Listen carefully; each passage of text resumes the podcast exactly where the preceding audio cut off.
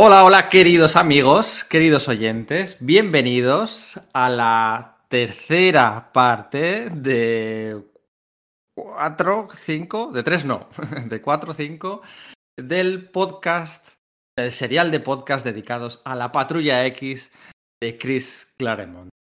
Hola, Sergio, hola, Íñigo y hola, Enrique. Hola. Hola amigos, un saludo a todos. Hola gente, ¿cómo estamos? Ha pasado más de un mes desde que nos reunimos por última vez para debatir largo y tendido sobre los parabienes de la etapa mutante del, patriarca mutante. Y en este caso, este, esta demora en grabar esta tercera parte juega hasta, nuestro, pues se podría decir que juega hasta nuestro favor, porque ha dado tiempo a que Marvel anuncie algo que quizás hubiéramos pasado muy por encima la última vez, pero, pero que ahora no podemos pasar por encima. Y es que casi casi dentro de ya, dentro de nada, dentro de un par de números, eh, porque empezamos en el número 176, toca hablar de X-Men y los micronautas. o sea, está todo. Se les acaba de alegrar la cara a Enrique y a Sergio. También hablaremos de ROM. Eso es, qué cosas, ¿no? El, el, el, salto en el tiempo esta vez juega a nuestro favor porque Marvel ha anunciado el regreso de estas dos licencias eh, altamente demandadas y altamente inesperadas, ¿no? Y va a ser un reencuentro con esos, con esos productos, esos, eh, esos cómics que principalmente debidos a, a Bill Mantlo, ¿no? basados en licencias jugueteras de Hasbro, que interactuaron mucho con el universo Marvel. ¿no? En el caso de Micronautas, menos, aunque efectivamente habrá que hablar de esta miniserie dibujada por, por Watch Guys, el, el guion era, era, compartido por Bill Mantlo y por, y por Chris Claremont. Pero ya veremos que más adelante algunas de las cosas de la serie de ROM tuvieron mucha influencia en general en todo el universo Marvel. Lo que estaba sucediendo en ese momento, a mediados de los años 80, en la serie de ROM, fue lo que hoy por hoy llamaríamos un, gran evento, un cambio de estado, o algo en plan el reinado oscuro o algo por el estilo. Me refiero a ese tipo de cosas, ¿no? Esas cosas que cambian el status quo ficticio del universo Marvel y tuvo su reflejo en la Patrulla X en historias que luego han sido bastante importantes o recordadas. Así que sí, estamos muy contentos de que eso haya ser recuperado. También estamos muy contentos y antes de ya entrar al barro, eh, iba a decir pisando el acelerador, pero va a ser que no, sabemos que no. También estamos muy contentos de la recepción que han tenido los dos podcasts anteriores, incluso el, el, el spin-off, el desvío en forma de los nuevos mutantes, porque tocaba en ese punto yo, hablar de los nuevos que, mutantes. Quería, quería decirte que te hemos puesto los cuernos, que no aguantábamos tanto tiempo sin hablar de Clermont y nos hemos dicho vamos a hacerlo sin que se entere. Sí, eso es. Bueno, no ha podido ser juntarnos los cuatro. Eh, cada vez es más difícil, pero bueno, eh, en esta ocasión estamos aquí los cuatro presentes. Antes de la introducción, os tengo que preguntar lo mismo que os pregunté la otra vez. Y luego ya entramos en, en materia. Y hablar de la, bueno, de la serie de la Patrulla X. Pues vamos a hablar de la serie de la Patrulla X, pero vamos a, vamos a hablar poco de la Patrulla X, porque es que en este punto, además de los X-Men y los Micronautas, pues yo qué sé, la serie limitada aquella de Magic, eh, justo coincide en este punto. Eh, las apariciones en Marvel Team Up, eh, la Secret Wars, toca hablar de la Secret Wars. En este punto, en el 176, se publica el tercer número de Alpha Fly también, que vale, que sí, que no es un spin-off mutante como tal, pero eh, todo el mundo lo asociaba a, la, colección de Uncanny X-Men, ¿no? Estamos en un punto de, bueno, ya se puede utilizar la palabra franquicia. Se puede utilizar la, la palabra franquicia. Pero la pregunta es, las dos preguntas es, uno, ¿qué motivación podemos encontrar para grabar ahora después de 12 horas o 13 horas ya de grabación? ¿Y, y qué motivación puede encontrar el oyente para escucharnos después de 13 horas? Y la segunda parte de la pregunta es eh, ¿hasta dónde vamos a grabar? ¿Hasta dónde creéis que vamos a grabar hoy? Que no quiere nos, decir hemos, que sea... nos hemos equivocado, equivocado, repetidas veces con esa pregunta. Eh, yo, mi, mi, idea, por responder primero a mi, a mi, opinión de la segunda pregunta, es hasta la masacre mutante. Estamos en el 176 eh, y hay unos cuantos anuales y miniseries y cosas. Yo creo que la etapa John Romita Jr. sería no sé si, creo que en el anterior podcast dije que íbamos a llegar justo hasta ese punto, hasta la masacre mutante. Espero no equivocarme esta vez. Tendría sentido temáticamente hacer a John Romita Jr., son 35 números y algunos anuales que no dibuja él. Bueno, podría ser así. ¿Y cuál es la motivación? ¿Cómo vamos a parar ahora? ¿Cómo podrías no, cómo podíamos no grabarlo? ¿O cómo podríais no oírlo? Eh, eh, a ver, somos coleccionistas. ¿Qué vamos a ver? Lo, dejamos aquí. Ya ah, no nos apetece seguir hablando. No, no, no, no, digo eso, pero a ver, lo mejor ya está. No. Mm. Yo creo que ahora llegamos al mejor Clermont. Al Clermont que mejor escribe, que mejor eh, trama, que mejor crea y define personajes. Quizás los momentazos ya lo hemos pasado, aunque luego en el futuro va a haber momentazos. Pero ahora tenemos un Clermont que está en lo alto de su arte, de su literatura, ¿eh? de verdad. ¿eh? Como, como ha escrito Clermont en esta época, del número 175 al 220, 225, no lo hizo antes ni lo hizo después. O sea que artísticamente merece mucho la pena. Cuando os pregunté por vuestros momentos favoritos y etapas favoritas, era todo. Eh, días de futuro pasado, Sagrada Oscura, Proteus, no sé qué. Como mucho, como más allá, como muy tarde se mencionaba la etapa de Paul Smith, pero es que la acabamos de pasar. O sea que. Pero una cosa es el disfrute del arte de por sí mismo y otra cosa es el, lo emocional. Ahí en lo emocional es verdad que quizá hayamos pasado ahora mismo ya el, el Rubicón. A partir de aquí sí, pero no, bueno, viene muerte viva, tío viene el overno herido, el globo herido, y aquí vienen momentazos importantísimos que también todos los fans recuerdan, claro, que, merece la pena. Vamos a una época muy buena ¿eh? en este momento, muy, muy buena. Lo, que pasa es que quizá no, no, tiene esos momentos tan álgidos, esos puntos tan altos, que puede ser que, que, también los tiene, porque tiene Asgard, tiene la Patrulla X Alpha Flight, que son momentazos, pero creo que la historia Río es cuando mejor funciona. Eh, lo que es la narración serializada y el llevar los argumentos y los subargumentos y cómo los personajes van entrando y saliendo de Kitty y Logan, se van a la serie, a la miniserie de a su propia miniserie que, que a mí me flipa y entonces dejan de salir unos cuantos números, cómo van manejando, moviendo todas las fichas, creo que aquí es donde mejor lo hace. De hecho, también en la de Paul Smith, pero es que esta etapa y la de Paul Smith son básicamente la misma. O sea, simplemente cambia el dibujante, pero ya ese rollo de ya saber por dónde ir, y avanzar las tramas, el tema de del miedo mutante, de cómo va aumentando la histeria y todos los subargumentos con el Club Fuego Infernal, con las, todas las piezas de ajedrez moviéndose, aquí es donde lo lleva hasta la masacre mutante, que es donde da un golpe al tablero y cambiamos de juego, ya pasa a ser otra cosa diferente, pero toda la, la historia Río funciona desde el número 160 hasta el 210, ¡bum!, de un tirón. Y yo creo que enfatizaría eso último que has dicho como respuesta a la, a la pregunta de Pedro Íñigo, me parece que es bastante acertado, pero sobre todo está el tema de que es cuando realmente se asienta del todo el canon temático de la serie. Es decir, hasta ahora ha sido una serie superheroica en la cual cada vez más se ha estado tocando el tema de la persecución de la minoría mutante, pero creo que es aquí donde ya se termina de convertir en absolutamente intrínseca para, para el concepto de la serie. Hasta este momento quizás no lo era tanto, solo, solo pues, obviamente había historias, ¿no? Muchas historias. Y es parte central del, de, la, de la premisa de los personajes. Pero ese tema de cómo la sociedad va a ir avanzando hasta el punto de días del, del pasado futuro es aquí, creo, donde se establece, donde se ponen las fechas del tablero. El, Club Fuego Infernal ha sido presentado antes, pero quizás ahora es cuando más se ve la relación que van a tener con ese futuro dominado por centinelas. Entonces creo que son números eh, que básicamente definen la serie tanto para a posteriori como hacia atrás. Es decir, que eh, eh, tú ahora tú lees los números, eh, los números anteriores y tienes con la perspectiva de hoy, pero después de, esta etapa, y lo aglutinas dentro de esa idea que se construyó en este, en este periodo, creo yo. Sí, sí, de hecho, desde el primer número que nos toca hablar, el 176, es la primera aparición de Valerie Cooper, en esa reunión gubernamental antimutante donde es que, es que Henry Peter Gairich es la voz de la razón.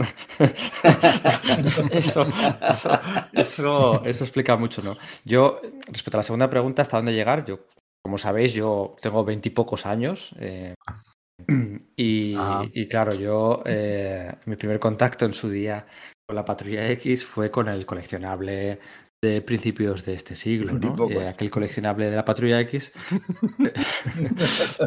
aquel, aquel coleccionable llegaba hasta la caída de los eh, por alguna razón, eh, aquellas 45 entregas, si no recuerdo mal, de un coleccionable que si se publicara hoy en día en ese formato, creo que esto ya lo hemos comentado alguna vez, la gente iría con antorchas a, la sede de Panini, ¿no? Pues 80 páginas, Cabe lo que cabe, sin portadas, sin portadas de vez en cuando todas aglutinadas cada cinco números. Bueno, lo cerraron allí, lo cerraron en la caída de los mutantes. Entonces, para mí, en mi cabeza, es un punto de inflexión la caída de los mutantes, más que la masacre mutante.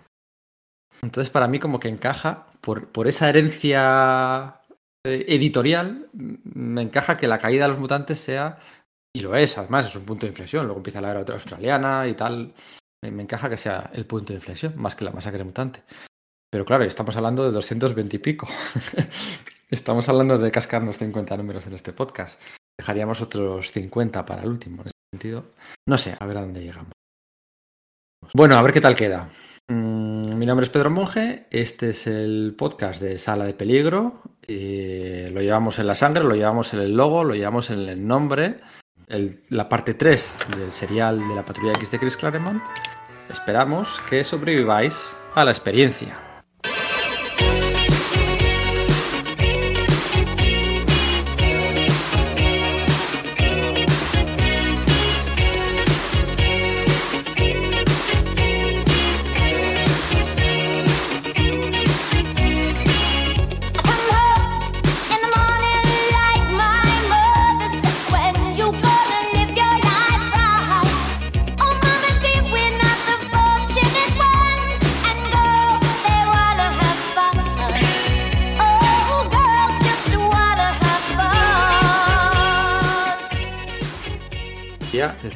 Decía, ahora, Enrique lo de Muerte Viva. Borja, creado en el año 84, ¿no os parece el primer personaje noventero de la historia? Pasado de Vietnam, cyborg y, salido de como de la nada molón. Bueno, quizás. lo que pasa es que no aprieta los dientes, todavía no lo apretaba. ¿Y, pero, ¿y los pistolones que llevaba? ¿Los pistolones que llevaba? Sí. Ese es, el verdadero primer personaje noventero, Forja, creado en el 84. Pero bueno, esto no viene a. Esto viene a que acabas de decir muerte viva y me he acordado, ¿no? De Forja. Forja lo tenía, Forja lo tenía todo para triunfar. Para ser un personaje carismático.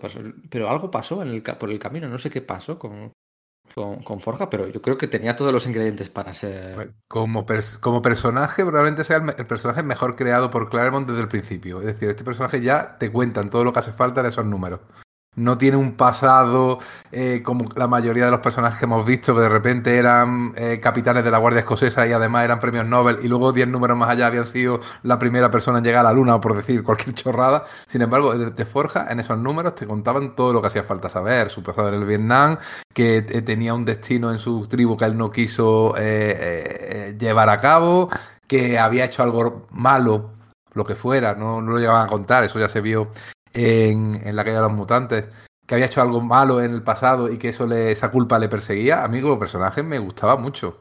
Es verdad que quizás apuntaba más maneras, puede que sí. Puede que luego llegara Gambito, que sí que es un puchi, y, lo, eclipsara, ya no lo sé. Quizá no tenga un diseño tan chulo. es un Tony Stark con. no, tiene, no tiene traje durante un montón de tiempo mm. y, y, encima está subordinado a Tormenta. ¿no? Al final es del interés romántico de Tormenta, y no solo interés romántico, sino que funciona en tanto en cuanto ella. Entonces, es cierto que yo creo que es un personaje que nos gusta a todos, pero que no ha sido nunca un vendedor de, ni de cómics, ni, ni, de camisetas, ni de nada por el estilo. ¿Ha llegado a tener alguna miniserie con su nombre? probablemente. Creo que no, creo que no, pero bueno, en los 90 tuvo esa etapa en X Factor, ¿no? En la segunda etapa de X Factor, eh, bien chula, ¿no? También de super de macho alfa, y con esos pistolones, pues ahora ya sí de los 90. Bueno, pues la verdad es que. Pero bueno, quedan, quedan ocho números para el debut de Forja. No vamos a adelantarnos tanto, que para llegar a esos ocho números queda una hora y media. Venga, eh, sí, es verdad. ¿Queréis comentar algo de la. Quizás sea un poco bajonar esto, pero de la miniserie aquella de Magic?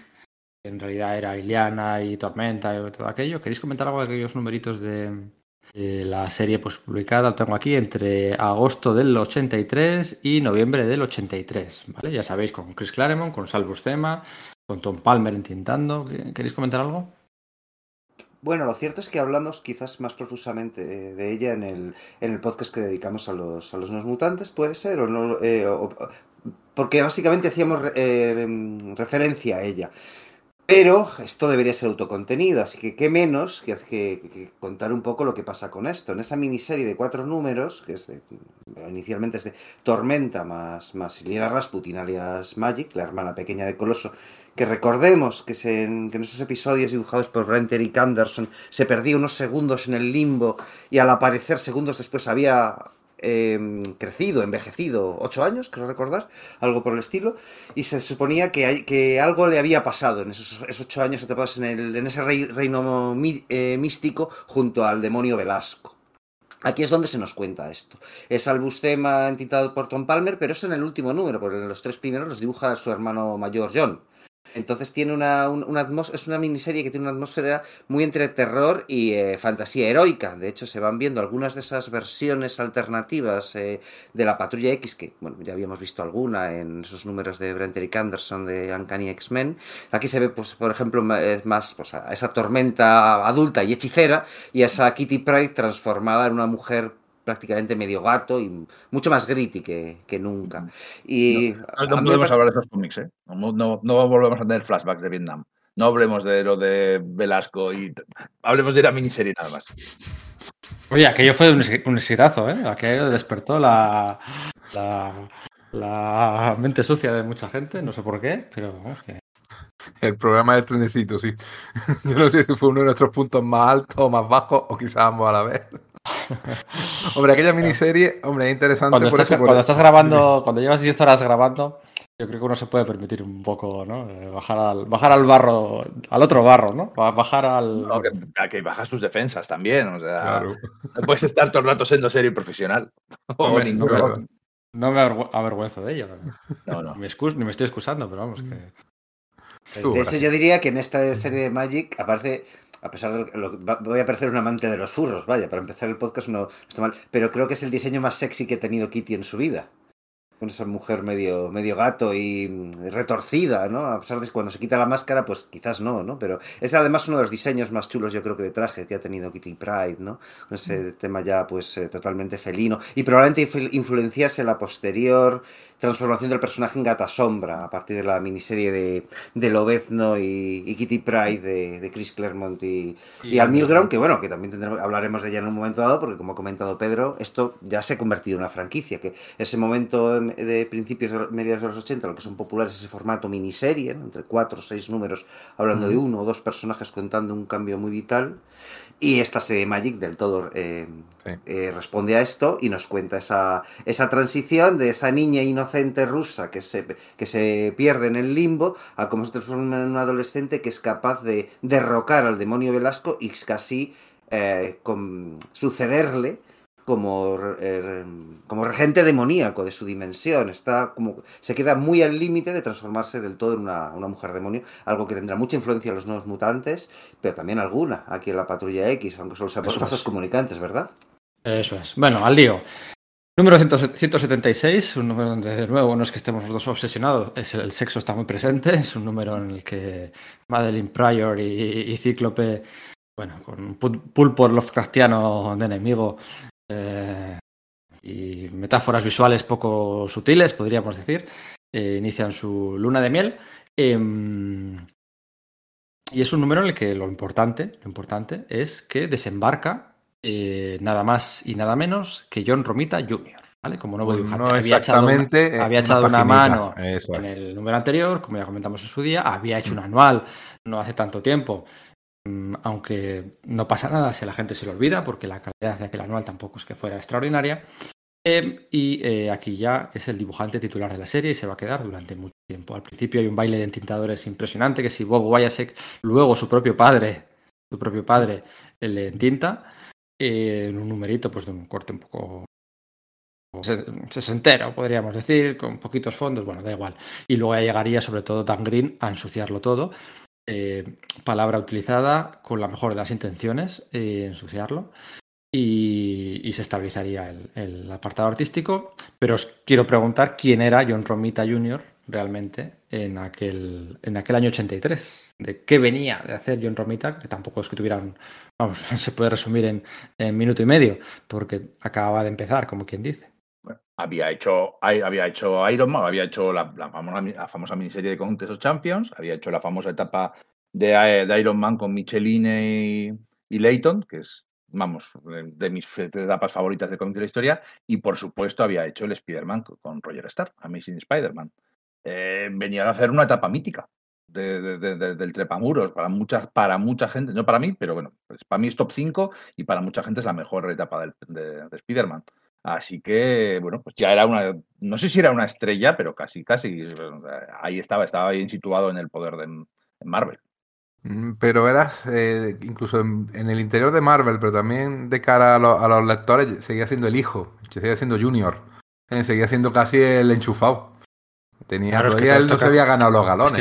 Es, normal, todo esto que ha contado Íñigo son cuatro años de carrera, cinco, si me apuras, ¿no? Del 78 al 82. Bueno, estaba ahí, pero no, pero la pregunta es pertinente. ¿Qué ha hecho ese tío? Aunque ha hecho cosas buenas, ¿no? O sea, esas, etapas que ha. Me contado Champions, la verdad que buena no es. Es divertida, pero no es buena. Ni él estaba tampoco todavía a gran altura. Pero es verdad, es que es la serie más vendida de Marvel. Eh, tendríamos que meterle algún dibujante potente para que siga haciéndolo, ¿no?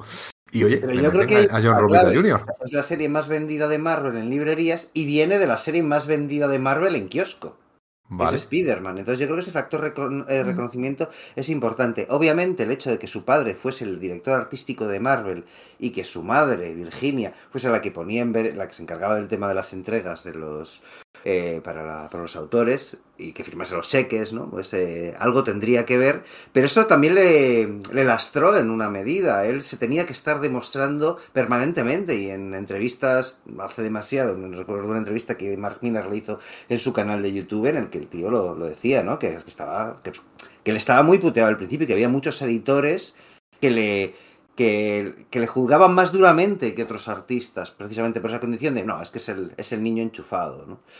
Y vaya, o sea, decir, creo que en ese momento, al principio quizás podía cometer errores de anatomía, de perspectiva, pero sin embargo seguía siendo muy solvente, ¿no? Y yo creo que para entonces, aunque todavía estaba por dar lo que es eh, lo que es desde mi punto de vista, para mi gusto, su gran, su gran salto al, estado en el, que, en el que más me gusta, ¿no? Eh, ya creo que ya era, había demostrado ser un profesional bastante cualificado, entregaba tiempo, eh, había pasado por una etapa de un personaje secundario como era Iron Man, pero lo había llevado a un punto bastante avanzado, ¿no? Junto con, por supuesto, con Michelin y, Lighton, pero sobre todo había estado en Spider-Man con Roger Stern, y eso es vender muchos TVOs, es un factor de reconocimiento importante. ¿Cuál es vuestro mejor, mm, bueno, mejor, vuestro favorito? Vuestro John Romita Jr. favorito. Solo, me, solo vale decir uno, ¿eh? No empecé. Solo uno, vale. Eh, tres opciones eh, para que sea un placebo. No, solo vale una opción. Daredevil. O sea, no, no, no Daredevil. Daredevil con Frank Miller, el hombre sin miedo. A mí me gustó mucho su segunda época en, Iron Man. Voy a tener su estilo actual definido y hace una armadura muy, muy molona. A mí me gustaba mucho esa época. Vale, pues yo me voy a tirar entonces a algo bastante que probablemente habrá quien piense que es algo chusquero, pero me iré a, eh, a su Punisher War Journal con Klaus Jansson. Me parece que está eh, demoledor dibujando ahí. O, la miniserie de cable aquella que hizo. uno, uno. podemos decir. El, el, torneo de Alan Jurgens tampoco, mm. ¿vale? Voy a decir eso. Es que he hecho unos 90 tremendo, ¿eh? eh Romita Junior. ¿El tuyo, Pedro? El mío es coincido con, Es de los 90, coincido con Enrique. Es ese Iron Man que hace con, con John Byrne. Eh, concretamente la saga con, con, el láser viviente, es el regreso del láser viviente entintado por Bob Wyasek, con ese derrumbe de edificios y tal, me parece tranquilamente el mejor trabajo de John Romita con diferencia. Eh, no diré los siguientes porque no me voy a saltar yo mi propia regla, pero me parece un trabajo extraordinario. Eh, los 90, que luego la gente critica los 90, pero bueno. Vale, pues nada, em, eh, vamos de cabeza a la Secret Wars. Los X-Men van a viajar a la Secret Wars. Bueno, los X-Men, todos los X-Men no, ya sabéis que por aquel entonces en las últimas páginas de muchos cómics de Marvel, de repente los personajes titulares desaparecían misteriosamente por un portal blanco que aparecía allí en Central Park o donde fuera, y al número siguiente regresaban de, una misteriosa aventura. ¿no? En el número 180 de los X-Men, en el número 180, al final de aquellas páginas, varios X-Men entraban por la puerta y aparecerían en la Secret Wars. Entre los X-Men que no estaban por la puerta era Cíclope o Lockheed, que luego pues, pues, el, Todopoderoso les llevó porque sí, ¿no? Entonces vamos a hablar de estos, de estos numeritos, ¿no? Del, del, del 176 al 180. Solo un dato que quiero decir yo. Aquí empieza la. ¿Cómo decirlo? No es una crítica. Empieza el. Es que la palabra no es blanqueamiento. Empieza el viraje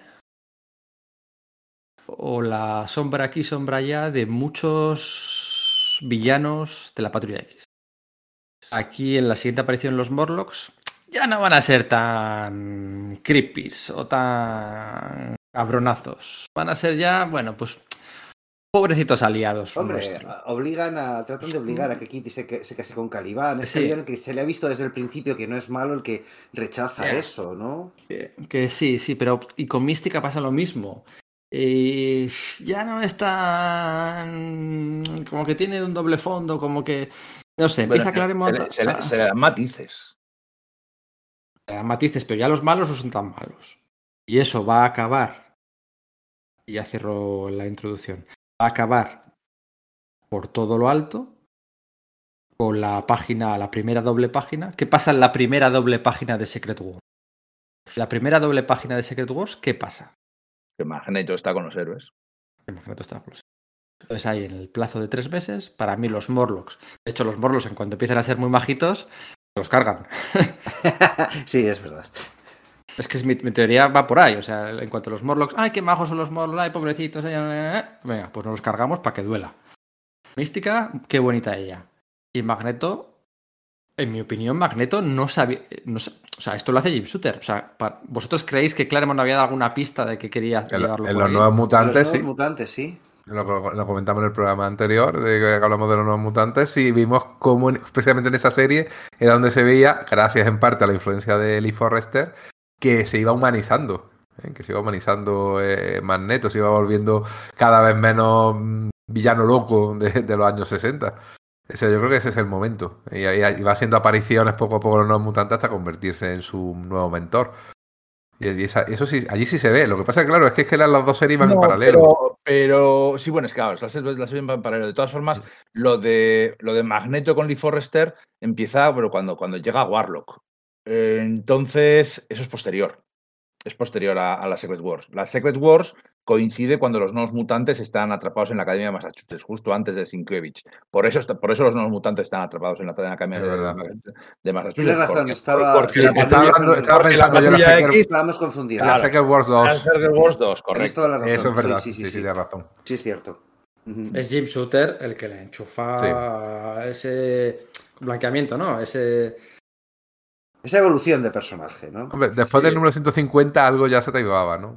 Sí. algo, pero algo qué, algo qué, que, En el sentido que no de que no mata a Kitty eh, por, el tema de decir, no, es que es, una niña, ¿qué estoy haciendo? ¿no? Cuando en el número uno de X-Men de 1963 no tenía ningún problema en ir a cargarse esos cinco adolescentes disfrazados que venían a, echarle la del, de la del, del, cabo cañaveral que había tomado, ¿no? Y durante todos los años 60 había estado tratando de matar a tíos que pues también eran niños. Y aquí, sin embargo, en ese número 150 decide que, ostras, ¿qué estoy haciendo? ¿no? Si tendrá la misma edad que, que, que mi hija cuando murió. Bueno, pues es que el hombre de, de hielo en 1963 también tenía esa edad. Ahí hay un, cambio. Claremont ya mete eso. Lo que pasa es que, bueno, probablemente sea shooter. Pues, eh, eh, lo habéis visto, lo habéis visto bien, ¿eh? Yo no, no te bien engranado temporalmente. Eh, el que dice, bueno, ahora vamos a dar este golpe de efecto sobre la mesa, que no tengo muy claro por qué lo hace crea tensión, crea tensión porque eh, aumenta la desconfianza que se tiene sobre los mutantes. En condiciones normales, el Capitán América, ni Spider-Man, ni, los Cuatro Fantásticos han tenido nunca ningún problema con, la Patrulla X. Sin embargo, al meter a Magneto y que ellos le acepten, consiguen que tener un poco de desconfianza hacia ellos. O sea, eh, toda esta desconfianza mutante la traslada a ese ambiente de superhéroes. Ellos no tienen, no han nunca ningún problema con la Patrulla X, al contrario, los consideran amigos y, y aliados y conocen su identidad secreta probablemente fuera eso, para crear un poco más de tensión, y lo consigue, la verdad. Sí, o sea, bueno, que, que sabemos que, que Claremont lo hacía para, reflejar un poco la, la conversión de aquel que, fue mi. No recuerdo el nombre, no lo tengo delante. Le entrevistaste tú una vez, Pedro, y, lo, contó el Claremont, quiero decir. Que está tratando de reflejar la conversión de eh, en el mundo real de un, de un, dirigente de una organización terrorista de los años 50, eh, eh, lo diré, israelí, que, que, acabó siendo el primer ministro de, de, de, Israel a principios de los a finales de los años 70, a principios de los 80 y eh, estableciendo pues, los tratados de los primeros tratados de paz con, con Palestina, etcétera. Entonces sé que esa es un poco la motivación de Clermont, pero ese es el desarrollo que hace él, el tratar de convertir al personaje en algo distinto, como lo ha, como lo ha sido una persona del, del mundo real. Pero no sabía muy bien cuál era la de Shooter y quizás vaya, funcione bien por ese lado, si no. Cuando picará que ya tienes ese conflicto garantizado si lo sabes explotar bien. Pero Magneto eh, es mucho es... más villano, ¿eh? Magneto es villano a nivel Doctor Muerte. Es como si el Doctor Muerte se aliara de repente con los Cuatro Fantásticos en, en Second Wars. Lo mismo. Pícara es una villanilla de segunda. Es una cría ya en ese momento. No, pero, pero es interesante, ¿no? Eh, ¿en, ¿En qué parte eso lo fuerza Shooter y Clermont como siendo el jugador de equipo que es, lo asume y tira adelante con ello? Pues no lo sé, pero habrá que, habría que preguntárselo. No, entonces, no sé si siquiera si ellos lo recordarán. Y, o siempre estuvo en sus planes y de pronto se ve forzado. Lo que es, bueno, eh, nos estamos saltando un poquitín, pero esto, estos números lo que está claro es que tal como va la patrulla X a, a, a Mundo Guerra, es una chapuza. Porque no está, Cíclope no está, Cíclope no entra por la puerta, Cíclope estaba teniendo su luna de miel, literalmente está en la cama con, con Madeleine. Y, pues bueno, y de pronto aparece allí, de hecho, cuando vuelve, bueno, también nos estamos adelantando, cuando vuelven, vuelve haciendo también otra chapuza, cae en la cama, y mientras que ellos aparecen en Japón, bueno, cosas. Sí, bueno, chapuzas y tema de producción hubo varias con Secret Wars. Kitty iba a estar en, en Secret Wars, como se vio en las ilustraciones promocionales, por ejemplo, sin ir más lejos. Y bala de cañón. Y bala de cañón, cierto, y bala de cañón, eso es, sí, sí. O sea, no solamente que esa portada que acabó publicada por Mike Seck se quitase a Thor o a Mr. Fantástico porque no cabían en la composición, es que había personajes que no, que no participaron en la, en la maxi serie. Lo de bala de cañón no, no sé en qué momento pensaba meter ahí a los nuevos mutantes, pero habría quedado muy, muy, muy cutre. Pero bueno, eh, vamos a hablar un poquito de los números previos. Venga, esa ese coloso a lo Han Solo, eh, la hermandad de mutantes diabólicos, Arcade, Mística, eh, Cíclope mandándole al profesor Xavier una foto suya. En la cama. Bolas, en, en, bolas en una cama con forma de corazón. Típica, o sea, with you get here y tal.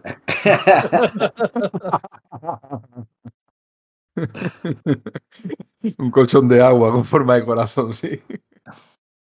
Hombre, de estos números, eh, aparte de la luna de miel con pulpos, está lo que habéis comentado antes, de Calisto. Eh, claro, eh, Calisto ahora mismo no es la jefa de los Morlos, que es Tormenta, y hay una jerarquía que ellos han respetado siempre, según parece, pero está siempre asusando, y asusa a Caliban para que reclame lo que Kitty le prometió cuando les ayudó, que era que, que irse con ella, casarse con ella. O sea, Caliban era un pobre alma en pena que no tenía novia y se enamoró de esta chica tan mona y tan simpática que lo miraba sin asco y, y la y quisieron que cumpliera su promesa. Lo que pasa es que lo hicieron de una manera muy retorcida, como se ve dos o tres números después. Ahí estaba plantando Clermont la semilla de lo que pasaría luego. Me parece interesante lo que dices de ese número que dibuja Ron, John Romita Padre, en tinta John Romita Padre, en el que Mística se entrena en el mundo de asesino, ¿no? De, de arcade y no es, ca es, capaz de matar a Pícara y sin embargo no es capaz de matar a Rondador, ¿no? ya asumiendo ahí que el hecho de que tengan los dos la piel azul, ella es una cambiante, pero bueno, se supone que su piel natural es azul,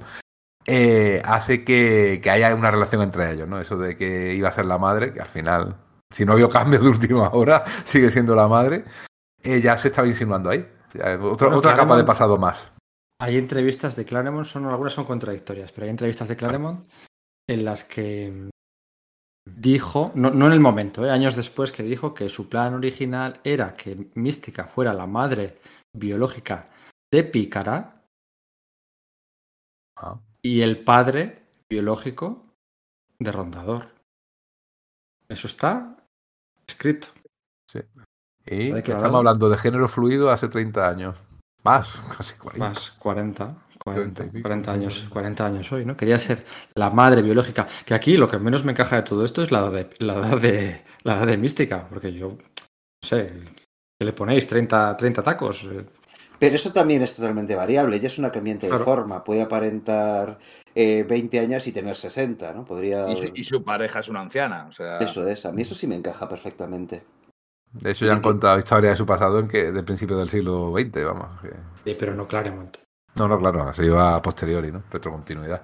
Sí, pero, no, no, me parece descabellado que Claremont lo pudiese tener en mente, ¿eh? De verdad que no. Es decir, si lo tenía con Lobez, no, no, ese asunto de no, como tiene un factor regenerativo, envejece a un ritmo, no desde el principio, pero en un momento dado lo tiene, ¿no? Eh, eh, puede envejecer a un, a un ritmo más, más lento que, la, que el resto de las personas. No, no, no me parece para nada descabellado que Claremont esto lo, lo tuviese contemplado, ¿eh? Lo que pasa que, bueno, no le dejaron o no lo quiso explorar mucho, ¿no? La... A mí me da la sensación de que lo, lo, lo quiso postergar tanto con, ese, con esa manía suya de dejar. Manía, en fin, eso es un recurso y a veces la sigue muy bien, ¿no? El asunto de dejar tramas para más adelante lo postergó tanto que no llegó a, a, a contarlo él y, al final otro, otros contaron otra cosa. no, claro, es que el, tema es ese, ¿no? Es que al final, eh, en el momento en que luego desaparece el rondador de la serie, ya ¿a qué vas a ponerte a hacer una revelación cuando el rondador va a tardar otros 100 números más en volver? Y para entonces ya no está él, claro. Eh, ese es el problema, ¿no? Al final los, grandes acontecimientos y otras historias se le cruzan por en medio y entonces ya, pues, pues, bueno, Mística sigue saliendo en la serie y se centra solo en Pícara, toda su relación con Pícara, de, nos estamos yendo a la calle de los mutantes, ¿no? Pero que la patrulla va a morir en Dallas y que vamos a ir allí para salvar a mi hija. Aparte, Mística se convierte en un personaje secundario no solo de Marvel, o sea, no solo de la patrulla X, sino de Marvel con su fuerza de la libertad salen los anuales de los Vengadores, va saliendo aquí y allá. Entonces, Mística, eh, creo recordar que leí que es el villano que más escribió Claremont. De todos, si sumas todas las apariciones de todos ellos, la que más de cómics ha tenido, en los que más ha salido escrito por Claremont, es, Mística. Lo cual parece curioso, no, no parece intuitivo, ¿no? Pero bueno, será verdad. En cualquier caso, como el rondador se le va, o, se va de la serie, se va se hiere y luego sale, se va a Excalibur, eh, ya no tiene sentido contar esa historia. Y luego ya pues se pierde un poco la historia, por, se, le pierde por ahí. Pero bueno, está aquí planteando esas cosas. A mí la Fuerza de la Libertad, ya os he dicho que me gusta la Fuerza de la Libertad. La Hermandad de Mutantes Diabólicos en Mística me encanta. Es un grupo súper diferente, todos ellos, ya lo hemos dicho, ¿no? Con cuerpos diferentes, poderes muy diferentes, y además todas sus peleas con la Patrulla X son, son muy emocionantes y cualquiera puede ganar. Y a veces gana uno, a gana otro, pero no tienen victorias aplastantes. Aquí, bueno, pues tienen hacen este ataque a hacen este ataque a, a la patrulla en el que hieren gravemente a Coloso que es un, es un, momento muy chulo, ¿no? De coger, de, Piros le calienta tanto su cuerpo metálico y luego le tiran nitrógeno líquido, entonces se convierte, se resquebraja y todo y se queda convertido en una estatua. Eh, otro kill bait más de, de Clermont, hemos matado a muerto Coloso. Eh, un día vamos a hacer una, una, cuenta de todos los kill baits, no, bueno, no solo con Coloso, sino en general, todas las portadas con Necesita Muerto. Pasa lo mismo con Kitty Pride eh, en esa saga. Es que, inmediatamente le pasa a ella en la siguiente. El final de, cada, de cada capítulo es primero Coloso, luego Kitty. La portada del 176 es. Eh, es lo ves, no. Bueno, eh, es mística, te hace pensar que mata a toda la patrulla X también, y luego resulta que son robotitos de, de, arcade, ¿no? Pero vamos, que es constantemente, te hace pensar que está matando a gente. La portada del 176 es lo ves, ¿no? Con Kitty Pride a, a sus pies muerta, ¿no? Todo, todo el rato así. La escena de Coloso esa recuerda mucho pues a la, a la de Han Solo en el final de en el final de la segunda de Star Wars, ¿no? Sí, del Imperio Contraataca. El capítulo 5, 5, 5, 5, el Imperio Contraataca. Eso sí. Eso.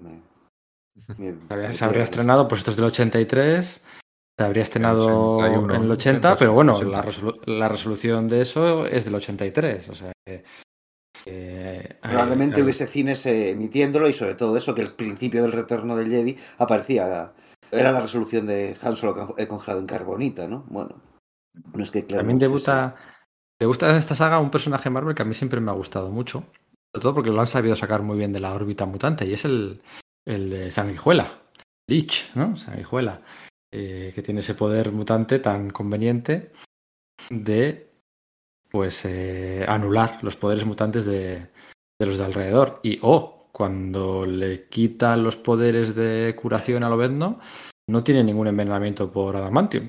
Pero tampoco le da tiempo, tampoco le da tiempo. De hecho, eh, hay un momento en el que le quita, bueno, Sanguijuela le quita los poderes y dice, no pasa nada porque mis garras son mecánicas.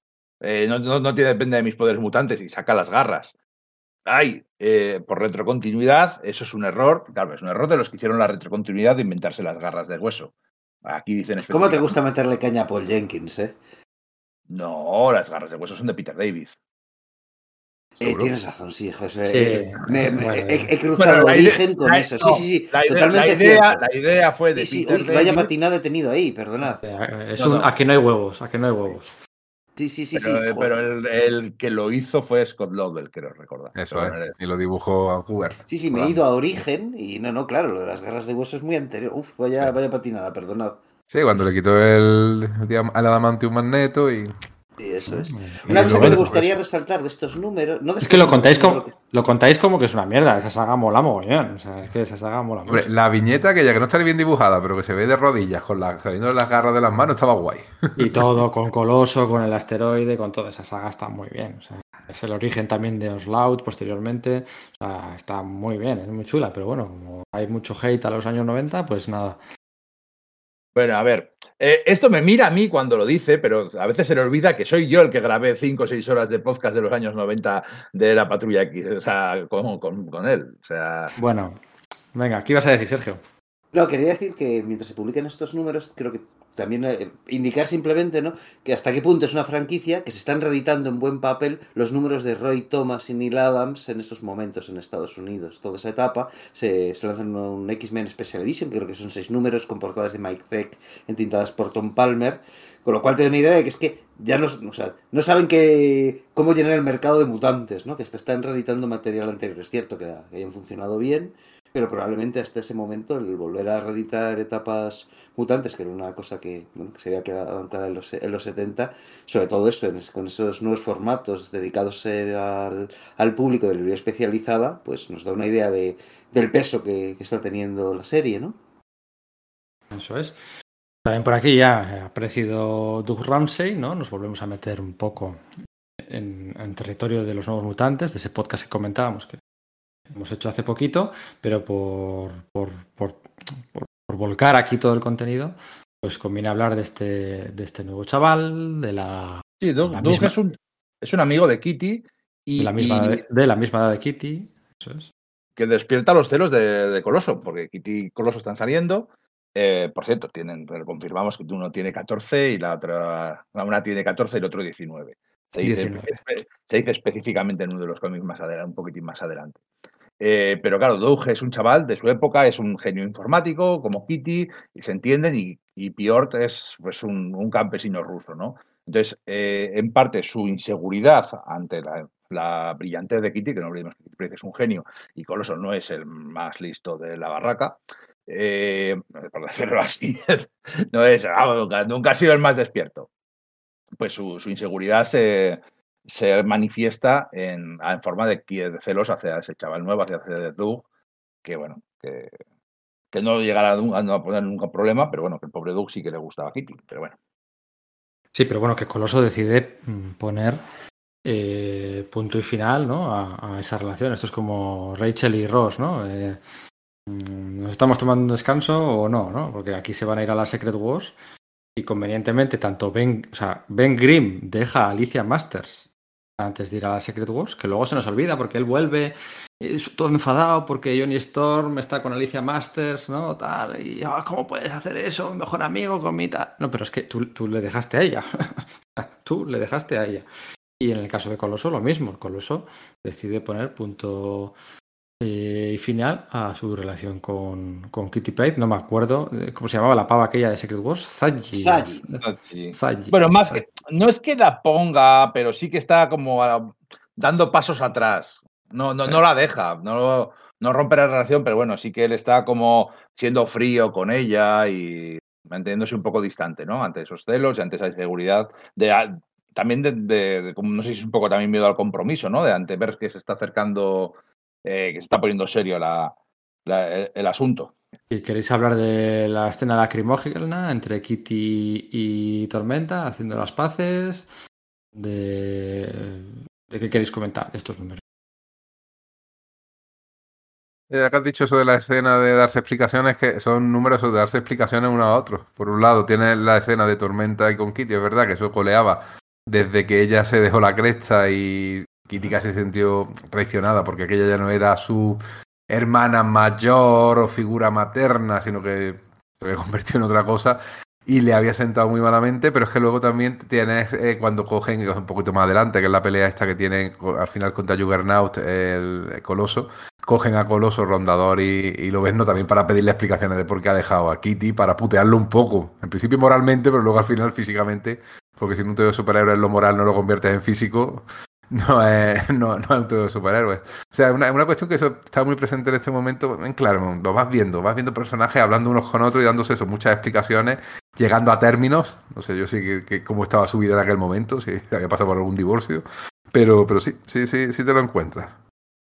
son números un poco de transición, porque se estaba preparando la Secret Wars, pero bueno, pero van, van teniendo, bueno, pues eh, los, el, el, perdón, la Hermandad de Mutantes Diabólicos, los Morlocks, esa escena de cómo le salvan la vida y Kitty se compromete para que le salven la vida los Morlocks y Curandero a, Coloso, pues Kitty sí que dice, no, pues yo me iré contigo, Caliban, pues a que luego pues no, no cumple.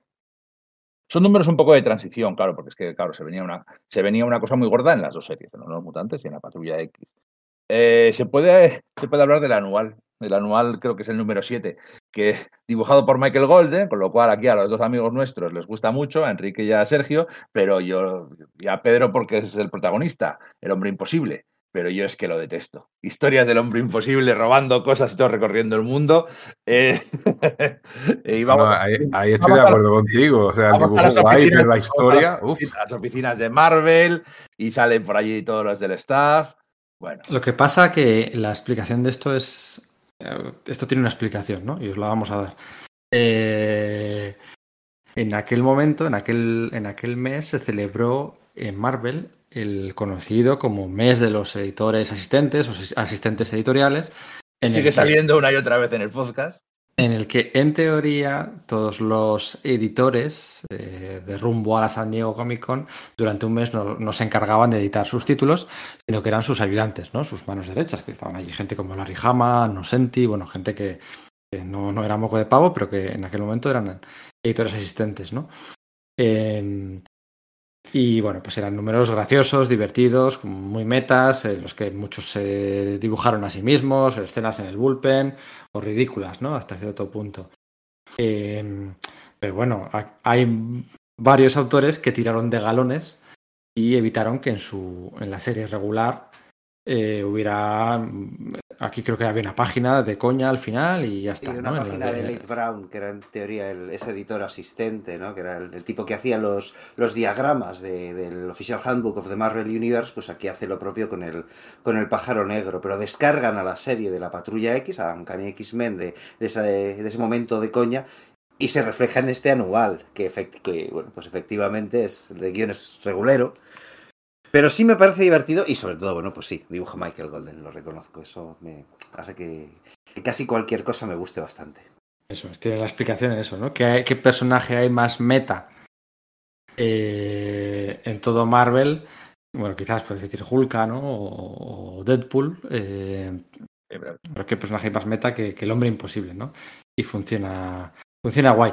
Claremont y el humor tampoco es que sea su mayor virtud, ¿no? O sea. Es Hombre, en Excalibur tenía momentos que sí que recuerdo reírme, pero, pero es verdad que a la hora se nota que Chris lo estás intentando demasiado, ¿no? Que yo creo que era cuestión de Alan Davis en Excalibur, sinceramente, porque además se nota cuando en la época que hace el solo sigue siendo bastante divertida y graciosa y tiene unos hojas bastante buenos. Ahí Clermont no, no es verdad, no es la risa lo suyo. No, no es por lo que he recordado. Yo sí recuerdo varios momentos divertidos y varios chistes. Y, y luego, de hecho, cuando entra Mar Silvestri, eh, sí que tira bastante humor porque Mar Silvestri era un tío muy dado a la caricatura. Es verdad. Pero repito, puede que sea más bien cosa de Mar Silvestri que no de Clermont. También Clermont es verdad que se adapta mucho al dibujante que le pilla. Si pilla un dibujante como, como Romita, que es más urbano y tal, pues dale, me, me, lo hago urbano y me hago historia urbana. Escoge Paul Smith, que es más mm, polivalente, pues hacemos de todo un poco. Me voy al espacio y luego me voy a las alcantarillas. Entonces, eso en ese sentido sí, eh, sabe aprovechar muy bien eh, a sus dibujantes. Y eso es señal de gran guionista. ¿eh? Es una de las cosas que siempre Sí, alabaron no- a Alan Moore. Sí, pero no te escapes, o sea, quiero decir, la- lo de Claremont y el humor. No, no, no, eh, gracioso. Ahora mismo, No. No sé, no sabría poner más de cinco ejemplos, ¿no? Pero Eh, es verdad que, que el infierno, aquellas viñetas, me estoy yendo dentro de los tres programas, ¿no? Aquellas viñetas en, en el Empire State Building con aquellos turistas que se meten en el ascensor, aquello que se los come, eran, eran divertidísimas. Sí, y los buzones y... Mm. y aquí cuando, en estos números, creo que era cuando estaba el profesor Xavier jugando al baloncesto, ¿no? Yo siempre me acuerdo que, siempre que leo eso, me acuerdo de la peli aquella de Scary Movie. Eh, no sé por qué, bueno, sí sé por qué, da igual. Seguimos. Eh, hay una promesa en este podcast, una autopromesa más bien, ¿no? Podría decirse que es. eh, no cumplida ah, por el momento, de en algún momento, en algún día, en algún año, en alguna temporada de Sala de Peligro, si es que sigue, eh, hablar de Secret Wars. Aleluya. Y lo vamos a hacer ahora, dice, de repente. Quizás este no sea el momento, sería un- No. tomar un desvío mm, demasiado extenso. Demasiado No, extenso. y no la escribe. Pero, Pero sí, Claro, pero claro. hay un par de elementos que deberíamos recalcar de Claro. que tienen cierta importancia para con los X-Men, ¿no? Primero, ya lo habéis atisbado, ¿no? El tema de esa transición de Magneto al, al camino de un mayor heroísmo, a pesar de ese escarceo extraño amoroso con, con la avispa. Y, en fin, de eso a lo mejor conviene correr un tupido velo. Pero también bueno, está... pero no era, no era un escarceo, o sea, quiero decir. Ya, eh, sí. eh, o sea, quiero Era, decir- era Jan siendo, si- siendo algo muy feo, ¿no? Las cosas de Shooter y las mujeres. era una estratagema, ¿no? Al fin y al cabo, o sea, era algo completamente intencionado por parte de ella. eh, el así, así vemos a, a Magnus creando un peine de, de moléculas de hierro en el aire. Bueno, que a lo que a lo que iba es ese que. Pero sí que hay una cosa que es importante, que está esa paliza que Spider-Man le pega a la patrulla X en 0, ¿vale? Que es una, una forma de- metatextual de Jim Shooter de decir. eh, Jim Shooter es el guionista de, la Secret Wars, además del editor en jefe de Marvel. Y Chris Claremont es un valor muy en alza, es tiene un factor de re- reconocimiento muy alto entre el fandom en ese momento. Y la Patrulla X parece que sea el título más importante de Marvel. Y ahí Jim Shooter, con, esa, con ese momento en que Spider-Man en tres viñetas se los barre a todos, a todos, eh, le parece que en No les derrota, está tratando de huir. Es. pero bueno. Sí, pero lo que recordamos todos es que Spider-Man puede la patrulla X. O sea, es que les dan ma- manotazos. O sea, decir, y al final, claro, ¿quién le vence? Pues el profesor X, ¿no? Con sus poderes, poderes psíquicos, ¿no? Te da una idea que hay. O sea, para más que nada, para ilustrar la tensa relación de poder que está habiendo en Marvel en ese momento y que va a desencadenar otro tipo de. O sea, más adelante bastantes cosas, ¿no? Bastantes cosas que tendrán mucho impacto sobre las líneas argumentales de, de los mutantes. Pero aquí ya se va viendo eso. Estoy seguro que a Claremont no le gustó nada esa escena. Siendo Estoy él fan de. Spider-Man, que además que se había escrito muchas veces Spider-Man, pero. Sí, claro. Pero- yo lo veo plausible. A ver, ya sabemos todos que en un guion siempre gana el que el guionista quiere. O sea, tú enfrentas Sí. a Daredevil con Hulk y puede ganar Daredevil perfectamente si el guionista se inventa una manera plausible y que también agrade a los lectores, que ese es quizás Sí. el, el momento El- fundamental. la, la trampa, la trampa, que es trampa, trampa del Batman Hulk. Trampa hizo ahí. Él es que. Ahí la verdad es que no ¿Cómo era estuvo... No, la cuestión es que yo sí veo plausible que Spider-Man le canea a la patrulla aquí, aunque sea eh, temporal, eh, para escaparse, que, que se le escurra, que sea capaz de derrotarlo, aunque sea temporalmente, o lo bastante como para salir corriendo. O sea, eso es totalmente. Y mira, esa escena luego se refleja un montón de años después en la Civil War. Cuando eh, Spider-Man también se enfrenta al resto de héroes del bando contrario, creo que ya cuando se había pasado al bando del Capi, hay una escena en la que van diciendo sorprendente, increíble, ¿no? Espectacular. Cuando, que, y hace exactamente lo mismo con los eh, eh, héroes del, del bando contrario, si no recuerdo mal. Y tiene, tiene ese reflejo. No sé si Milar lo, tuvo presente, pero, pero aparece. No, no, lo veo mal. Aparte de eso, la, metatextuali- la metatextualidad sí que es interesante. Y una cosa que hemos apuntado anteriormente también de la Secret Wars es un poquito crear ese pelín de desconfianza entre, entre el grupo mutante y el resto de superhéroes, que eso también es Eso es, interesante. se, porque eso se no ve muy claro con la relación que tiene el Capitán América con, con el resto de, de héroes, de héroes mutantes, tanto con Cíclope, que dices, bueno, de algún modo pues, deberían ser, da la sensación, ¿no? De que podrían ser más o menos cercanos porque tienen, digamos, un, un leitmotiv, una forma de ser similar, o su franco, eh, franca desaprobación a la, forma de comportarse de, de Lobezno. ¿no? Que, bueno, es verdad que Lobezno y el Capitán América ya se habían encontrado de mano de Mike Zeck en la, en la propia serie del Capitán América y se había puesto de relieve ese tema de jamás serás vengador, chico. ¿no? Eso es que le dice, si por medio dependiera, no vas a ser vengador en la vida. Sí, sí, sí, sí, sí. sí. Ah, bueno, hasta, que Tony, hasta, hasta, que Tony, Stark dijo, no, que necesitamos a una Que es un Ronin. Ah, un samurái, es un samurái. Ah, vale, vale, sí. Entonces sí. Los Bendis ha sido guay, pero no. no, no os lo he puesto yo. Ya, sabía que iba a venir, pero, así que. Mira, vamos, ya sabe, a, vamos, a, proceder ya. ya sabe a poco. Firma, es, es, es, es, tan gratuito, tan fácil y tan. Es que sí. ya sabe a poco, ¿sabes? O sea, ya. Pff, no, no, no, no, no es gratificante. O sea, es tan lamentable lo que hizo que no. ¿Sabéis una forma también, lo que yo he pensado siempre, de, de, hacer de menos a la patrulla X? Evidentemente es con esta bueno, huida barra escapatoria barra refriega de Spider-Man, que son dos páginas y media, ¿eh? no son más. Lanza unas telarañas de rondador nocturno, otra la cara de Coloso, un pollazo al Lobezno y tal, ¿no? Una forma de hacer de menos a, a la patrulla X no solo es con lo que hace, sino con lo que no hace. Y es que, eh, dado que Magneto es un héroe en esta, en esta, ¿no? Porque el Todopoderoso detecta la pureza de las almas que tal y le coloca el bando de los héroes, ¿no? Es lo que no hace y es, eh, no mete ningún villano de la Patrulla X. A todos los villanos que hay la pandilla de demolición, el Doctor Octopus, Khan, el Doctor Muerte, bueno, nos lo sabemos de memoria, ¿no? La encantadora, el lagarto, palmas, palmitas, eh, Clau y demás. Eh, no hay ningún villano de la Patrulla X, ¿no? O sea, en el mayor evento. Mmm, bueno, Marvel, ¿no? Marvel y de la industria del cómic de los años eh, 80, ¿no? El mayor evento Marvel de aquel momento. No hay ningún villano de la Patrulla X, ¿no? O sea, como que se tiene que acudir a los otros. Eso por, también lo consideráis que es hacerlo de menos, simplemente que no había nadie a la altura. Eh, como... Porque yo podría, me, me podría, encajan varios. Haber, podría haber metido a Sauron perfectamente, hubiera encajado en vez del lagarto Sauron o, o bueno, o la misma mística. Mística de ayudante del Doctor Muerte hubiera ido perfecta. O un montón de centinelas por ahí que le sirviesen de minions al Doctor oh, Muerte de puntualmente, o el Juggernaut. O sea, había mucho para elegir y es precisamente lo que dices, es lo que no hace la Patrulla X. La Patrulla X no tiene ningún momento memorable prácticamente en todas las Secret Wars, excepto ese momento en que le barren el Spider-Man barra solo con... O sea, son estas bueno, cosas que estamos comentando, la, excepto la cuando... Carga, la carga de la patrulla X en el quinto número, cuando vuelve en el quinto, en el sexto número, y luego Cíclope pega un rayazo de la leche. Es verdad, eso está bastante bien. Y luego tiene el momento en el que eh, Lobezno le corta el brazo al hombre absorbente. Ese, pues ese tiene gracia. Ahí, fíjate, hay en humor, Shooter yo creo que superó a, a Claremont. El profesor, el, el profesor, Xavier sí que. Sí, sí. Sí que tiene buenos momentos, ¿eh? En las, claro, porque es poderoso. ¿eh? Y hay un shooter aquí que le gustaba, los personajes súper poderosos, con los que se identificaba. El profesor Xavier brilla, brilla bastante. Y me, gusta debía mucho recordar como... a Mort Weisinger y claro, pues algo en su, en su inconsciente le impedía, le impedía rebajarle. Yo siempre me acuerdo de lo que, de hecho, lo que decías de llevarse bien cuando están eligiendo al jefe. Eh, las, lo, que, lo que dice Lobezno y lo que dice Saber, lo que dice Saber está bien, porque dice, eh, debería ser el capi, dice, debería ser el jefe, el profesor Saber que lee mentes. Dice, también leo los corazones, ¿no? Y añade con un corazón tan puro como tú. Que...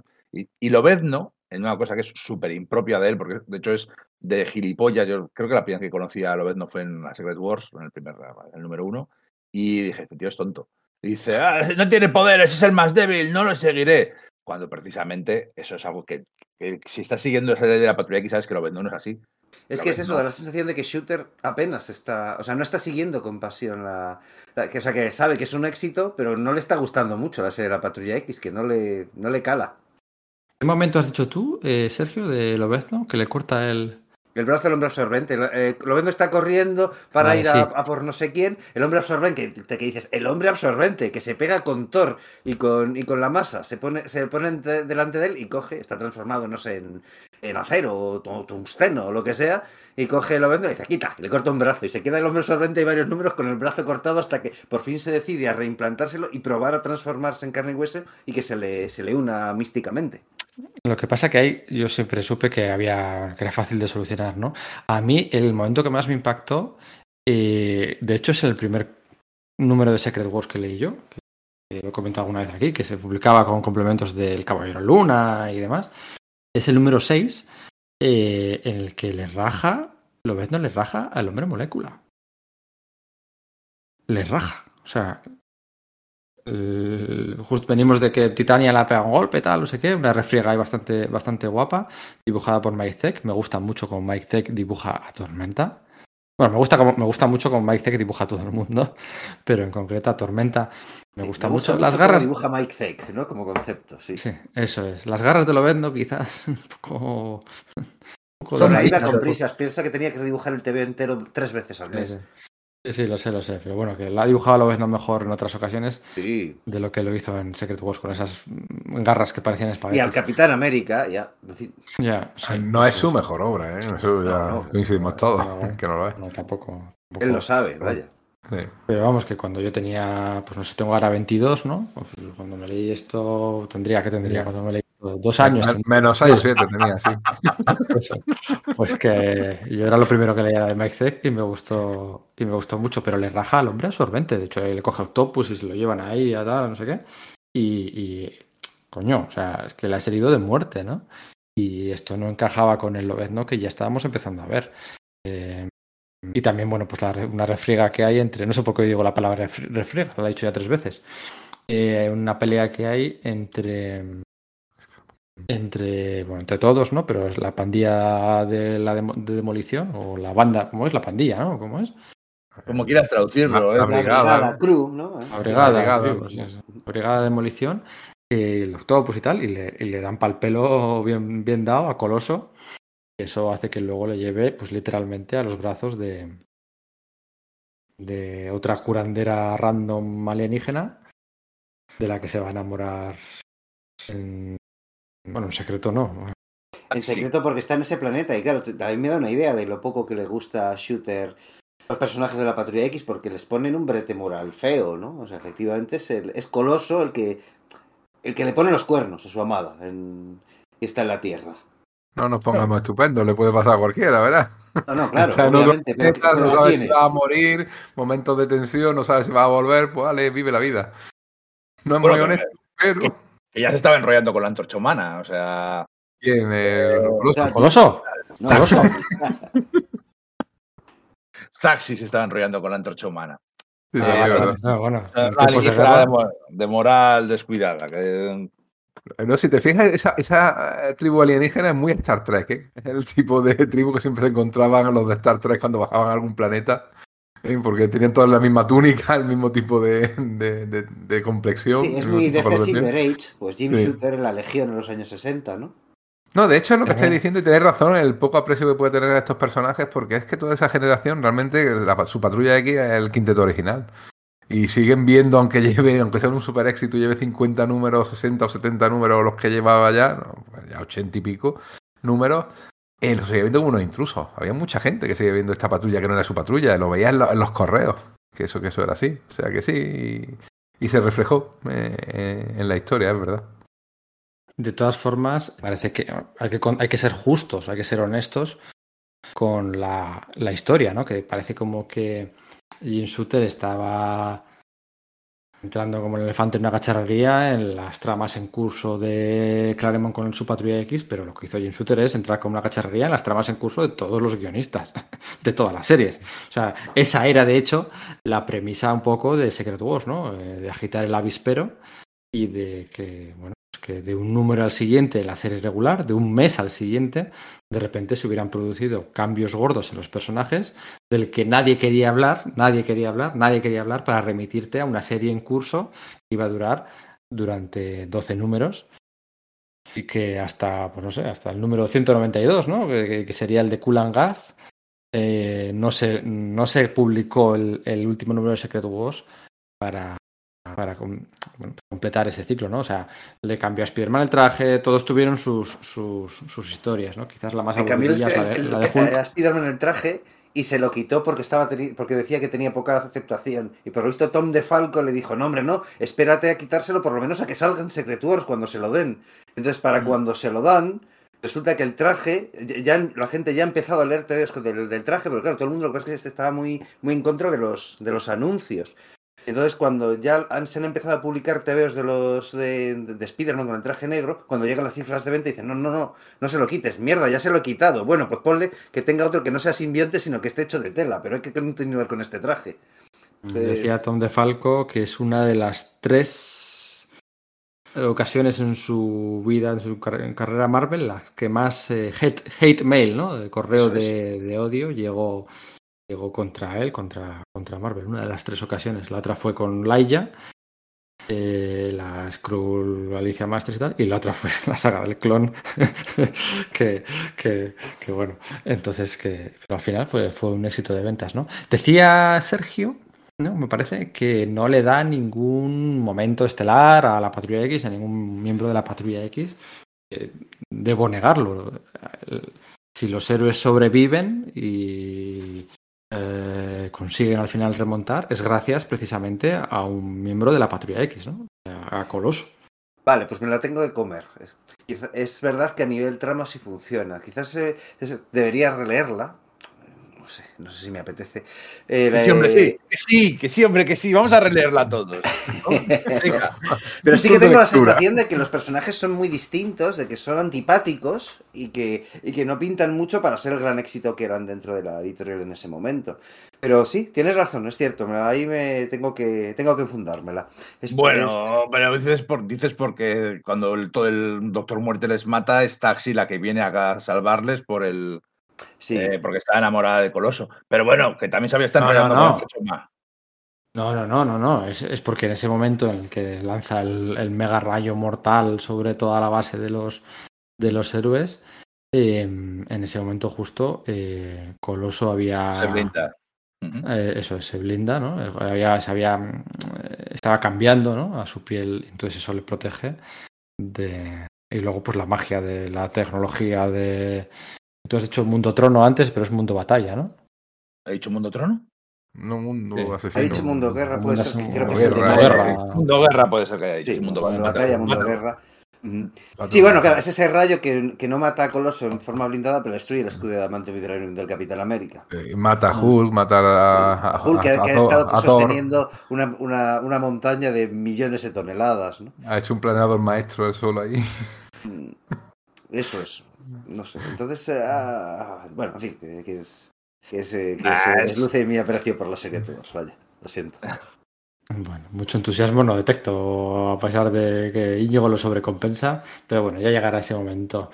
Lo que sí que llega es, eh, bueno, pues después del número 180 viene el número 181 y es el regreso de los X-Men a, bueno, no, a Estados Unidos no, en este caso no es a Estados Japón. Unidos, a Japón. Yo creo que ya, pues, pues eh, lo, lo, los puntos travel que tenía Lobezno de ir y venir a Japón, ya, bueno, se salen de la escala, madre mía. Lo dice, lo dice, ¿eh? Dice, otra vez aquí no puedo, librar, no puedo librarme de este condenado país. Eso es, volver a Japón, el número 181, y aquí ya eh, Dan Green ya, bueno, ya, se, ya, ya se complementa a la perfección con, con, John Romita Jr. y ya eh, se, se, perfila un apartado artístico eh, histórico que iba a hacer historia. Además, la serie es el momento aquel, el momento más vendido, es cuando la, la famosa gira que hacen por, por Francia para pregonar los parabienes de la por la editorial ¿no? Eso es, y bueno, aquí todo va más o menos como la seda, salvo el, el, el, la mierda de uniforme amarillo que le ponen al profesor Xavier, que no entiendo cómo alguien pudo aprobar aquello. Y bueno, también está el, el, reencuentro con Fuego Solar, reencuentro puntual. El hecho de que, no lo hemos dicho, pero en Secret Wars, Lockheed, el dragoncito de, de, de, Kitty, se encuentra una novia de su mismo tamaño y al volver a Secret Wars se convierte en un dragón gigante como Godzilla, pues arrasa Japón, ¿no? Porque para eso están los dragones. Pero, pero está, Japón, está, ¿no? está, gracioso porque sale sí. en plan el ejército japonés y dice, no, no, están, están súper preparados para esto. Claro, es que piensa que había una serie de Godzilla de Marvel, claro, claro. el Ronin rojo y tal. Es que esto era el, el pan nuestro de cada día en el universo Marvel. Claro que sí, sí, sí. Es que, es que sale, de hecho, salen, salen unos niños que están mirando, hacen el chiste de es un pájaro, es un avión para el dragón gigante, y sacan una, es que es muy gracioso, sacan un, un, catálogo de monstruos en el que está Godzilla, está el Battle Seal Yamato, Astro Boy, Red Ronin y Hulk. Como que ya juegas con, con eso. Con, con la, eso referencia, la, referencia, al Yamato me mola mucho. O sea. Sí, sí. Es guapo, es guapo, es guapo, es, es guapo. Y luego está el tema ese de que ahí, en ese. Con esa catástrofe del, dragón arrasando medio Japón, aunque sea accidentalmente, porque en el fondo, bueno, no es que ella sea malvada, ¿no? Simplemente se ha convertido en algo enorme. Es cuando aparece. Está haciendo un nido, simplemente. Está cogiendo, eh, en vez de ramitas, está cogiendo edificios para hacerse un nido. Eso es, para tener, alumbrar ahí a sus polluelos con Lockheed, ¿no? Y, Cosa que Lockheed no quiere. Ajá. Y es ahí donde hay... una vez a Miko, ¿no? La niña japonesa que, que Lobezno ha de, ha de, adoptar, porque su madre es una víctima de esta catástrofe y Lobezno se queda un poquito en el aire en lo que es en la serie, pero más adelante será, será retomado. Eh, adopta, digamos, o toma bajo su tutela o promete a la madre moribunda que cuidará de esa niña. A mí esa escena me flipa. Sí, es que me, me emociona. Ese es el Lobezno, que, que, era el vigente, y no el de Shooter, es lo que quiero Efectivamente. decir. Pero fíjate esa historia de los dragones, eh, mete de repente uno de sus argumentos recurrentes, Clermont, que esto del amor no correspondido y sobre todo el hecho de que eh, que tú quieras a alguien no significa que esa persona te tenga que querer, por mucho que tú pienses que está haciendo todo por ella, que, que lo estás poniendo en el centro de su vida, no tiene por qué enamorarse de ti. Eso precisamente puede que sea uno de los, mm, eh, uno de los pasos a la madurez, aceptar eso. Sí, es muy adolescente. Es dirigido a, eso es a la adolescencia. Es un TV que per se eh, evoca adolescencia, ¿no? Los cambios en la, en la, en la, pubertad que, que, en los cómics se reflejan como, como la, la, eclosión de los poderes mutantes. Entonces entra muy bien. Y en ese aspecto, Claremont es como muy educativo, ¿no? Ensanchando las mentes de, de, los niños para que se enfrenten al, al, mundo adulto y resulta sorprendente incluso hoy por hoy leerlo, ¿no? Lo, lo bien hilado que está y no sé. A mí hay otro detalle que me gusta mucho. Pedro ha hablado del traje infame del profesor Xavier, que lo es, pero le caen unos escombros al profesor Xavier y pierde los nervios. Empieza a decir, no siento las piernas, me he vuelto a quedar paralítico y, se le va la olla. Y me, gusta mucho que Claremont enfatiza una y otra vez que el profesor Xavier no es un hombre, no es un agente de campo, que no es un líder de combate, no, está, no, sabe hacerlo como lo hace Cíclope o lo hace Tormenta. No, no está a la altura de liderar a la patrulla en el campo de batalla, aunque sea tan poderoso. Sin embargo, lo intenta un montón de veces, ¿eh? hasta el número 200. Sí, sí, sí. Pero me gusta que eso, que, que Xavier tiene muchos talentos y tiene muchas habilidades, pero esa no es una de ellas. ¿Y qué le pasa a la dragona? Porque yo quiero, yo quiero seguir hablando de los dragones. ¿Qué le pasa al final? Porque yo no acabo de entenderlo. No, está, bien, no está bien explicado. No está nada bien. De hecho, yo miro la ficha de personaje y dicen que se suicida, pero no, se, se, se va con la aleja de Japón, eh, Lockheed, y al cuando vuelve le dicen, ¿qué le ha pasado a la dragona? Y echa como humo por la boca y no sabes si es que él la ha matado. Pero no, no te lo explican. Y hace como que se la ha comido, ¿no? O algo así. que, por cierto luego resucita, ¿eh? La dragona, ¿eh? Para que estéis tranquilos. Sí, y ahí está, echa el, humo y ahí está parte de la respuesta a la pregunta de Coloso. El dragón pobre fue un amor no correspondido. No sé, no, no, no queda nada claro. Es bueno, Deus es máquina. Pero, oye, la última página de ese número, que es un número como muy, ay, que bien, la patrulla X ha vuelto de, de Japón, no viene muy cambiada, no viene, no viene muy cambiada comparado con todo lo que le pasa a los demás, simplemente han estado allí. Cíclope vuelve a caer en, en, su luna de miel, que también la pobre Madeleine, que se ha quedado allí, estaba en luna de miel, de pronto ha desaparecido el marido y se ha tirado una semana allí esperándole, llorando, no ha ido a ningún sitio a buscar. A... Llevaba la llave en el, en el visor, Cíclope, ¿sabes? se quedado atrapado en la, en la habitación. No, no, sé, eso, bueno, pues bueno, pobre. Pero eso pobre, es lo, que vas a comentar de la última página, me parece súper interesante, dilo. La última página es un puntazo, es el, el, senador Kelly presentando el acta de registro mutante. Eso es. O sea, el, el, el, futuro de días del futuro pasado está aquí, el mundo se mueve y estos son, esto es serio, o sea, es, es que, es que encima está muy bien tratado. O sea, aunque luego no se llegará a tratar con toda la profundidad, o el final será un poquitín así escachurrío, que simplemente, como dice, se disuelve, se disipa el asunto, todo, esta, todo esto está bien. O es que, que la ley está ahí y, y, se va a debatir en el Congreso y está en la, en la sociedad. Eh, está también el tema de, de, la polémica de Dazzler, ¿no? Se referencia varias veces a lo largo de las páginas que Dazzler, pues en su propia serie, había salido del armario, por decirlo así, se había revelado como una mutante, iba a hacer una película y, los personajes varias veces están viendo la televisión y está hablando del debate de estos mutis que están entre nosotros, esta muti que hacer una película y, y como Dazzler, de hecho, arruina su carrera artística al revelar que es mutante. Y está el tema del Capitán Britannia de Alan Moore, que se está publicando en Inglaterra. Es el, el, el, personaje este James Jaspers, que luego es un mutante que puede controlar la realidad, está implementando leyes en el Reino Unido eh, del universo Marvel para meter mutantes y criaturas con superpoderes en campos de concentración.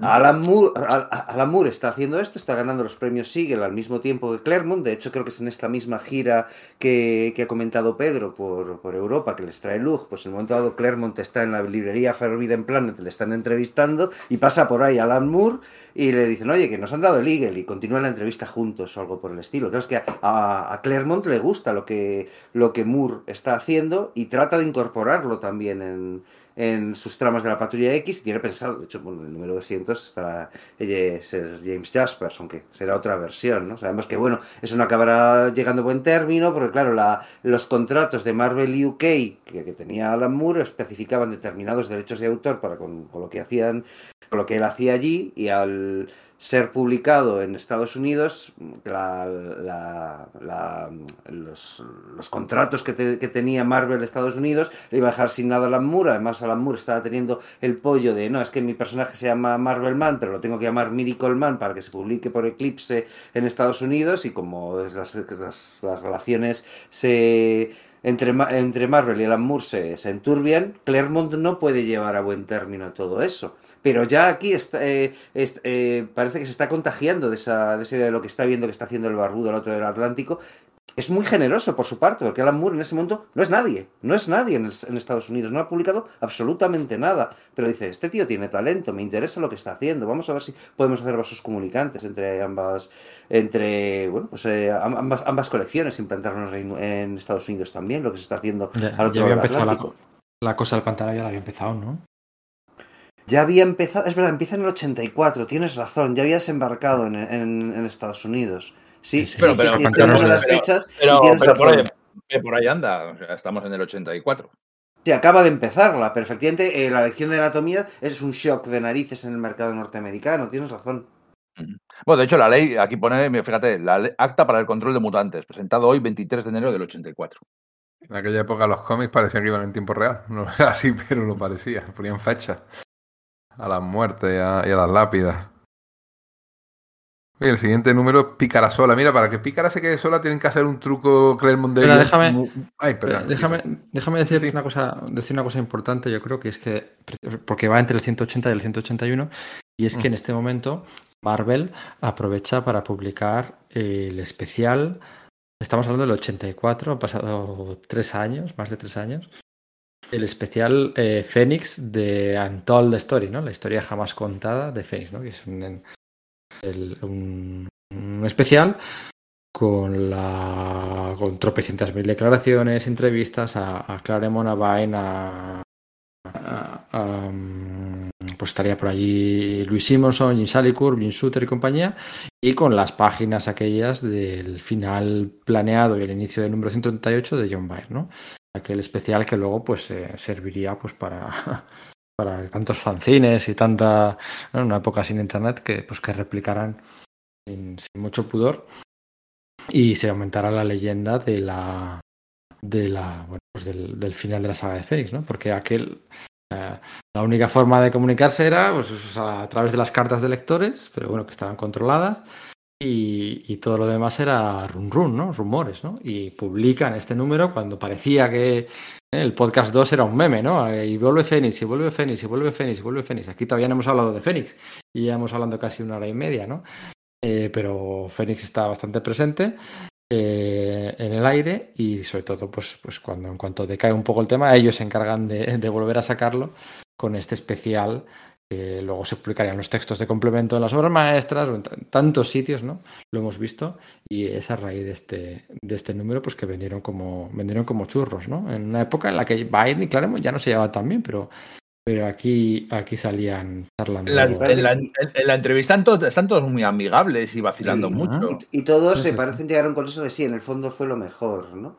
Que bueno, habría sí, que y, Terry, y, Terry, Austin, se me olvidaba, todos los que he dicho yo. El sí. Vine, Claremont, Shooter, eh, Jim Salicourt, Luis Jones o Luis Simonson y Terry Austin, también estaba Terry Austin. Además hay otra cosa importante, que se publica esto, se publica el final alternativo de, con el, en el cual eh, Jean Grace continúa viva, aunque despojada de los poderes del Fénix, y claro, es que dentro de poco se va a introducir el personaje de Rachel Summers, o incluso ya ha aparecido en los nuevos mutantes, ahora mismo no lo tengo controlado, que se supone que es la hija de esos Cíclope y, y Jean Grey, que son los de los de Días del, del, Futuro Pasado. Entonces se van cerrando cosas, ¿no? Es decir, no es. Rachel, Rachel Grey no aparece de la nada después de muchos meses. Sí. De, Rachel de, acaba, acaba, de aparecer en el primer número de Sienkiewicz, como dijimos el otro día. Eso es, ¿no? Pero que además eso se ha publicado el especial este de Phoenix de Untold Story y ahí es donde se ha presentado en, el fondo, de nuevo, la línea temporal alternativa de la que va a surgir ella. Eso es. Vamos, que Marvel es insistente con el tema con el tema de Fénix, no bueno, fíjate, es que de hecho es que han pasado nada. Eh, el número 175 era con Mente Maestra y con y con Fénix, al fin y al cabo, y aquí estamos hablando de 180-181. Que no queremos repetirnos lo que tanto repetimos el otro día, ¿no? Fénix todo el rato, pero, pero, pero, seguía en el ambiente eh, eh, la, buena, la buena de Fénix. Eh, te toca, ¿qué querías decir de Pícara y el siguiente número, Enrique? Bueno, Pícara, es, que es casi más Carol, ¿no? Pero bueno. Exacto. No, eh, para que Pícara pueda aparecer sola en el siguiente número, un numerazo por cierto, tienen que inventarse un truquillo muy churri de guion, que es que Tormenta y, y Profesor Xavier mandan a Pícara sola. Mientras ellos luchan con la dragona, mandan a Pícara para que compruebe a ver el estado de Kitty Pride, a la cual habían dejado camino de la Academia de Massachusetts con Duke Ramsey, que sus padres la habían matriculado en la Academia de Emma Frost.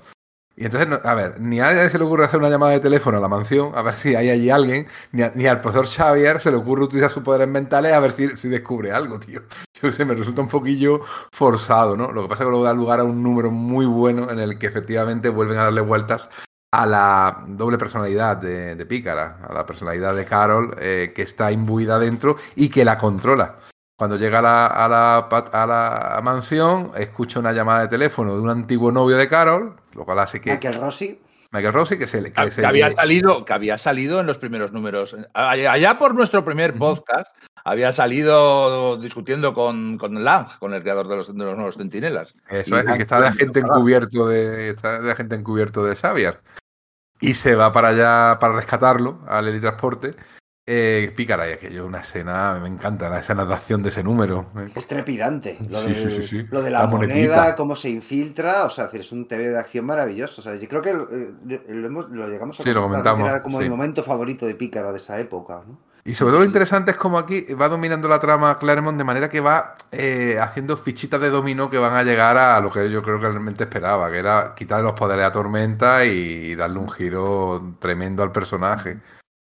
Aquí Pícara, joder, Pícara, ya es parte integrante del grupo. De hecho, eh, dos o tres números, dos números antes, eh, es usando sus poderes con la que curan a Coloso, ¿no? Eh, Coloso estaba convertido en eso, en, en, bueno, en metal, bueno, en hierro, en met con el hielo, o sea, todo eso estaba convertido en, una estatua y Pícara le absorbe sus poderes para que y luego le pueda curar curandero. Y Tormenta llega a pensar, lo que está sufriendo Pícara ya es uno más de nosotros. Pero eso es redundante con la, aquel número de el Oberno y Pícara solos. sí, el, pero, el, pero, pero, ahora lo piensa también Tormenta, no solo claro, claro, vale, vale, vale. Esta es la clave, que todos los sí. personajes esenciales del grupo empiezan a confiar en ella, ¿no? Lovendo es el primero que, que, rompe una lanza a su favor, ¿no? Pero uh, el momento en que la lideresa, eh, Tormenta, sí. lo hace, ya la cosa cambia, ¿no? Claro, es que, Tormenta, es Tormenta, había llegado a decir que si entraba a picar a ella se piraba. Eso es. Porque había hecho daño a su amiga Carol. Lo hemos comentado antes, nos estamos dejando muchas cosas. El momento en el que Picara ayuda a curar a, Coloso del momento Han Solo es bien guapo. Eh, también se me ha quedado cosas por comentar de, de, Amico, ¿no? La hija que adopta Lovendo. Es un personaje que a mí me mola bastante, ha aparecido poco, eh, pero las etapas de Steve Scrooge, eh, de Frantieri y si me apuras un poco la de Jason Aaron, era un personaje importante y, y bastante molón, la típica cría rebelde, madafaca y tal. Eh, pero bueno, se nos olvidan, se nos están olvidando cosas. No, bueno, pero vamos. Y, y mira, es vamos, interesante. Vamos adelante y atrás, no hay problema. Porque sí, sí, lo ves, no, eh, está ya también tomando un poco, también lo hace con Kitty, el, este papel que ahora está tan de moda de padre, ¿no? Este, eh, un Pedro Pascal, a ver que me entendáis, ¿no? Lo que está haciendo Pedro Pascal en toda cada una de las series, que es el padre adoptivo de alguien al cual coge, eh, que es probablemente la persona menos indicada para hacerlo y sin embargo asume ese papel. Padre adoptivo badass. Exactamente, el Oerno va, va, va, tomando ese papel, pues eso, hace treinta y pico, cuarenta años, ¿eh? también muy pionero. Sí, igual Lobo Solitario y su cachorro, que es que, que Frank Miller ya estaba Sí, flipando claro. con ello en esos momentos, podía tener que ver, pero no, no, no, soy capaz de dar una, una este directa. Sí, Por cierto, es eso, eh, mientras están publicando estos números de los que estamos hablando, eh, lo hemos dicho al principio del podcast, pero también se está publicando la miniserie de la Patrulla X y los Micronautas en estos Ujú. momentos, ¿vale? Es decir, se empieza a publicar a la altura del número del, del, del editor, del editor as- asistente, que es el... ah, El, anual, anual 7, ¿no? Eso es, sí, sí, sí. Entonces, la En el que villano- números, El villano es aquel. eh, aquel ah, desdoble de personalidad oscura de Charles Xavier. que en el primer podcast del, dedicado a este serial de la patrulla X de Claremont, en el número 106, 105, 107, no, 107 no, 105 sería, eh, co-guionizado, o sea, no era solo Claremont, Claremont estaba por allí, pero muy testimonial, no tenía la autoridad que tenía, eh, que tuvo después, y había aparecido ahí ese, eso es un supuesto felín, eh, que no estaba ni siquiera dibujado por Dave Cockrum, había aparecido ese, bueno, ese reverso tenebroso de la muerte, de la muerte no, del profesor Xavier, ¿no? sí, su, su- su- aquí, su parte pues, oscura materializada, ¿no? Que, que había quedado ahí eh, expulsado a otro plano y en la patrulla X contra los micronautas se nos explica que esa parte ha sido expulsada de este plano material, pero ha llegado el microverso de los micronautas. Y de hecho, lo que la forma física que adopta es la de cuando Xavier luchó por primera vez contra el Rey Sombra, en, o sea, cuando todavía andaba, ¿no? Cuando había tormenta de pequeña y tal, dibujada por John Byrne, esa armadura con pinta de gladiador eh, romano eh, dorado, ¿no? Ese, Ujú. ese es el, el aspecto es. que pilla. Y hay momentos muy creepy ahí, con el varón Carza intercambiando su mente con, con, con Kitty Pride, ¿no? Que, bueno, pues una, una clara remontada a de las habituales de... La claremontada es ese villano eh, dominando a Daniel Moonstar Sí. a base de orgasmos mentales. Es cierto, sí, es, sí. no- Eso es no lo más- eh, a un adolescente en Bragg la, la, po- la posee y, y le, y le provoca oleadas de La placer. lleva o al lado oscuro a través de orgasmos Uf. inducidos telepáticamente. Sí, Sí, señor. Tal cual. es una brutalidad que dices tú, pero ¿qué, qué estaban pensando? pues nada, nada, sí, que sí, sí, lo sí. hacían y se quedaban tan panchos. Sí, decía algo así como, eh, ¿te ha gustado? O cría, o chavala, o niña. Y ella con una ojera like it. "Sí". Y sí, sí, sí, eso es. Con cara siniestra, ¿no? Es que es una miniserie muy chunga, porque claro, a nadie le importa el mundo de los micronautas, pero es que el tipo este, el Charles Xavier malvado, la entidad, creo que les- se tra- la- fue como la tradujo Forum, eso, reventaba, hacía explotar planetas con chasquidos de dedos, ¿no? Era un villano de, primera línea para el microverso, pero ahí se sucedían los millones de muertos, o sea, en, esa miniserie, era un, de un tono bastante, bastante chunguete, ¿no? Hasta ese momento en que los micronautas tienen, lle- también son poseídos y llevan el traje de la patrulla X original, ¿no? Que es como... este, ya estaban los nuevos mutantes con ese con, los trajes de la patrulla original, ¿no? Pero parece que pegó fuerte aquella, aquella ilustración que John Byrne hizo eh, llevando la, la nueva patrulla X con, lo- con los trajes de la primera, ¿no? Y, o sea, se, se vuelve a jugar con los micronautas. 13 años tenía, tenían las crías. Bueno, que esto, esto lo ha, a ver, que, que lo hizo Claremont en los 80, pero lo ha hecho George R. Martin hasta antes de ayer, ¿eh? O sea, que tampoco... Aquí parece que estamos criticando a Chris Claremont por... Pero luego la gente bien que aplaude cuando lo hace George R. Martin Son y se cómics plasma. aprobados por el CCA, ¿eh? Cuidado. ¿Sabes? Bueno, o sea, que esto no es el único ni... Todo tiene un contexto. Bueno, oye, ¿cuál es vuestro cómic? Hablando de John Romita Jr., que estamos hablando poco de él, pero podría ser, vamos, alabanza tras alabanza, por supuestísimo. Eh, ¿Cuál es vuestro cómic favorito de John Romita Jr. mm, en, aquella primera etapa en Spider-Man? A lo obvio, el de Juggernaut, ¿no? Que aquí lo repito un poquito más adelante. No, Tampoco soy muy fan de esa época, ¿eh? Tengo que decirlo, ¿eh? Yo no soy muy fan de ese Spider-Man. Ah, a mí sí me bueno. gusta y, y me voy a ir directamente pues al, al primero que más me impactó, el primero que vi, ¿no? Que fue la- el retomar a la gata negra. Estuvi- estuviese Yo- eh, yo creo- pintada por Jim Mooney, ¿no? Pues eh, esa portada simplemente que pues me... Yo el duende, es que a mí el duende me flipa. Sí, claro, es que-. También, también, está muy bien. Bueno, pues aquí en el siguiente número de los X-Men hay una. Eh, un reencuentro entre John Romita Jr. y el Juggernaut. Eso es. Pero no te creas que Claremont se molesta en explicarnos cómo ha salido el Juggernaut de donde la había dejado Spider-Man en aquel cómic.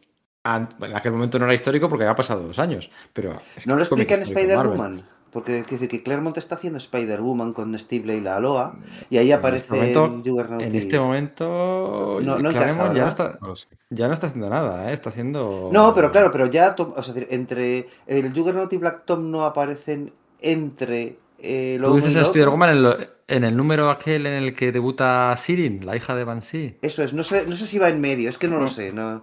Es una pregunta, es una pregunta, no una afirmación, es lo que quiero decir. que salen que salen el Juggernaut y Black Tom Cassidy que salen de, de- de civil, o sea, salen vestidos de Ujú. civil. Bueno, de hecho aquí este número también sale el Juggernaut vestido de civil. Eh, eh, bueno, pues, pues está, ¿no? Y yo creo que ahí no lo explica. Y aquí Claremont no se molesta en explicar cómo ha salido. Creo que, creo que fue Stern que lo explicó años después, en alguna historia así como muy de Remember, Remember. Pero podría estar aquí Me, estando. me- me quiere sonar. eh, me quiere sonar.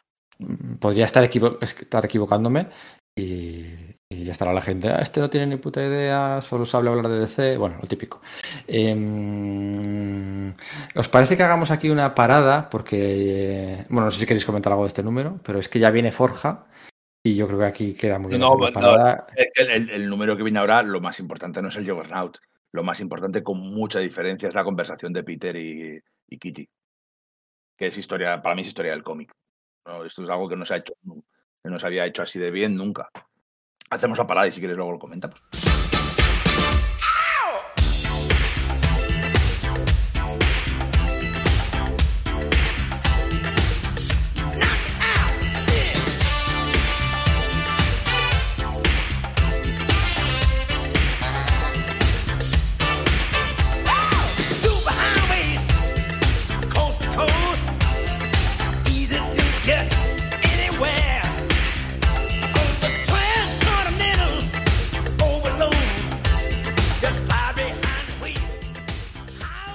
Bueno, venga, vamos a seguir. Antes de este interludio musical, decía Íñigo que quería eh, ensalzar, ¿no? Ese diálogo en el 173, 183. Sí. Entre, el- sí que sí, el punto final, ¿no? Aquí sí que sí es el, el punto final de, de la relación entre Colos y Kitty. Yo antes de nada tengo que, bueno, tenemos que hacer una confesión, ¿no? Tenemos que hacer una confesión.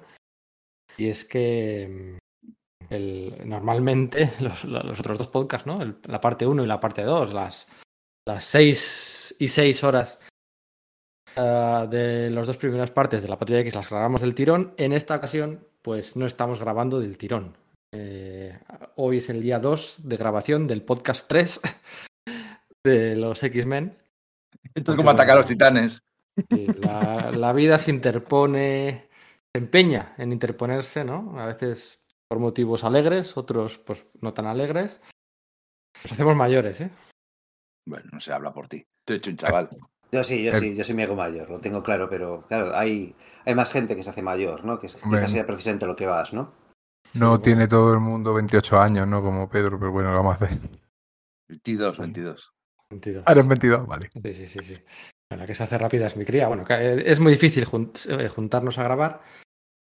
Y bueno, a ver si no se nota, pero lo menciono porque entre la semana pasada que grabamos la primera parte y esta, pues la actualidad, la actualidad nos ha pisado los talones, ¿no? En la parte 1, la actualidad era que volvían los micronautas a Marvel.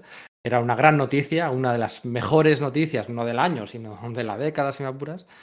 Y en este caso, la actualidad, en vez de una buena noticia, nos ha traído mm, una, do- dos malas noticias. ¿no?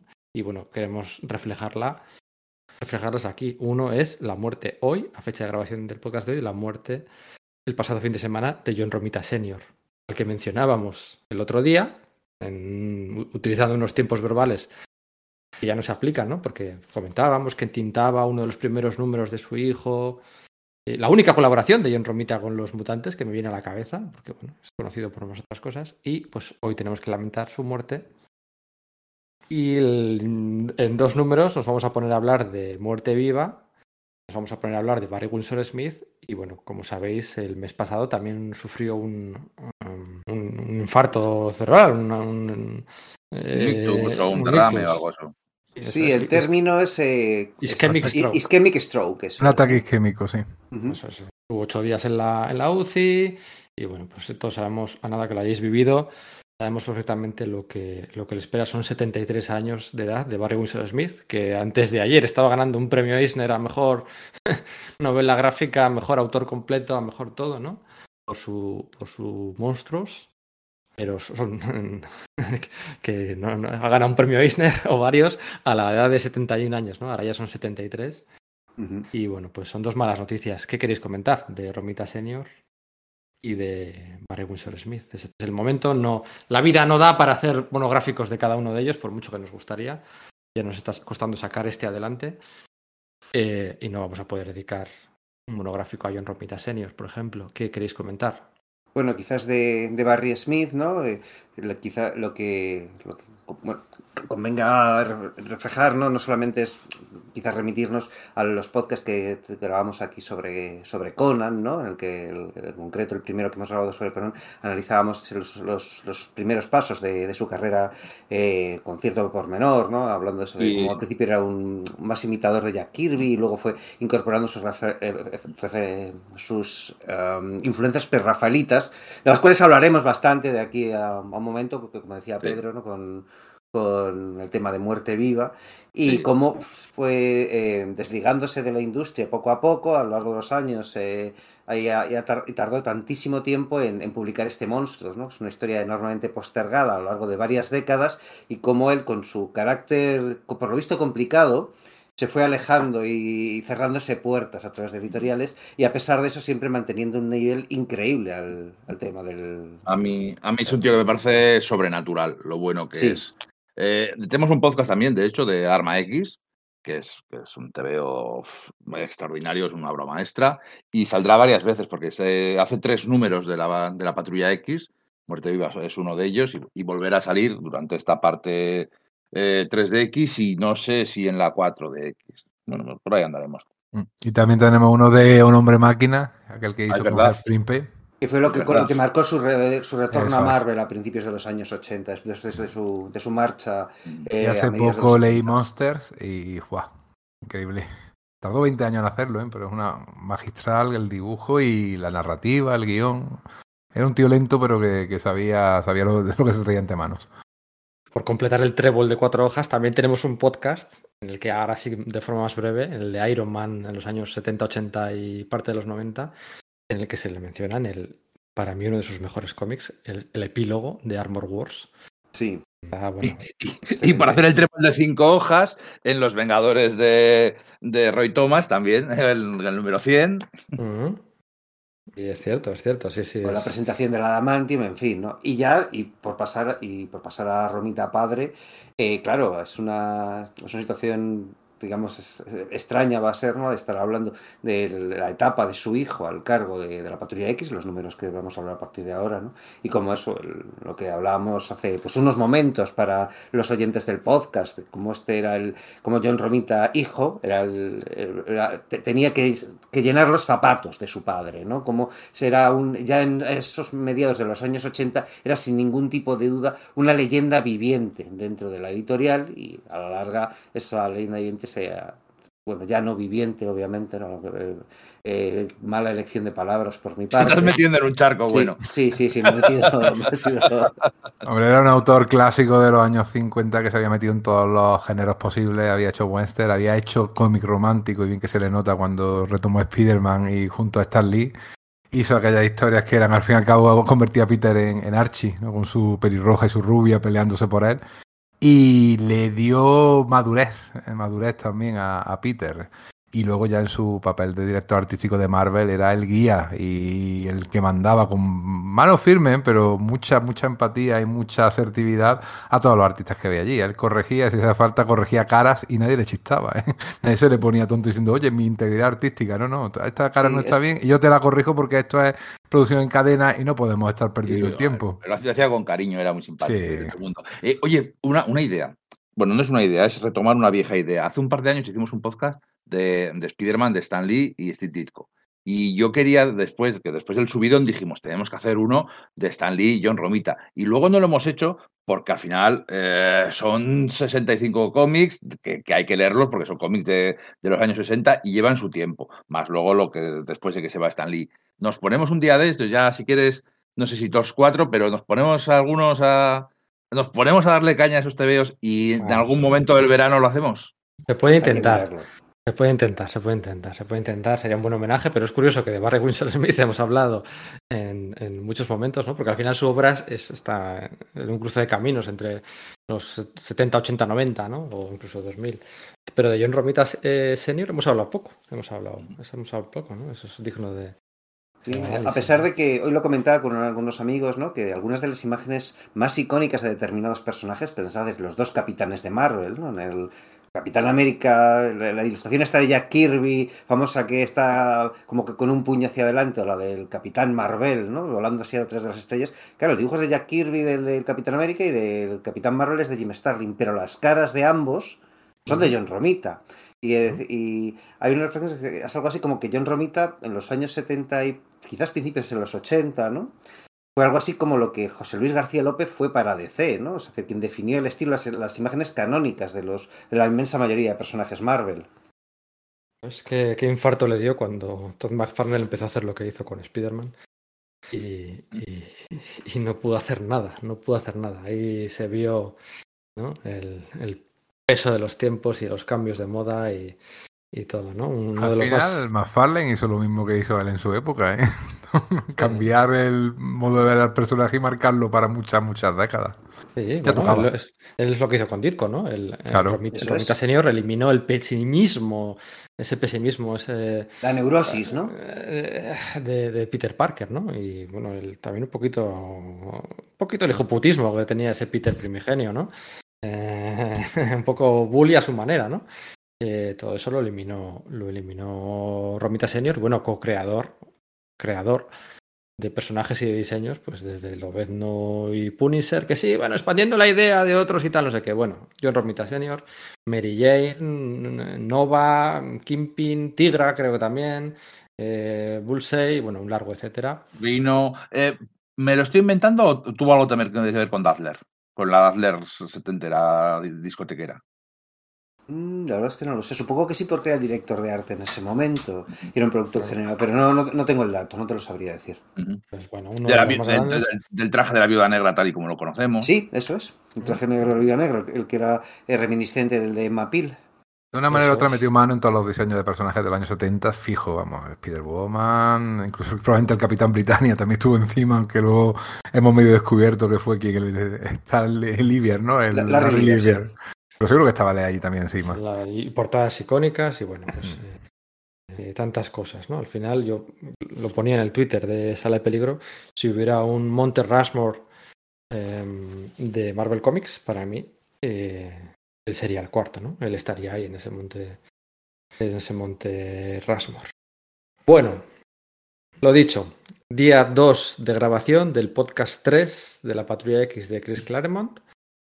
Vamos allá, vamos a continuar. Enseguida, enseguida, enseguida llegamos a Muerte Viva. Pero ¿qué querías comentar, Sergio, de ese diálogo entre... Íñigo, ¿no? Sí. Eh, Íñigo, sí. A ver, esa, esa ruptura puede que sea la, la ruptura más realista, más cruda, más de cómo ocurren esas cosas que se haya visto en un- que se hubiera visto en un TVO Marvel hasta, hasta ese momento. Seguro que hay otros antecedentes, pero son mucho más crudos y honestos. Y estos son, eh, esto es, esto es jodido. Es no, te, quería, pero he conocido a otra y ya no estoy, no, no, ya no te quiero. Y ya se ha acabado. Y es el, ese primer desamor, porque Kitty tiene 14 años, que, que, el mundo se te viene encima y está tratado con una sensibilidad, con una inteligencia por Claremont y por Romita eh, Junior, eh, que, que son, son unas páginas espectaculares. Todo como ella intenta mantenerse con calma por fuera y a la vez está pensando cómo se le está rompiendo el corazón, cómo no puede creerse y todas esas cosas. Y luego como pues ella se va y se retira primero a donde su amiga, donde Iliana, a llorar, y luego donde su figura materna, Auroro, y le dice eso, de, de- está llorando y dice, no, es que le odio, le odio tanto, y dice, le quiero. Está, eh, ese tratamiento de esa ruptura me parece de los mejores cómics de la Patrulla X. Es que es así, es, es, un, es algo fundamental, es, es la diferencia de este cómic con otros cómics de superhéroes de su época. Y de, bueno, en general, de su época y, y no de su época. Eh, esto es, es, pionero, o sea, aquí, y los 80, ¿eh? parece un, un, contrasentido, pero simplemente en los cómics de superhéroes las relaciones no se sentían tan humanas como, como ocurre en este. Y tengo que decir que hay un uso ahora que, está tan, lo hemos comentado alguna vez, está tan fuera de moda utilizar globos de pensamiento. Ahí es totalmente necesario para que sepas lo que va por dentro de Kitty. Cuando él está contando que se ha enamorado de otra persona y le cuenta cómo es esa persona, ella eso le destroza el corazón, pero a su vez dice cómo habla de ella, cómo jamás ha hablado de mí. Y eso si no te lo pone, te lo verbalizan, no lo vas a entender por mucho que pongas cara o que le pongas que está muy triste, no sabes realmente lo que hay dentro de ella. Aquí te demuestra una madurez increíble. Y es lo que tú dices, al final son dos personas rompiéndose el corazón una a la otra, porque que Peter está fatal, Peter se siente fatal por hacer esto, pero tiene que ser honesto. Al final es honesto, por mucho que lo no luego lo putee en el mismo número, eh, quiera darle como una, un castigo, un... no, tío, es un alguien honesto, puede haber estado callado y no haber dicho nada. Bueno, pero, pero eh, Logan es un juez severo, se juzga a sí mismo severamente y a ese mismo baremo utiliza para todos los demás. Y para él, Peter ha fallado a, su, compañerismo. A su, lo primero de todo es que la patrulla cuida de los suyos y el concepto de lo que tiene no del honor. Y entonces dice, que ella se sacrificó por ti, se entregó, estaba dispuesto a entregarse a, a, Caliban y a los Morlocks para salvar tu vida y tú no le diste ni las gracias y, y, automáticamente pues has, has, sido un cobarde. Le está diciendo que, que, no, es que yo me peleo y tal, no, pero eres un cobarde. Has preferido huir hacia adelante que enfrentarte de verdad a tus sentimientos y al amor y, y permitir que ella entrara en, tu, en, en, en ti. Nada. Y, y, ese, ese juicio severo y ese Lobezno y, y Oror, y Kurt, eh, Logan y Kurt llevándose de copas a Piort, eh, como, como ese núcleo duro ya de esa patrulla X, que ya lleva tanto tiempo junta, me, este cómic me parece modélico, espectacular en todos los sentidos. Pues sí, que se pega con el Juggernaut, que está genial, pero, pero, eh, pero es el trasfondo de, porque es un cómic de superhéroes. Bueno, a vosotros, pregunta importante, ¿a vosotros os gustan los pistachos? Sí. A mí me gustan bastante los pistachos. Sí, sí a mí también. Son las pipas de los ricos. Los pistachos. ¿Qué es, cuando compráis una bolsa de pistachos, ¿qué es lo mejor de esa bolsa? Lo mejor de esa bolsa. Sí, cuando estáis, cuando estáis comiendo los pistachos, ¿qué es lo mejor de una bolsa de pistachos al comer? Cuando pues encuentras bueno. un pistacho abierto. Eso. Claro. Ese pistacho, ¿sabes? Ese pistacho que están abiertos. Son raros los que están cerrados. No, no, no, me refiero al que está. El que está sin Ah, que no ni siquiera quiere abrirlo. Vale, vale, vale. Está pelado. Está pelado del todo, de acuerdo. El que está pelado, que se ha salido de la cáscara, que está ahí repleto de sal ahí. Esos, sí. son, esos son los mejores. Pues leer para mí La Patrulla X de Chris Claremont y John Romita y Dan Green y Glyn Wayne era, pues sí, me gusta, bueno, como comer pistachos, me gusta mucho, no es mi mejor me tapa, mejor tal, pero me gusta, me gusta mucho. Y de repente te encontrabas un pistacho suelto, repleto de sal, que, que, o medio pistacho incluso, pero da igual, es que gozada. Y ese es el Uncanny X-Men 186, firmado por Chris Claremont. Y bueno, no John Romita Jr., casualmente, ni Dan Green, porque el entintador era Terry Austin el entintador de Barry Windsor Smith. Muerte viva. Muerte viva 1. Eh, con Forja y Tormenta. Para llegar ahí hay que hablar, para llegar a ese pistacho suelto, hay que hablar de los dos pistachos previos con cáscara, que bueno, que tampoco que son tan, tan, tan, tan, tan ricos, pero son el 184, donde se presenta a Forja y el Eagle Plaza, eh, bueno, Selene, Rachel, de todo, ¿no? Y el 185. ¿no? Eh, Forja cambiando modelitos cada dos por tres, desde el bañador de. Bueno, da igual. Eh, eh, en, la, en, la, primera aparición de Forja, ¿te, te acuerdas que decías, eh, ¿por qué Forja no llegó a triunfar si ya era un personaje noventero ya en los 80? Pues igual por estas pintas que llevaba el cabrón, esos pantalones cortos y, esa, y ese polo a rayas. Eh... Y es que era como se supone que se vestían los, los ricos en aquella época. ¿Te acuerdas de la, del adversario? También yo tenía pantaloncito y, y un polito, así, sí. un laco. Sí, o Tony Stark cuando eh, eh, hacía footing en las playas de californianas, ¿no? Con la, con la cinta al pelo y las, y las jamonas en bikini mirándole, ¿no? Eso es, dibujado por Lighton, Barb Wright o quien fuera, ¿no? Eso es, sí. Bueno, a ver, venga, eh, porque esto es lo más parecido que pueda haber a un arco argumental eh, en una etapa en la que definitivamente desaparecen los arcos argumentales, todo lo que hemos comentado eran números autoconclusivos, básicamente, ¿no? Y esto es lo más parecido que puede haber a un arco argumental. ¿Qué me contáis de, estos pistachos, de estos números? Eh, eh, aquí, aquí las cosas se están moviendo ya de verdad. O sea, Valerie Cooper y la comisión de, bueno, y el gobierno ya están dando pasos eh, hacia adelante para, atajar la amenaza mutante o para estar preparados en, caso de, que- en caso de que haya una amenaza mutante, ¿no? Contratan a Forja como inventor, eh, bueno, pues eso, para utilizar, de hecho, para replicar la tecnología de ROM, Caballero del Espacio, con su detector y con su anulador. Eh, Así que, que el, el, metaplot se está moviendo, las, las, piezas se van colocando, ya sabemos que, que Raven Darkholm es, infiltra, es, mística infiltrada en el gobierno, que, que, todo el mundo está ahí y encima Picara es una fugitiva por lo que hizo. Eh, Selene sale de la serie de los nuevos mutantes y llega a esta serie y, y conoce a Rachel, se convierte como en la, archienemiga de Rachel, pues Rachel en uno de esos movimientos extraños había aparecido en la serie de los nuevos mutantes por primera vez para después pasar a esta serie. Rachel. Había aparecido en, en, en, en, la actualidad, ¿no? Porque sabíamos que procedía sí. de, días del, del, futuro pasado. Sí, en lo de Sinkovich, como dijimos. Eso es. Y, eso es. y bueno, pues eh, está moviendo piezas, llega a haber incluso una pelea de la patrulla contra Selene. Bueno, una, una escaramuza, es diferente de las escaramuzas de las peleas de verdad, ¿no?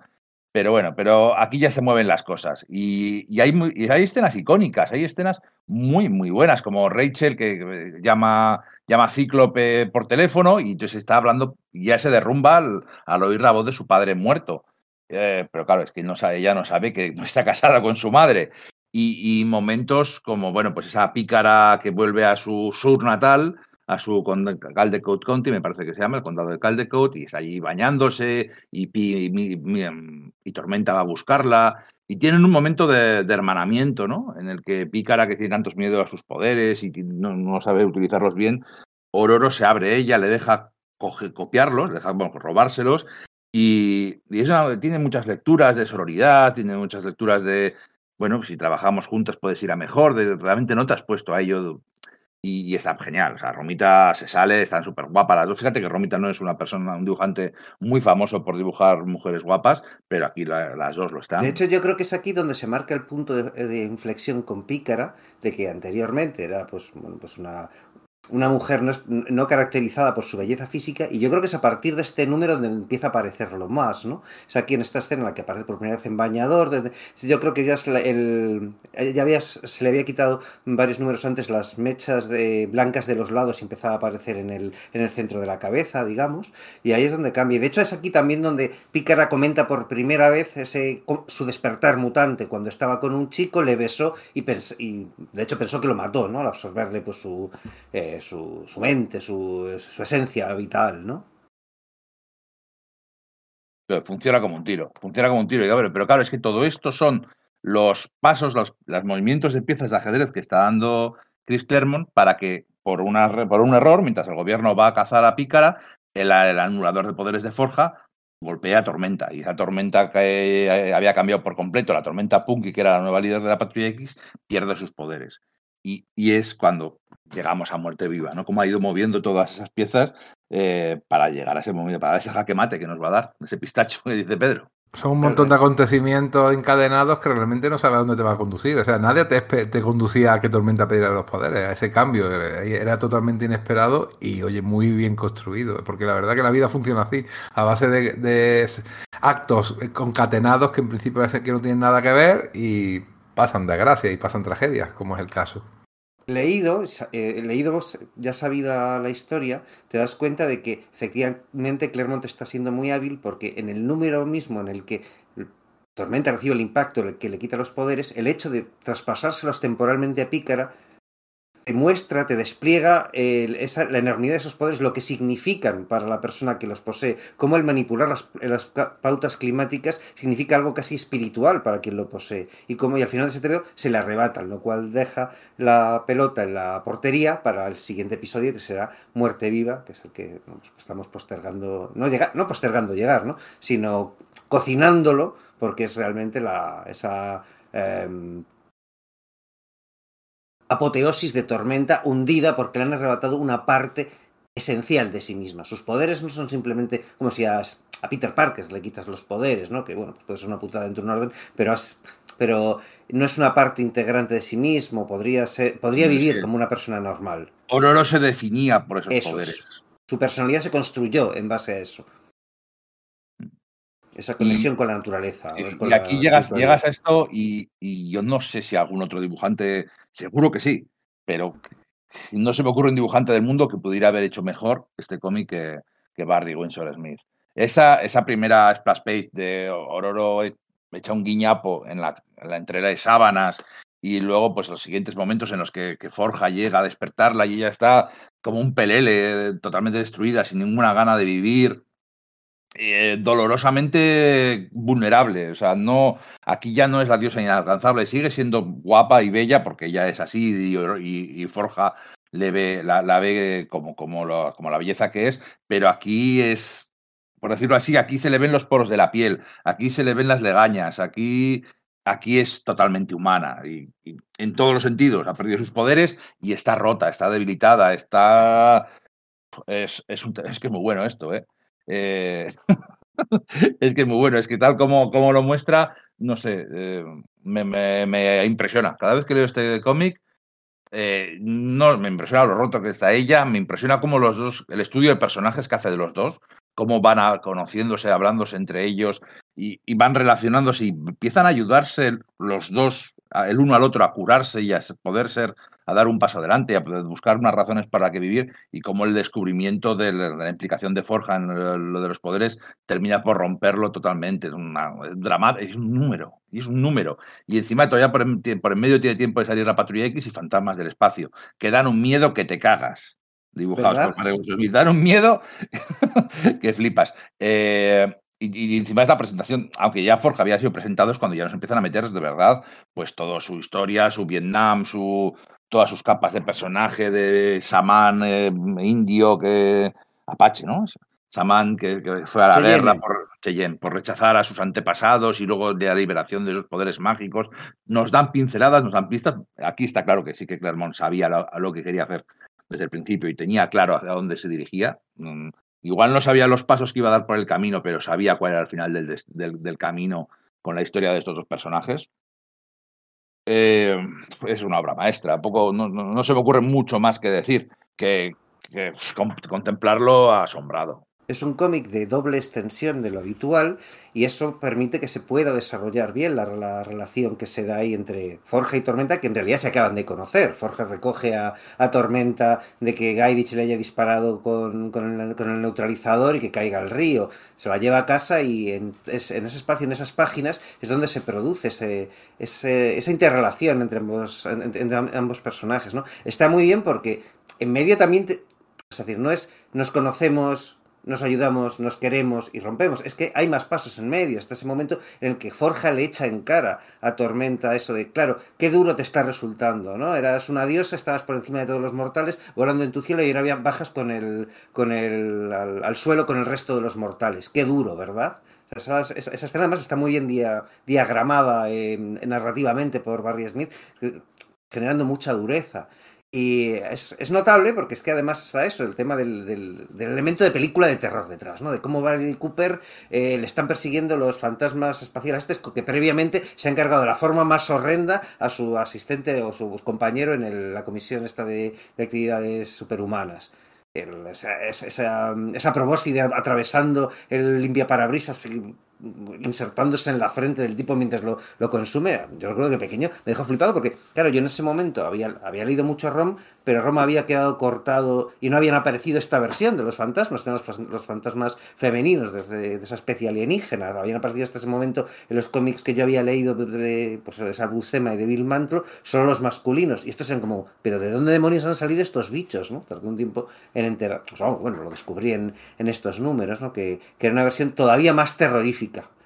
Porque es cierto que, bueno, que la propia CD-ROM cuando aparecen, como ya le entintan Aikin y Garby, sí que es verdad que ya está ese, ese tono de terror en esos, person esa, en esos diseños de, de, personajes antes. Pero claro, con Barry Smith es que eso va al mil, ¿no? Y el hecho de que sea Barry Smith quien lo hace, también él no dibuja guapa a la gente, dibuja a la gente muy real. Entonces, que sea justo ese episodio en el que está tan sumamente rota Tormenta, que sean tan humanos y Forja que también aparezca con sus vulnerabilidades, se descubre que bueno, que le falta una pierna, ¿no? Después de, de, su, incidente en la, guerra de, Vietnam. Son dos, son dos personas reales y muy rotas. Y el hecho de que Barry Smith los, los dibuje, no ya es, que se ponga con ella, es que por su propio estilo y naturaleza, por ello que sea super rafaelitismo, hace que que encaje perfectamente con lo que se te está contando. Sí, es decir, yo. A mí me voló la cabeza. A mí me voló la cabeza totalmente este TVO.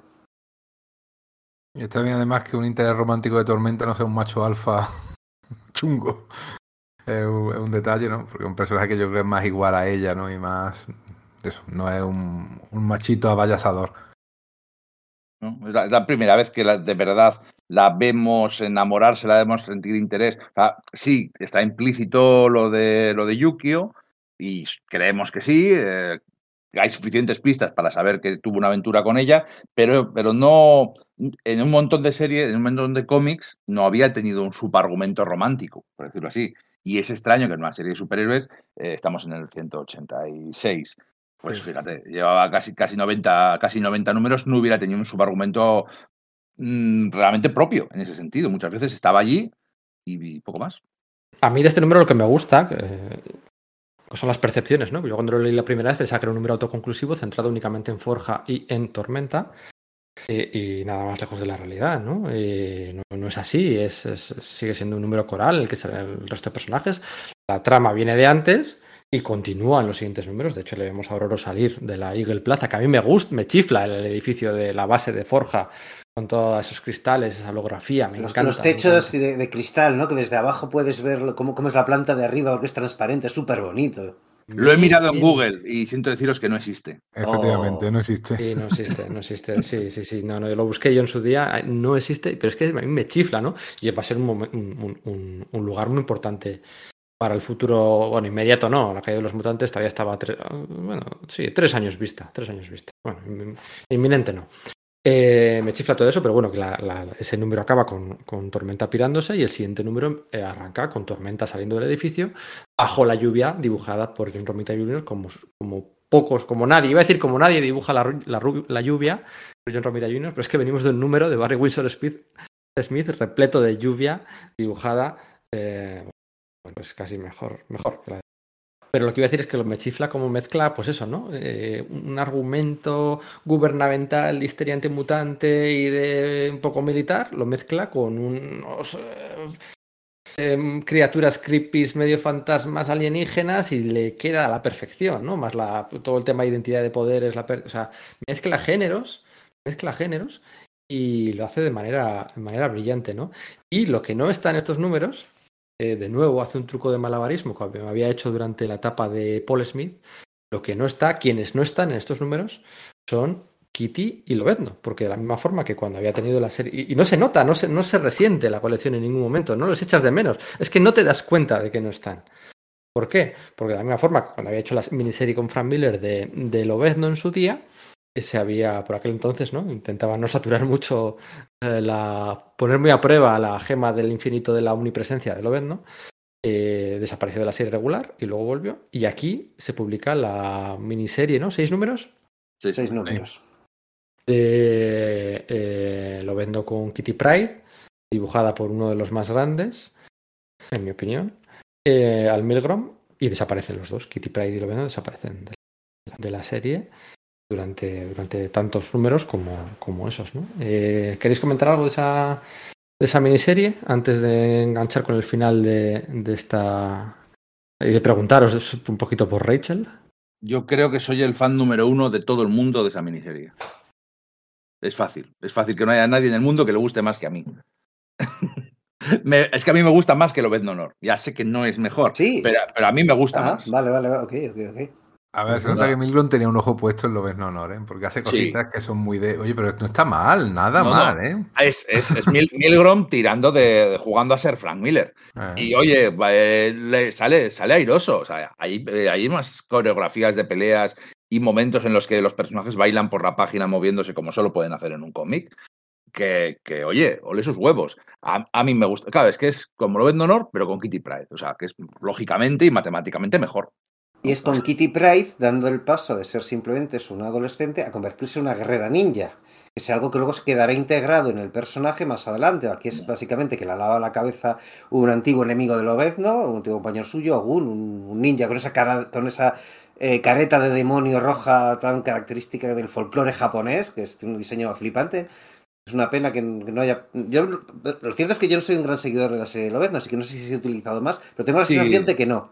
Sí ha vuelto, sí ha vuelto, sí ha Sí, vuelto ¿no? a salir. La, han utilizado, la han utilizado- la han utilizado con, con cuidado. O sea, no, no la han sobreexplotado. Vale, Es que- genial. Entonces, bien.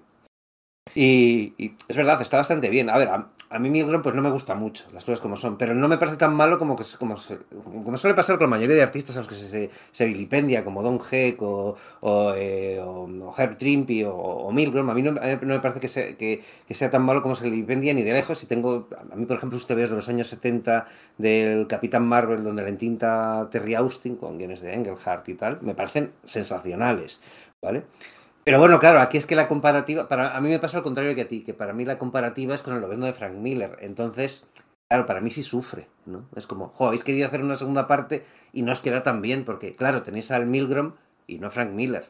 Lo cual no significa que sea malo, es que simplemente es como, mm, bueno, pues no, me gusta más la primera, claro. A mí. No, a ver, es que, a ver, no, no es una obra maestra, es un cómic que cambia la forma de hacer cómics, ¿no? Eh, Sí. Esta no, esta no. Esta me gusta a mí porque es de Kitty Mm, sí, sí, y, me parece que- la, y, y la entrenan y, Lobezno tiene que ir allí a salvarla y luego tiene que hacer una redención y hay esos momentos y encima, joder, es que utiliza, utiliza muy bien la continuidad, utiliza muy bien, fíjate cómo hacían las cosas en aquella Marvel, que no solo le saca de la serie de la Patrulla X para tener esta miniserie, sino, sino que en un momento por- habla por teléfono, eh, Logan habla por teléfono con Xavier y Xavier le cuenta que... mm, eh, le cuenta dos cosas ahí, cómo, cómo era. Le- bueno, le cuenta que, que, que, muer- ah, que Tormenta ha perdido sus poderes y que James McDonald Hudson, su amigo, ha muerto. Que, que se lo acaba de pasar en.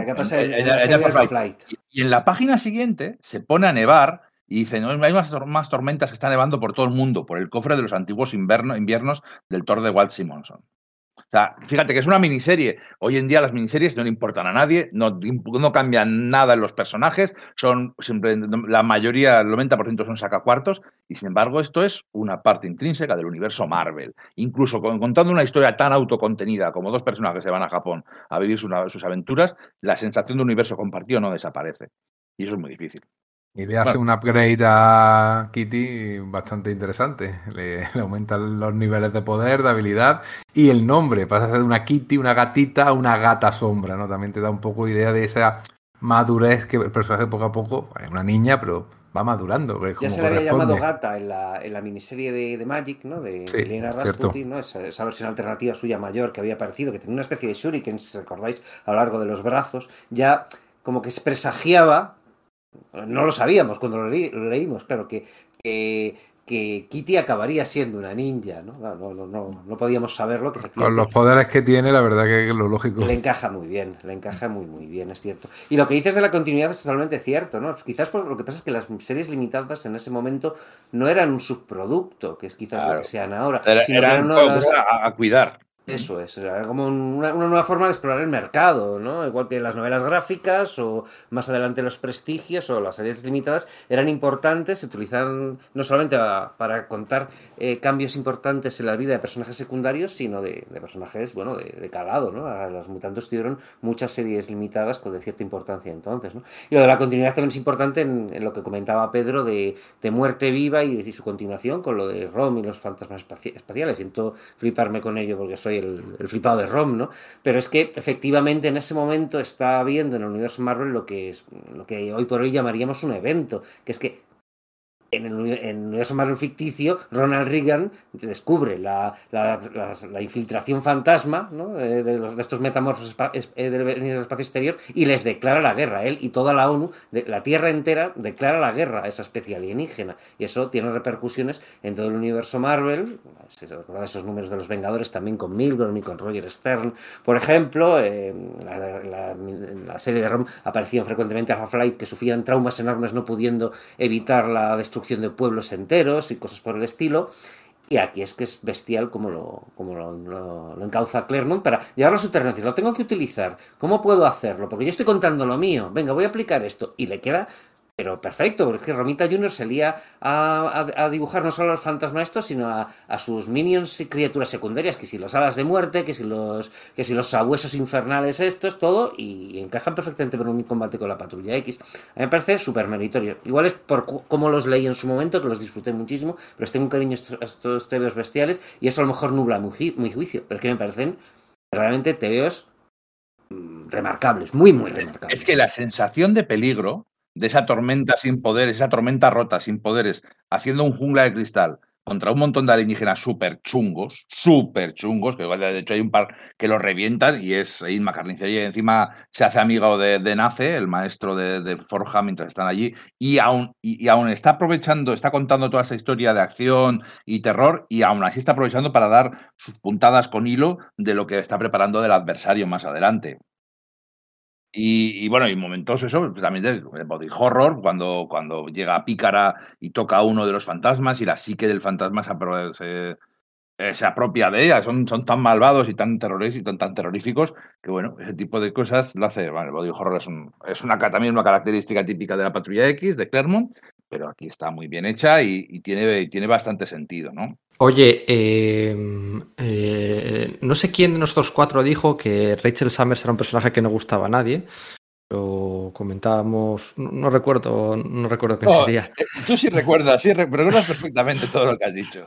Bueno, aquí se dijo, en el podcast de de Peligro, en el anterior, igual en el de. Sí, el anterior era el de Días de Futuro Pasado. Alguien dijo que eh, Rachel Summers eh, no era el personaje que, el favorito de nadie, ¿no? Y hubo dos personas que nos contestaron diciendo que eran su personaje favorito. Nos han puesto por redes sociales que. O sea, hay dos personas a las que Rachel Summers es su personaje favorito. Me parece absolutamente. Pueden fundar un club de fans. Yo pensaba que. Ah, bueno, sí, lo dije yo, es verdad, sí, sí. Yo pensaba que era imposible. Em, ¿Esta Rachel Summers es la Rachel Summers de Días de Futuro Pasado? Bueno, si es que en Días del Futuro Pasado tiene dos líneas, no es, no es ni un personaje en Días del Futuro Pasado. Esta es, esta es Rachel Summers, vamos, es la que conocemos como Rachel Summers. Yo no me he planteado nunca lo contrario, Pedro. Y te veo sonriendo diciendo, vais a caer en mi trampa, igual que, que, que la que tú te- nos tendiste con lo de Pierre Nico, eh, Alexandrievich. No, da, da igual, da igual, no era por hacer algo de debate. A ver, del 1 al 10. Em, ¿Cuánto os gusta del 1 al 10 Selene? Sí. ¿En qué sentido? No, bueno, no, no, No, venga, no, bueno, un 6, un 6. Como personaje, como villana de la patrulla, villana de los X-Men. Bueno, un Sí. 7. Bueno, Yo siempre he pues pensado que tenía más potencial del que le han sacado. Sí, pero a mí es que precisamente por eso al final siempre me cansó mucho, me cargó mucho, así que le dejo en un 6. Eso es, pero bueno, pero por los que vinieron después de Claremont o por lo de, Cla- o sea, la No, media con? Claremont, ¿eh? O sea, llegó un punto que me cansó Vale. mucho el personaje. O sea, que según apareció, me pareció muy interesante este tema de. Eh, decir, los nuevos mutantes era como, ala, y esta. Pero cuando empieza a aparecer la patrulla X aquí es como, joder, qué chunga esta, ¿no? Acabamos de, ven- de venir de lo de los fantasmas cuando esta aparece y está haciendo algo por el estilo, consumiendo cuerpos, dejándolos en cenizas y tiene ese tema como pseu- pseudo sobrenatural. Y por supuesto, este tema de. mm, Pues de bondage, ¿no? En- impl- implícito en ella. Dices, joder, pues no sé, como que la, la sobreutiliza y llega un punto que me, me parece una villana puchi. No sé cómo decirte. Eso, de molar me, llega a parecer puchi. es la palabra que estaba buscando, un Vale. sinónimo, lo de, lo de sobre, sobreutiliza, ¿no? La, incluso fuerza mucho, ¿no? Su intenta hacer excesivamente que mole. Este número, ahí después de esta saga, hay un número en el que se van Rachel, que no me gusta mucho, Amara de los nuevos mutantes, que me gusta menos todavía, si es que puede ser menos. Y se enfrenta, es un número autoconclusivo. eh, El 189, ¿no? Sí, el 189, que se van, el típico número de Claremont de las chicas se eh, toman el día libre o se van de fiesta, tal, no sé qué, y se enfrentan a Mara, a Mara, en Uncanny X-Men, a Mara. Y Rachel, que acaba de. Se enfrentan a Selene, el 189, a mí me parece. uf, es, es insufrible. Y luego, la saga que viene luego, la saga de Kulangaz, la, bueno, saga, la mini saga. O sea, ah, son- Son dos numeritos, ¿no? un par de números, que Claremont, o sea, yo siempre, me habéis oído aquí, ¿eh? Me habéis oído aquí siempre criticar, me parecen los, números más flojos de la etapa de, de, de Claremont en general, estos dos números. Y leyendo una entrevista de Claremont en el Comics Journal 100 el otro día, él mismo admitía que son sus peores números en Uncanny X-Men, porque es que, o sea, es... O sea, es... eh, Bueno, yo poco... Yo también, no, yo no. honestamente también. A mí ya sabéis que me flipa. A mí esta Bueno, saga pues me es- encanta y tiene unos números después de Inferno hasta que llega Jin Lee que son horrorosamente malos de mal escritos. O sea que. Pues no- aquí esto es una precuela del. ¿Cómo era la, la peli esta de Spider-Man? La de Spider-Man No Way Home. La que el doctor extraño la lía con el, el, el flujo temporal, ¿no? La corriente temporal. Pues esto es una precuela. Bueno, Porque es Es, más, que, es bueno, que la, la resolución. es la un resolución- antecedente, es un antecedente. Y, Sí, y lo, de digo, hecho, lo digo de coña, eh, pero es, es, mu- es mucho más obvio que es un antecedente de la era de Apocalipsis, pero bueno. Sí. es cutre. O sea, es, empieza en media res y acaba resuelto como la peli la primera peli de Superman. O sea, No, pero eh, es que a mí eso es lo que. Recuerdo que cuando yo lo leí la primera vez sí que me dio sensación de, joder, y el Doctor Extraño hace tal. Pero luego, la siguiente vez que. No, no digo hace poco, digo en su momento, a mí hubo una cosa que sí que me gustó cómo lo conectaba. El tema del Doctor Extraño de alguna forma aprovecha que Nimrod está volviendo atrás en el tiempo, aprovecha ese tema de que convergen movidas eh, espaciotemporales para poder hacerlo. Es decir, Claremont se busca una, expli- una explicación para unas tramas que va a estar utilizando, que es la presentación nada más y nada menos que no, no, Nimrod. no es exactamente así. Lo que hace es. Eh, Iliana tiene poderes de viajar por el tiempo. Voy a hacer un hechizo en el que solamente los que estamos aquí, los cuatro supervivientes, nos vamos a medio acordar de lo Y que una ocurre. señora random que pasaba por allí. y, y- y utiliza, se puede utilizar eso eh, para hacer un, un reseteo de la realidad.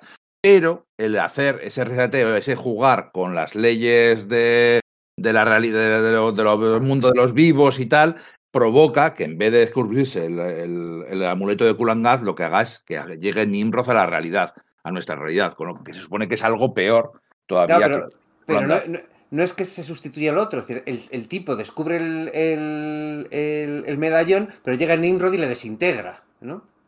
Es lo, que, es lo que se altera, ¿no? Lo que se altera es Sí, que sí, Nimrod sí. llegue... Ujú.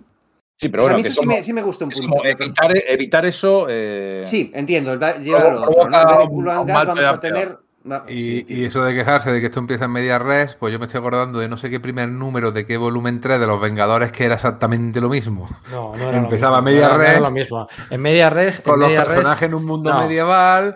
bla, No, bla, bla, no es así, porque empieza, empieza en la mansión de los Vengadores con Han Pin tomando una- un té calentito en una taza de XXXX. Es el número 2 el que empieza así. Es el número dos. Eso sí. es, ese es el Sí, número lo mismo. que, a ver- ¡uh! de repente, No, no, lo mismo no, es lo mismo que Vengadores, la era de Ultron de Bendis, que es una puta mierda. Que además también se acaba concluyendo con unos viajes temporales que ríete tú del multiverso of Mar Mar- Horroroso. Madness. Es lo mismo. Es eh, esta saga de Kulangaz y el, la era de Ultron de Bendis y Hitch y Pacheco y Brandon no, No, sé qué. para nada. Es, son iguales. Empiezan en media res y sin explicar Yo- nada. Yo- encanta. Tiene un momentazo Spider-Man. Sí. sí, yo, lo veo, con yo, lo, esta veo- se yo lo nota- veo, yo lo veo como un caramelito, o sea, es un, es un alto Muy en la guay. serie para Para correr una aventura. De verdad, sí, sí. Un o sea, con su en sal justita. Sí, ¿eh? no, No pacha, acá, tip, y para adelante.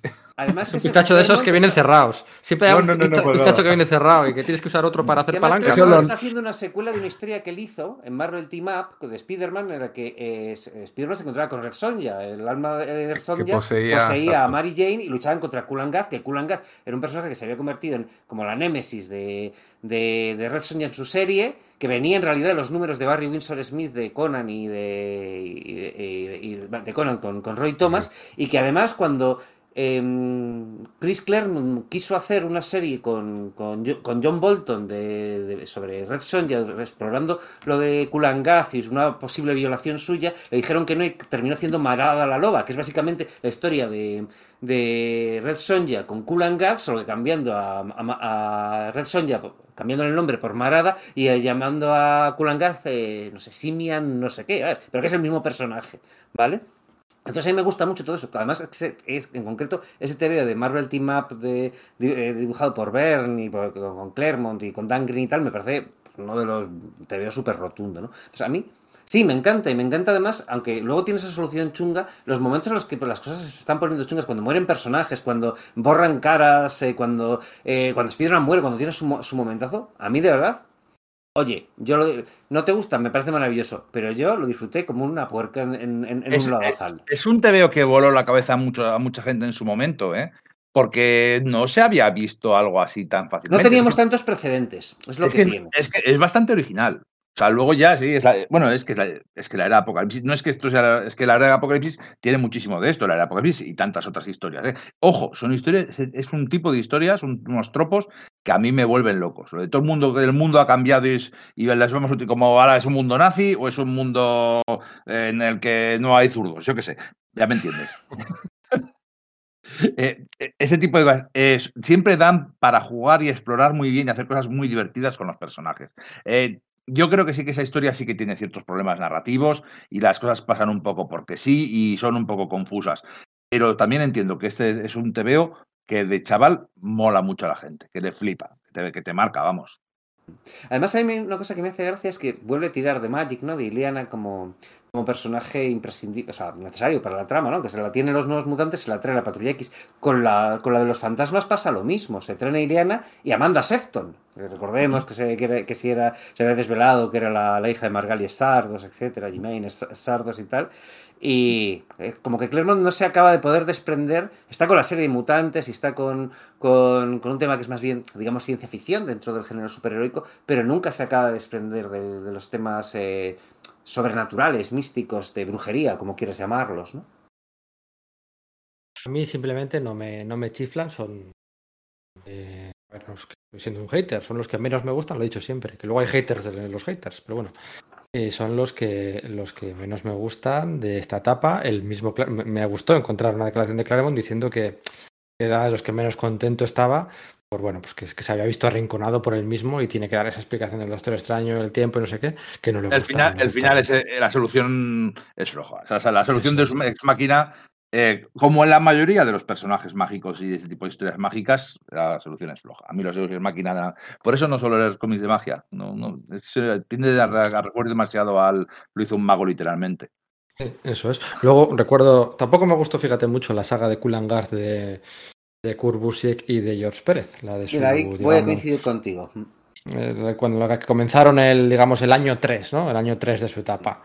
Em, después de aquello de Maximum Security, el octavo día y tal, cuando reformulan la alineación, creo que con más mujeres que hombres por primera vez, con triatlón, y se enfrentan a Kulangaz y tal, pues por, a ver, habíamos- al principio habíamos visto lo que decía Enrique, ¿no? Esa saga medieval de, con George Pérez eh, dibujando esos preciosos uniformes de los Vengadores eh, con gran éxito. Y bueno, había intentado replicar un poquito aquí, estaba muy pesado Busi con el tema de, de la, del, del segundo Jampín, bueno, era un poco rollo. Y aquella saga de los Vengadores no me gustó mucho. Y Kulangaz, pues bueno, tampoco es que...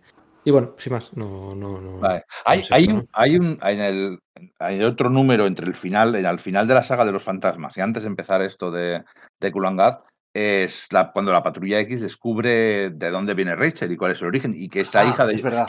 y que es la hija de Jean Grey. Es que es súper heavy, porque claro, no, es que, es que eh, cuando se enteran de que Jean, cuando ella, cuando Rachel se entera que Jean Grey está muerta, que, que hace como un rayo psíquico a todos del, y casi les putea, y Rondador tiene una crisis de fe. O sea, Rondador. No, es, yo creo que es, yo creo que es No, Xavier quien la tiene y quien Rondador, eh, quien No, no, me refiero a una crisis de fe en la patrulla X. Rondador dice, es que ¿para qué hacemos lo que hacemos? Si es que estamos condenados al fracaso. Si, si el mundo nos ha muerto- Ha muerto este, ha muerto este, ha muerto... Sí, sí, tal, eh, todo.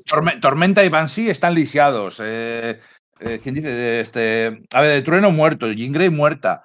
eh, y igual mejor me dedico a irme con mi novia y a vivir, porque total, si, si, si nada de lo que hagamos va a importar, y bueno, y al final entre que Rachel, fíjate que viene de un mundo totalmente destruido, y las conversaciones que tienen un poco entre todos, consigue darles esperanza, y, y, hay como un abrazo en grupo y un momento muy bonito con, bueno, con Tormenta, con Picker y tal, y, una reafirmación de los valores de la Patrulla X y del sueño de Xavier, que es un momento muy chulo, está guay.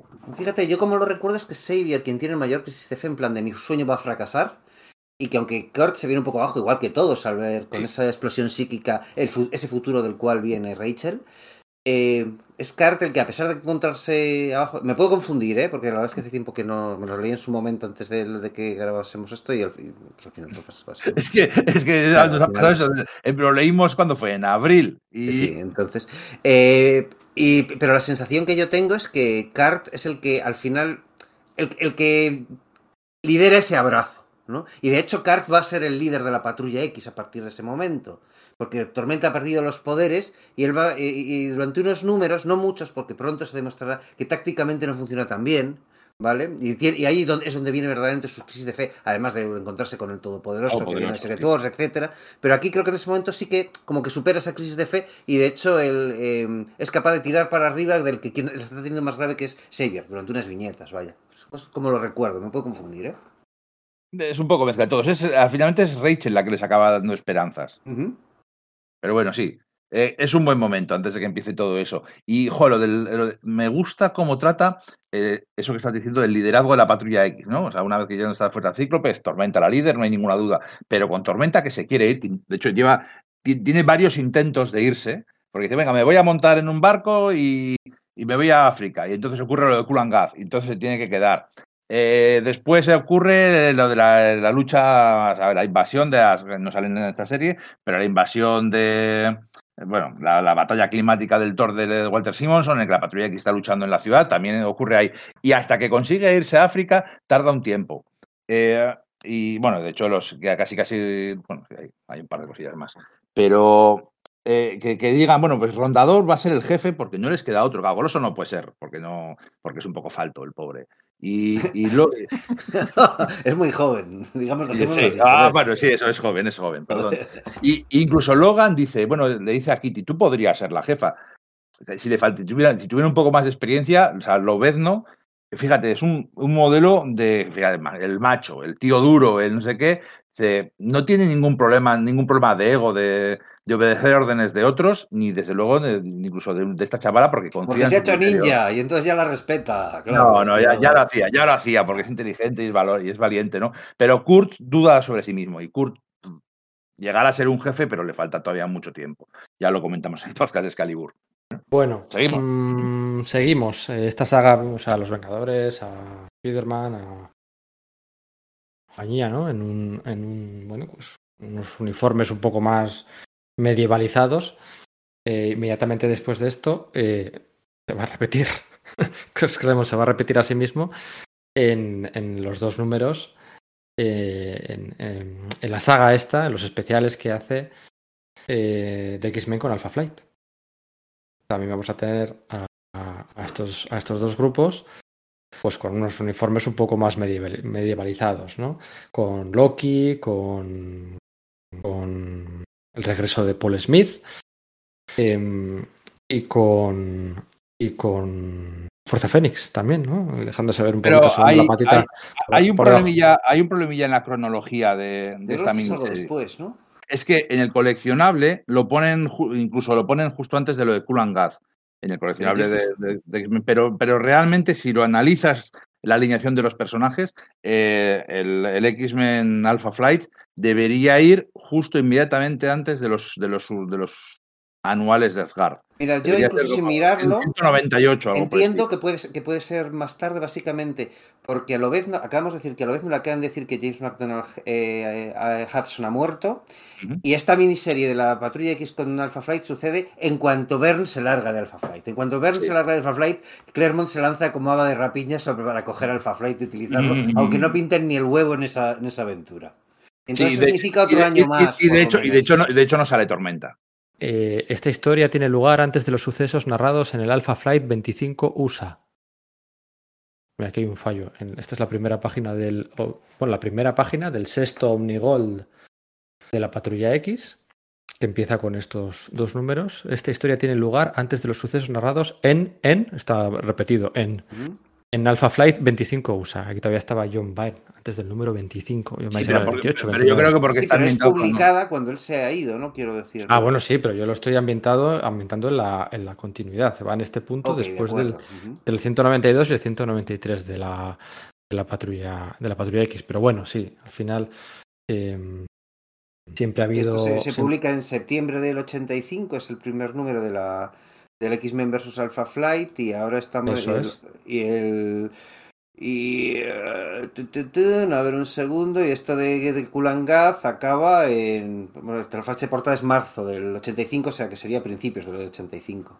Eso, se publica, eso es, tres o cuatro meses después. Además está el, el anual número 8, del que ah, no, es que ya directamente teníamos a hablar, el que dibuja Steve Leiaola, que también haya dibujado el número ese del que yo he hablado antes con, con Amara y con Selene. Em, pero bueno, aunque la miniserie famosa, eh, bueno, miniserie, sí, una miniserie, aunque la miniserie famosa es la de X-Men con los nuevos mutantes, también hay que hablar de este ejercicio editorial que era el de el de Alpha Flight y, y X-Men, ¿no? Es Mm. Sí, menos pero lo- recordado. lo- a, mí, a mí me flipa, ¿eh? es de mis tebeos favoritos de la patrulla. Pero quiero decir que, que sucede el, el siguiente número del Kulangaz, ahí vemos como por fin Tormenta se va a montar y se, y se va a África y sucede eh, lo de Coloso, Rondador y Pícara contra el Magus, contra el padre Sí. de, De Warlock. Eso es. Entonces ya Tormenta se va a África, eh, vuelven Kitty y Logan y entonces sucede eh, la, la- la mini de, o sea, los dos números de, de, Alpha- de X-Men Alpha Flight. Eh, O sea, de- es, de- es un poco, es un poco complicado, pero sí. Está ahí. En X-Men Alpha Flight, para que os hagáis una idea, está, están ya Pícara y. Uy, Pícara. Bueno, Pícara, por supuesto. Están Lobezno y Gata Sombra y no está eh, Tormenta. ¿Vale? Para que os hagáis una idea. Pero como quiero hablar luego de Nimrod, eh, vamos a hablar ahora. Enrique, ¿estás por ahí? Sí, sí, estoy escuchando atentamente. Ya, ya, No, que yo también quería quiero escucharte comentaros de la atentamente a ti. aquí Alpha Flight eh, que aparece lo del sentimiento antimutante mucho más eh, fuerte expresado que incluso en la serie regular. O sea, hay una conversación en el avión que pilota Madeleine, que de ahí viene todo, ¿no? Que Madeleine y Scott pues están trabajando en Alaska, de como aquella, como la doctora, doctora Alaska, ¿no? La chica aquella del pelito corto que también era piloto, pues parece que lo que la idea existía, ¿no? La de tener estas mujeres piloto allí en Alaska. Y resulta que eh, la conversación eh, va a saco con el tema del sentimiento de mutante. Incluso sale el sobrecargo que es de Mississippi, negro, y contando que es exactamente igual. Ahí ya no se estaba escondiendo lo más mínimo. Se estaba desarrollando mucho en la serie. Pero ya no, los malos no son robots gigantes, los malos no son eh, un grupo radical, ¿no? Es la gente normal y corriente la que tiene ese sentimiento de mutante. Ahí vamos a saco con lo que en realidad es el racismo, cuando se impregna en la, en la gente. Y luego Y- habla del siguiente paso es que- evolutivo. es que encima los que están hablando no son, no son unos cualquiera, o sea, son tíos que son científicos, son Sí. estudiosos, bueno, es un cazador, sí, pero y, y están y en esa Es una conversación. expedición no, científica. Mm. Exacto. No, es que ah, es, eh, cuando dos especies coexisten, una caza a la otra, bueno, tiene sentido, ¿no? Parece razonable. Eh, eh, eso es cuando eso ocurre, cuando ya las cosas, eh, ese tipo de prejuicios ya están instalados y ya se puede hablar de ellos. Ya la gente empieza a sentirse legitimada para poder hablar de, su racismo o, dejar eh, rienda suelta a su miedo para poder culpar a alguien de todos sus problemas. Eso es, eso es lo que están viviendo ya ahí. Y bueno, no sé por qué me suena en general. Pero bueno. Y luego me llama la atención como eh, Claremont, cada vez que hay algo que está de moda, él se agarra, ¿eh? Y se está agarrando también a toda la eh, eh, historia argardiana que está desarrollando Simonson en, en Thor. Y luego lo haría todavía más en los anuales, que, que son casi una secuela de... Y siempre se han publicado juntos y con muy buen criterio, creo yo. Porque al fin y al cabo forman una historia más o menos bien conectada. Pero bueno, que vuelve, que vuelve Paul Smith. Pues que mira, vuelve Paul. Smith. Y es que está precioso. A mí me parece Sí, el gran mérito de esa, mini- de esa Sí. miniserie de dos números. A mí la miniserie en sí no me gusta mucho, excepto porque vu- vuelve Paul Smith y por la presencia de los tipos estos, ese Asgardi, bueno, eh, los, aquellos que están por encima, ¿no? Aquellos que, acecha, que controlan desde las sombras. No recuerdo el nombre en castellano de... sí, los, los que están por encima en las sombras. Esos, que está- era, era Eh, eh, todo, ¿no? es un elemento de lore asgardiano muy gordo como para inventárselo en una miniserie que no es de Thor ni nada por el estilo. Y luego, eh, de- luego, de hecho, Michael Noeming lo utilizó en, el final, en su final de Thor, ¿no? Pero yo creo que por lo demás no, yo no lo he visto por ahí, aparte de, esas, de- en esas dos cosas. Claro, Es como- es que es como si alguien en Alpha Flight se inventara quién es el origen, quién puso el, quién creó el, el procedimiento de adamantium y le diera un pasado a lo vendo fuera del control de, de su- de su guionista. Sí, algo así, ¿no? Bien Pues no sé, ya os digo, a mí no. Que vuelva Paul Smith y tal, pero guay, pero no me. Recuerdo que no me. Igual fue por expectativas, pero a mí no me gustó demasiado esa la miniserie de, de dos números. A mí es que son, son como con cuatro líneas hace todos los personajes. Qué, Sí, sí, el dibujo sí. qué- qué guapos todos. Los diseños también, ¿eh? La hostia. los diseños, las peleas, los movimientos, el, la- bueno, pues todo, ¿no? La construcción de página, la acción funciona, el acting de los personajes, que digo, tiene un montón de momentos buenos, porque estamos hablando de los X-Men y es el podcast de los X-Men, pero los Alpha también tienen momentos muy chulos, como eh, ese Puck curándose de su enanismo, y sin ningún tipo de cosa, de, maldiciones raras de, de las que luego había posteriori. eh, bueno, pues eso, to- to- todos los personajes, los- la psique de la pareja que hacen, una pareja, bueno, de amigos, varias rivales de Estrella del Norte y, y Pícara funciona muy bien. Lobezno tiene momentos súper guapos, que Lobezno se les apro- se apropia de la historia cuando menos se lo esperan, ¿no? De, se pone a luchar contra dos para proteger a Benevada y, y luego aparece que, cargando el- un- a uno de ellos que lo, ha, que lo ha destrozado y dice, ¿dónde está, no sé, ¿dónde, dónde está este? ¿Dónde está Buscador? Y dice, con Los Ángeles y de un trago a una botella. O justo antes de la escena en la que aparece con Logi en el brazo diciendo tenéis que enfrentar a la dragón y, y a mí. Sí. Pues Íñigo, está muy ¿cuántas de, de todas estas sagas, ya 100 números o más que llevamos hablando de los X-Men, cuántas veces has dicho es una de mis sagas favoritas de la Patrulla X? Quizá 10. O, o es una de, o es- este es uno de mis números favoritos, que no puedes decirlo siempre. Es que, joder, este es- esto también, esto, tú, tú haces, tú pregunta en Twitter eh, a la gente y de 100 personas nadie responde esta. O sea, no es la saga Yo te digo que la pone y hay mucha gente que la recuerda con mucho cariño, ¿eh? Porque está muy bien. Que sí, que está- sí, con cariño, que sí, sí, pues quiero ser tu amigo, no quiero ser tu novio, que sí, eh, pero que, que- que no, no, tal, no Eh, irá- irán 10 y todavía me quedan unas cuantas más por decir de mis sagas favoritas de la Patrulla X, o de mis historias favoritas de la Patrulla X. Vale, bueno, venga, vamos a hablar de mi, eh, de mi historia favorita, de la Patrulla X de Claremont y Romita, porque Muerte Viva no es Romita, Barry Wilson Smith, y mi, mi- Bueno, espera, antes de hablar de Nimrod contra esa mega pícara, habría que hablar del número 193, vale, sí, vamos a hablar también de eh, Firestar, primera aparición de Fu- eh, Fuego... Estrella de Fuego. Estrella de fuego. Estrella Estrella de fuego. En el número 193, primera aparición de Estrella de Fuego, personaje que, bueno, pues lo que decíamos, Claremont se, se- se- se- se dedica a homenajear y a, y a reutilizar mm, conceptos ajenos, pues, porque no también uno propio, ¿no? De la cultura pop, uno propio de Marvel, que era Estrella, Estrella de Fuego, que había debutado eh, cinco años antes en la miniserie de Spider-Man con el Hombre de Hielo y aquel, aquella que era una. La serie una televisiva, dices, ¿no? ¿He dicho? Has dicho la miniserie, entonces... La serie de televisión, la serie de televisión, eh, ahí que le daban el botoncito y aparecía en el laboratorio y todo, muy, cuco. Y la Em, perrita aquella. La perrita, sí, sí. A mí me y llevan los demonios. Y aguja dinámica y todo lo que nos ha traído de recuerdos. Eh, pues aquí debuta Firestar, el número 193 de la Patrulla X, ¿no? Este número Es el, con... es el- es el número 100, auténtico. Sí. Es el, número- el número 100 de la nueva etapa. Claro, es que es, es lo que conmemora, ¿no? En el número 193, Se celebran eh, 100 números de la nueva patrulla X, claro, la que claro, a partir ne- del Giant Size X-Men. Nefaria con- eh, controlaba a Noraz, iban allí y moría Ave de Trueno. Aquí aparece el hermano de Ave Trueno, que luego sería conocido como Sendero de Guerra, buscando venganza, que ya había salido en los mutantes, buscando venganza por esta historia. Y va a la, bueno, va, va, va a la isla Muir, ataca a Banshee.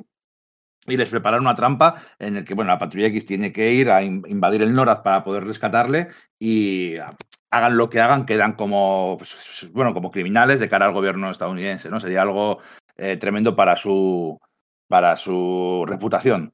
Eh, ¿Os acordáis en el podcast de los nuevos mutantes cuando dije, vamos a hacer un callback?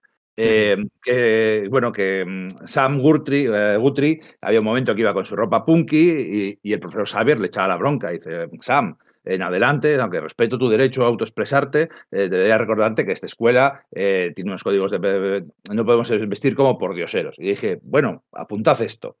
En este número, en el número anterior, Xavier está dando unas conferencias y es sorprendido por unos, unos humanos que le cogen, le, pillan desprevenido, le dan una paliza y lo dejan al borde de la muerte. ¿no? En este número 193, pues hasta que Calisto y los Morlocks le rescatan, eh, con curandero le salva de la muerte, aunque se queda con secuelas, se queda habilitado, con sus poderes muy mermados, y le ponen ropas de Morlocks, ¿no? Pantalones de cuero, correas, todo tipo de, de ropas así, pues eso, de su, de su estilo macarrón, ¿no? Y cuando el profesor Xavier vuelve a la escuela, eh, con esa camiseta rota y tal, eh, el, mismo, el mismo rondador le dice, bueno, eh, eh, bueno, ¿qué te dijo el profesor cuando te vio con una ropa similar? Y entonces Sam aprovecha para soltarle lo mismo que le soltaba a él, que es un punto muy guapo de interacción entre las dos series, con mucha clase y que, bueno, encima viene precedida de, un- de una batalla en la, en la sala de peligro. Que Sí, yo, yo leyendo, leyendo, preparando esto, he descubierto un comentario de una persona que decía, pero claro, no he encontrado la fuente, él no menciona la fuente y no lo ha encontrado, ¿no? Que decía que Claremont originalmente quería haber hecho que cuando se despertara Xavier en los túneles Morlock, eh, se despertara eh, vestido con ropas de mujer. Ah. Y bueno, pues la que ese comentario hace comentarios muy buenos. ¿eh? Esta persona, tal, esto, en unos foros ahí en la eh, perdidos en y pero no menciona la fuente, entonces pues bueno, lo, lo comento porque me parece interesante, pero no, no, no puedo ir más allá, ¿no? Y, mm, y eso, y Firestar tuvo enseguida su eh, su propia miniserie, creo que con Tom de Falco puede ser. Ah, No me acuerdo bien, sí, con Tom Mary de Falco. Wilshire o alguien Mary. Wilshire, sí, sí, Mary Wilshire, sí. Em, y, y en teoría, eh, la serie de dibujos animados era una estudiante de universidad, ¿verdad?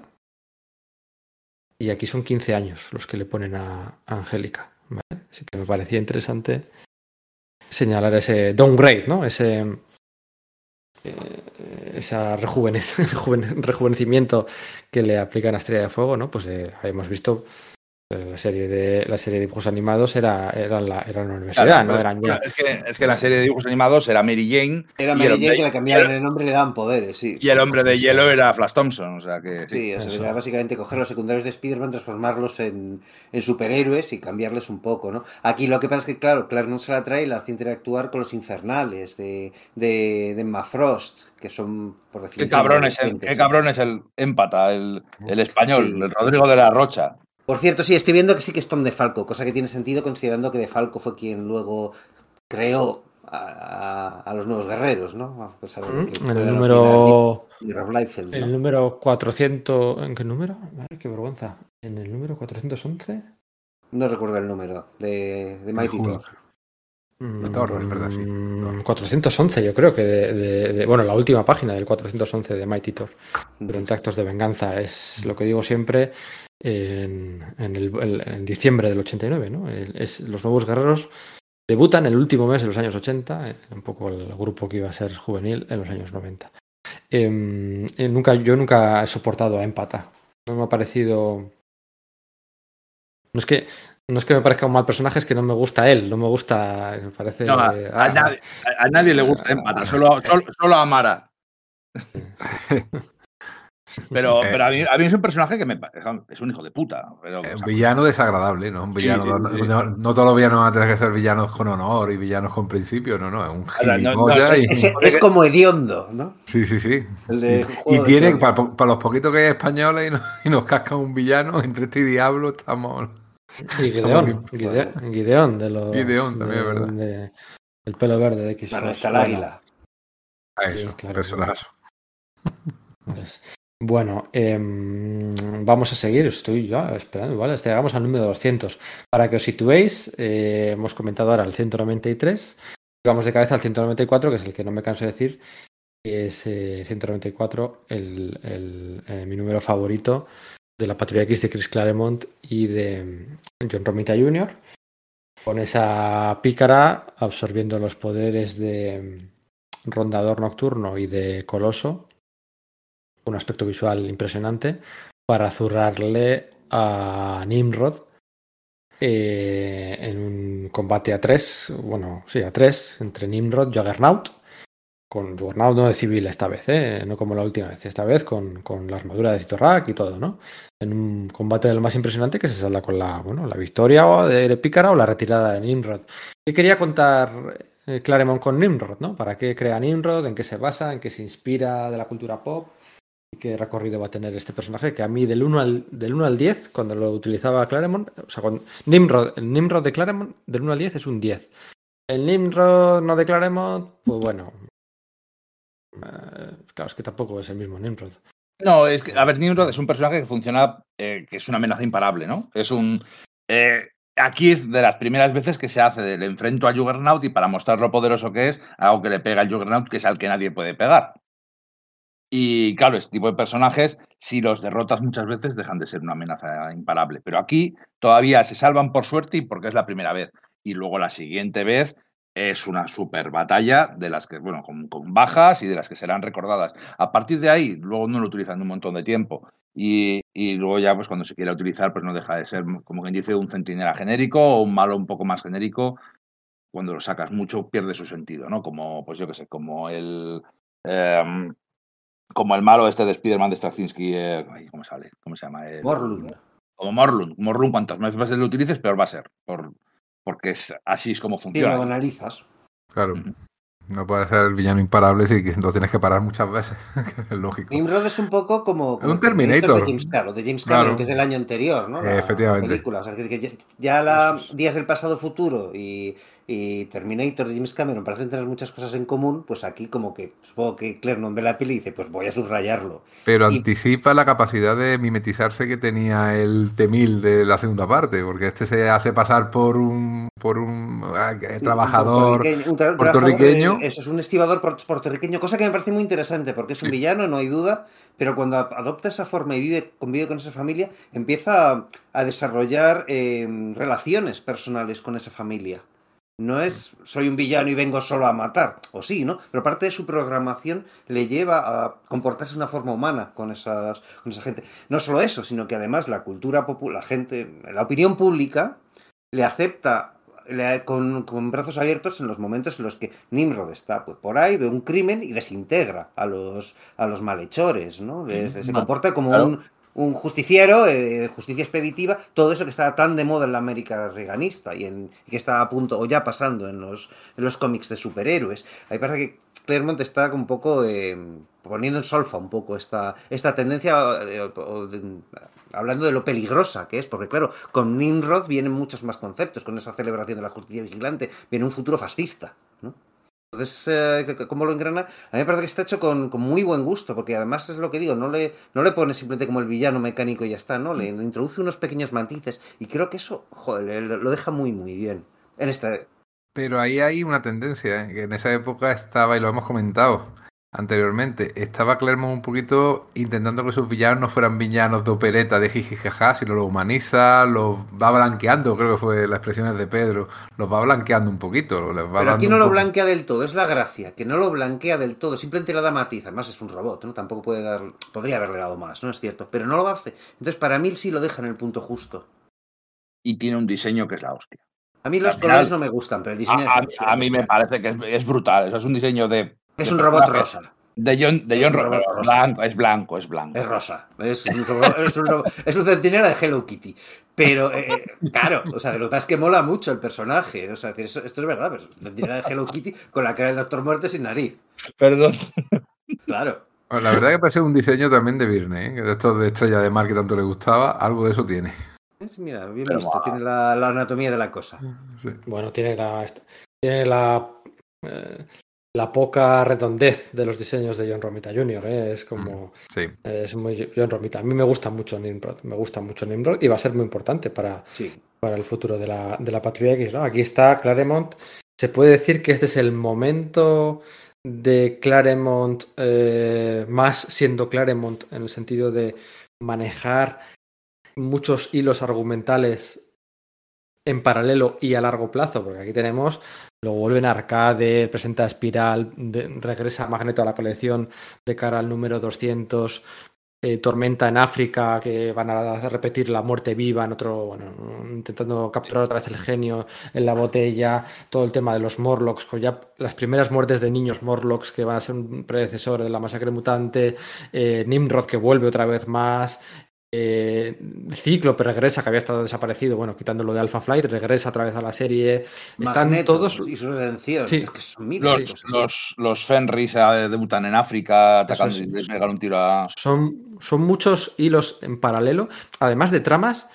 Los X-Men separados, o sea, no es que estén, est- están todos muy separados. Es Claremont siendo Claremont, ¿no? Es el momento de toda su etapa, posiblemente que más le dio la fama de. Porque luego sí que maneja sus argumentos, pero el grupo está junto, ¿no? Más o menos. O, eh, Ostras, está- acabo de tener un, un momento un poco así, que igual esto que voy a decir es igual es una paranoia, pero según lo has dicho se me acaba de ocurrir y pues no puedo evitar soltarlo. A lo mejor estaba tratando de, de demostrarle a su amigo John Byrne que él podía hacer bien lo que a él no se le había dado bien en Alpha Flight según él mismo. ¿no? John Byrne no sa- no estaba satisfecho con, con, con cómo le había quedado Alpha Flight y una de las cosas que había hecho era eso, hacer los personajes separados. ¿no? Pues coge Claremont, lo separa y le sale bien. Como, ¿in your face, John? Bueno, no lo sé. No, ya, eso sí me, me, me, me, he No sé tirar mucho, pero, pero, joder, pero, pero sí que funciona. Y además es la patrulla ur- urbana, ¿eh? Sí. Que los ambientes son sucios, Romita, el callejón de los Morlocks. Hay, hay un número que, que por lo demás es un poco más olvidable, en el que, bueno, es así que matan a los niños Morlocks y entonces los Morlocks secuestran a Power Pack, les cambian la cara, más body horror muy típico de Claremont y control mental, y la patrulla baja, viaja, al- baja al, al callejón a luchar contra ellos. Y, y está a- básicamente Kitty haciendo de jefa, con 14 años. Y, Sí. está- y lo ven, empieza a pegarse con y dice, no, no uses las garras, que los Morlocks en teoría son amigos, pues vaya amigos. Pero llega un momento en que le salen todos los Morlocks y dice Logan, bueno, eh, y es, ese TVO no es muy relevante, pero esa página es la Es leche. bestial. Bueno, y dice, Es no, bestial esa escena. aquí, aquí, aquí ya sabes lo que toca, ¿no? Dice, sí, sí, ya se le da, le, Kitty le da un beso, y dice, ya sé que ahora eh, tienes que hacer tu trabajo. Y, y ella se va a seguir con la misión y dice, venga, sube mucha suerte. Dice, no soy yo quien la necesita. Shint. Y, y- y corte, no, no necesitas saber más, ya sabes lo que va a pasar. En el número anterior, en el 194, también aparece eh, la escena esta en la cual, perdón, 196, eh, justo en el posterior que diga. La escena esta en la cual dice la palabra con N, Kitty, Sí, es verdad. de nigger. Are you a nigger? Ese, Es ese un número está lleno de contenido. Recuerdo que Sí, se, sí, sí, se es publicó, tremendo. se publicó como parte de las Secret Wars de Forum. ¿Vale? Secret Wars. Wars, perdón, eso es, ¿no? Y claro, estaba muy adelantado, entonces leerlo te, te volaba la cabeza, y decir, porque era como parte del evento de Secret Wars, como que te lo comprabas. Y claro, luego ibas comprendiendo a lo largo de los meses siguientes cuánto, eh, bueno, pues tenía, tenía relación con, la- con la- con las cosas de la Patrulla X y cuántas cosas importantes suceden, ¿no? Ahí tienes, bueno, pues lo del Todopoderoso, por supuesto, ¿no? Pero es donde los Fenris le pegan el tiro en la cabeza a Tormenta en la sabana africana, por ejemplo, ¿no? Es algo que llevará a Muerte Viva 2, ¿no? Tienes las dudas religiosas de Rondador, que, que entroncan sus dudas como, como líder de la patrulla.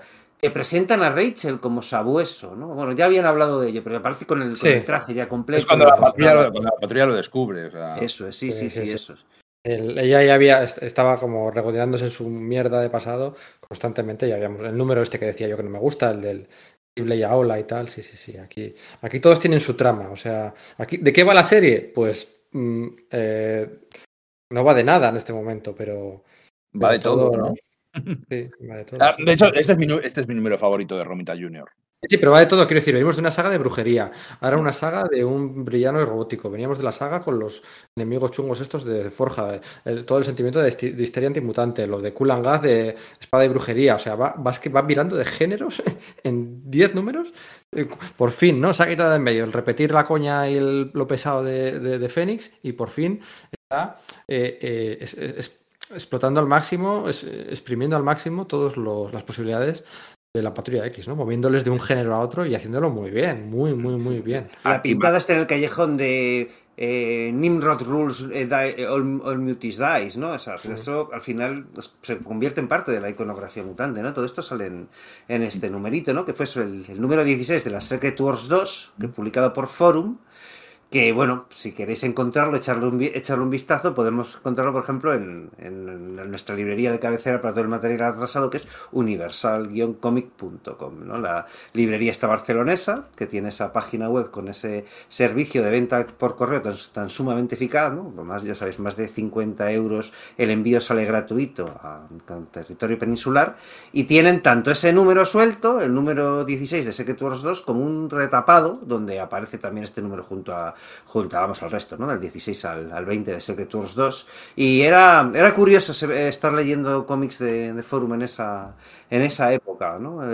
Ver cómo, cómo se adelantaban esas cosas y cómo nos pilla contramano. Quiero decir que en ese momento aquí en España se estaba publicando todavía la, etapa de Cockrum o la de Paul Smith, como mucho se habría llegado. Entonces era algo que, que realmente te, te volaba la cabeza. Verlo ahí inserto, ¿no? Era en los lugares donde tenía que estar en, en Secret Wars 2, tiene, tiene su gracia, ¿no? No solamente por esos complementos que tenía curiosos, ¿no? De, pues ya sabéis que Secret Wars 1 utilizaba el Caballero Luna, ¿no? De, pues, de Kevin Nolan, sino que aquí era la, Silver Surfer de, Stanley y John Buscema. Y era una, cosa curiosa, ¿no? Ese, experimento editorial de Secret Wars 2. Y como, así que si queréis echar un vistazo, ya lo sabéis, universal-comic.com. Yo pensaba recomendar a todo el mundo que utilice eh, Universal Comics para comprar un cómic que recomiendo eh, justo en este momento, hablando del número 195 de Uncanny X-Men, el que sale Power Pack, y es que ese número se ha incluido en el, en el tomo que ha publicado Panini, pues si digo este mes no, pero el pasado, o quizás el anterior, el de Power Pack, la colección completa, ¿no? Recuperan la, la serie de eh, Louis Simonson y de June Brickman, ¿no? Con, con- se titula así, ¿no? Es la línea de esta colección que ha sacado nueva, la colección completa. No quiere decir que este tomo eh, tenga la colección completa, fueron, fueron muchos más, ¿no? Pero bueno, es una forma de comprometerse editorialmente a publicar todo, ¿no? Y que no pase igual con, como en otras ocasiones, ¿no? Power Pack, la colección completa número 1, incluye, incluye los números 1 al 14 de la serie y el número 195 de, de X-Men, bueno, luego el, el 357 de Thor y algunas otras apariciones de Power Pack por, aquel, por aquellos momentos, ¿no? Así que queréis, es que os lo recomiendo mucho, os recomiendo mucho los Power Pack. A mí me chiflaban de pequeño. Eh, nunca he hecho el ejercicio de volvérmelos a leer, ¿vale? Pero lo recomiendo, ¿no? No sé, no sé qué- no lo sé, la verdad que tampoco lo he vuelto a leer desde que era chaval. ¿Era complemento de los nuevos mutantes en aquí? Sí, no, era complemento de los nuevos mutantes, por eso lo leíamos. Eh, No sé cómo habrá envejecido, no sé qué. Hombre, qué ¿No era pensarán. interesante. complemento, ¿no era complemento de X Factor? Tendría que, tendría que mirar. O, o de, o de- o de X Factor, puede ser, sí. Creo que era de X Factor, tendría que mirar. No, no, no, no, no, no, No me acuerdo. Ah, bueno, pero ya, pero ya era la época en que venía de complemento en páginas interiores que se podía quitar. Puede ser, puede ser. Tendría que mirarlo. Bueno, yo sé que es que dependía, ¿no? Por ejemplo, en X-Men a veces era Marvel Comic Presents. Bueno, da igual, no nos vamos a meter ahí. 42 euros, por ejemplo, vale este tomo. A nada que compréis otra cosilla más en, Universal Comics, en www.universal-comics.com. Pues nada, eh, tendréis este cómic y el, el que pidáis y os llegará de forma gratuita el envío. En uno o dos días lo tenéis, lo tenéis en casa. Power Pack, la colección completa. Que por cierto, Power Pack sale en este número 195, que también se incluye este tomo, pero va a salir dentro de poquito en otro número clásico a más no poder, también de Barry Windsor Smith de Uncanny X-Men. Pero bueno, para eso hay que separar, hay que pasar el umbral del, del número 200, otro número muy, muy, muy querido por, por, lo- por los aficionados. Este número 196 en el que decías que, que Kitty dice la, la palabra, la N-word, que dicen los americanos, la negrata, que se suele decir no tiene las connotaciones, eh, pues bueno, porque no lo vivimos allí, que, que en Estados Unidos un blanco no puede decir esa palabra, es así. Eh, es la trilogía de la, de la N-word de Kitty Pryde, la dice tres veces con Claremont. La dice en Dios ama al hombre mata, la dice aquí y lo dice en el número del, del suicidio adolescente de los nuevos mutantes. Eh, lo hemos comentado en algún otro podcast, pero creo que es importante porque ejemplifica muy bien la forma en que, en que la- ha cambiado la, cómo encaramos a las minorías hoy en día y cómo se hacía en los 80. Eh, Kitty en, en este, en este número y en el número de, de los nuevos mutantes, hace ese discurso de eh, negrata, judío, maricón, pero pecho plano, no sé qué, gafotas, que solo son etiquetas, son nombres, son cosas que si dejamos que nos marquen, pues nos van a encasillar, nos van a hacer daño y yo solo soy Kitty Pride, es lo único que necesitáis saber, ¿no? Es, eh, es el, el discurso que había en los 80 de, bueno, es que lo que importa es el interior, lo que importa es quién eres tú, no cómo te etiqueten, de dónde vengas, y, y esa forma en la que se encaraban los prejuicios y cómo los encaraba Chris Claremont, ¿no? Y era súper, era, era muy progresista para la época, pero hoy en día no se utiliza. Hoy en día las minorías abrazan la etiqueta. Y eso lo supo ver Grant Morrison. Grant Morrison, eh, al llegar a en los años 2000, dice, es que las minorías ya no van en secreto, ya no, no, ya tienen orgullo, es- estamos en el mes del orgullo, eh, tienen sus símbolos, tienen sus referentes, tienen su- sus diseñadores, sus, em, su su, su culturilla de cada uno de ellos. Y, y es algo que ha cambiado. Ahora ya eh, seguramente eh, los mutis llevarían camisetas de Muti and Proud o cosas por el estilo, abrazando ese insulto, igual que los negros eh, convirtieron la palabra, en Estados Unidos convirtieron la palabra negrata en algo que pueden decir ellos, que utilizan a través del humor. Empezaron, por ejemplo, humoristas muy, muy famosos, empezaron a utilizarlo de, esa, de esa forma, ¿no? Abrazando la etiqueta para hacerte, hacer la tuya y que no te hiera. Entonces, bueno, es, una cosa significativa de cómo el prejuicio ha cambiado y cómo lo encaramos de una forma muy diferente. No digo ni mejor ni peor, digo que eh, se, se- se- hace, se hace diferente. En este, en este número 196, en la sección de correos, se anuncia una serie limitada, una miniserie de Forja y Tormenta. Una eh, serie limitada que nunca llegó a realizarse, a cargo de. Estaba anunciada por Chris Claremont y Barry Windsor Smith, y el propio Claremont en entrevistas posteriores admitiría que, que la, que la mayoría de los argumentos de, de esa miniserie se reciclarían en, la, en la saga de la caída de los mutantes. ¿vale? Eh, hubiera, hubiera estado bien, ¿no? Hubiera estado muy bien leer una miniserie de, de Claremont y Barry Wilson Smith eh, con Tormenta y, y, Forja. Bueno, hicieron este, este, esta colaboración en La Muerte Viva 2 y en Lobo Herido, el cómic este que decía con Power Pack. Entonces, antes de hacer una pausa aquí, porque bueno, vamos a hablar, podemos hablar un poquito de que si arcade, que si Selene, que si espiral. No, que arcade no, por ahí favor. tal, pero bueno, estos números es el Road to el 200, ¿no? Con Magneto, el regreso de Magneto a la serie. Bueno, aquí tampoco hay tanta chicha quizá que sacar. Pero eh, una opinión, ¿os gusta el, el lobezno de John Romita Jr. aquí? Con el pelo, ¿cómo le dibuja el pelo de civil así? Que, que- que- que- que parece. ¿Os gusta? Sí, a mí sí me mola, me parece, no sé, Jack Nicholson o algo así. Sí, sí, sí, está, está guay, ¿Sí? hay un montón de escenas muy chulas, eh, sí, a mí me parece... A veces se le va un poco la olla con los... Bueno, es que a mucha gente se le ha ido a veces olla con, al dibujar los pelos de Lobezno. No, eh, eh, aquí Romita es que trabaja con los pelos de todos los personajes. Él empieza a ponerle el pelillo más de punta a, a Pícara, y hace un cardado muy de los 80 a Kitty. Y a Tormenta, cuando se va a África justo antes, el- la crestita que tenía dos o tres números antes, de repente se convierte en una cresta muy esponjosa y que cada vez se va exagerando cada vez más. Hasta Rondador tiene... Me, gu- me- me- me- me hizo mucho- me hace mucha gracia la, la escena, lo digo por lo del pelo de Lobezno, la escena donde Kitty se lleva a la boca el puro de Lobezno. Sí, muy gracioso. Gracioso, que decíamos que bueno, que humor tampoco es que tenga mucho, mucho humor Claremont, ¿no? Pero aquí realmente está. es tu funeral, ¿no? Cuando le coge el, el público todos sentados en la, en la escalera, le pega dos escaladas y dice, pero ¿cómo puedo hacer esto? Que tengo un factor curativo, niña. Bueno, ¿os parece que hagamos aquí un descanso y que continuemos con, con Muerte Viva 2? Habrá algo que comentar. Y con ese, con ese el número 199, titulado la portada Born Again, publicado en noviembre del 85, eh, Born Again, ¿no? Eh, qué cosas. Y luego ya el número 200 con... Los especiales, el anual de los nuevos mutantes y el de la Patrulla X Eh. y luego el 200. Eso es, hay mucho todavía que contar, la masacre mutante y, y, y muchas cositas que mencionar. Descanso, no sé qué música, Secret no sé qué Wars música 2. ponemos. ¿Qué música ponemos aquí? Ah, que hablen los expertos en música.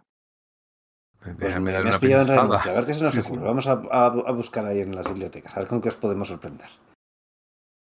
Vale, bueno, pues ya me diréis si le metemos aquí la música. Cindy Lauper, algo así ochentero, ¿Girls Just Wanna Have Fun? por ejemplo. Ah, Hay, otra, hay otro número un poco más adelante que le pega eso más. Dibujado Sí, por. Aquí no, aquí pega algo más oscurito, más Cure, más Pixies. Hay algo de los Pixies. A ver si buscamos algo que le pegue bien. Un grupo que reivindica que tenía un miembro femenino también. Que era, no llevo común. una camiseta de Cure, así que ya sé lo que voy lo, que- lo Ya, que voy. Esto es así. Venga, ahora seguimos.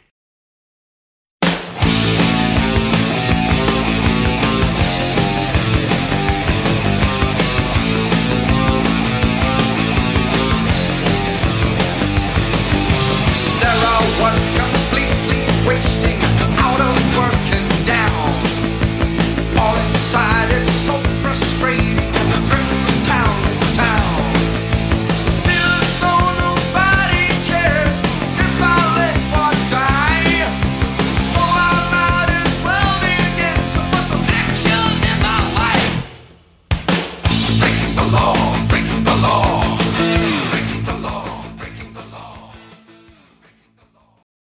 Bueno, vamos allá, vamos allá. Parte, hoy es un nuevo, un nuevo día. Parte 3 del podcast 3 de la patrulla X de Chris Claremont. Esta vez la actualidad no nos ha traído de una semana a otra ninguna noticia sorprendente, ¿no? Eh, no hay nada que. Quiero decir, se le ha pegado Flash en taquilla, pero eso no es sorprendente. Sony ha sacado un Traven lamentable de Kraven, tampoco es sorprendente. Así que realmente no ha habido ninguna noticia sorprendente ni ninguna noticia a lamentar. Así que nosotros Seguimos a lo nuestro y a los, a los pistachos, a los pistachos, porque amigos míos, aquí viene, bueno, bueno, bueno, el, el- el, eh, es que no sé, aquí son todos los pistachos están repletos de sal. Vamos a hablar ahora, podríamos hablar, deberíamos hablar, de hecho, no es mutante, pero deberíamos hablar de la miniserie de Longshot, que se publica en este momento.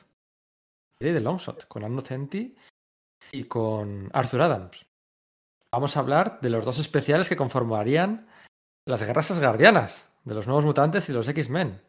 Y vamos a hablar del número 200, bueno, del número 199 también, que es un poco, bueno, sigue la misma línea, ¿no? 199-200, podríamos decir. En el que pasa de todo, ¿no? Desde Rachel asumiendo la, eh, la identidad de Fénix, desde el nacimiento de- del hijo de Madeleine y de, y de eh, mm, Cíclope, eh, y no os, lo vais a, no os lo vais a creer, Xavier enfermo a punto de morirse. Y eh, tenemos otro pistacho, es la otro, otra historia de tormenta de, de Arthur, de, de, de Barry Windsor Smith. Tenemos, tenemos unos cuantos ahora, tocan unos Sí. cuantos. Eso es, eso es. Bueno, y luego el 201, con ese enfrentamiento entre Tor- Tormenta y Cíclope y muchas más cosas. Luego lo varido. Bueno, vengan, tengo clarísimo que no vamos a llegar en este podcast a la masacre mutante. Lo tengo clarísimo. Tengo más que claro. Así que bueno, eh, yo cierro mi micrófono y a ver de qué queréis hablar de todo esto que hemos, que hemos comentado. Nos quitamos lo malo de primero, ante- antes de nada. Historia con arcade. Bueno, sale mis Otra vez. Bueno, sale, Otra sale- vez. sale Sale Miss Miss Locke, Locke, que es lo único lo que, que- puedo decir. ¿no? A mí es verdad que sí me hizo gracia ese giro, ¿no? El hecho de que toda la trama gire alrededor de esa curiosa costumbre que tiene Arcade en su cumpleaños de celebrarlo junto a Miss Locke. Pero la verdad que el TV es un poco chusta, ¿no? Con eso. Bueno, quizás el hecho de ver eh, cómo Arcade tiene réplicas robóticas de, de los miembros de la patrulla X disfrazados como juguetes sexuales clermontianos, digamos, también le da un rollo un poco kinky. Pero es verdad que no, no es un gran TV, ¿no? Ese, Bueno, que la, tenemos la ese- manera que tiene de celebrar el cumpleaños es que Mixlock intenta matarle y intenta que no le mate. O sea que el día que ella le dé el gustazo, vaya cumpleaños. Es una poca Pensaba muy que lo- ridículo.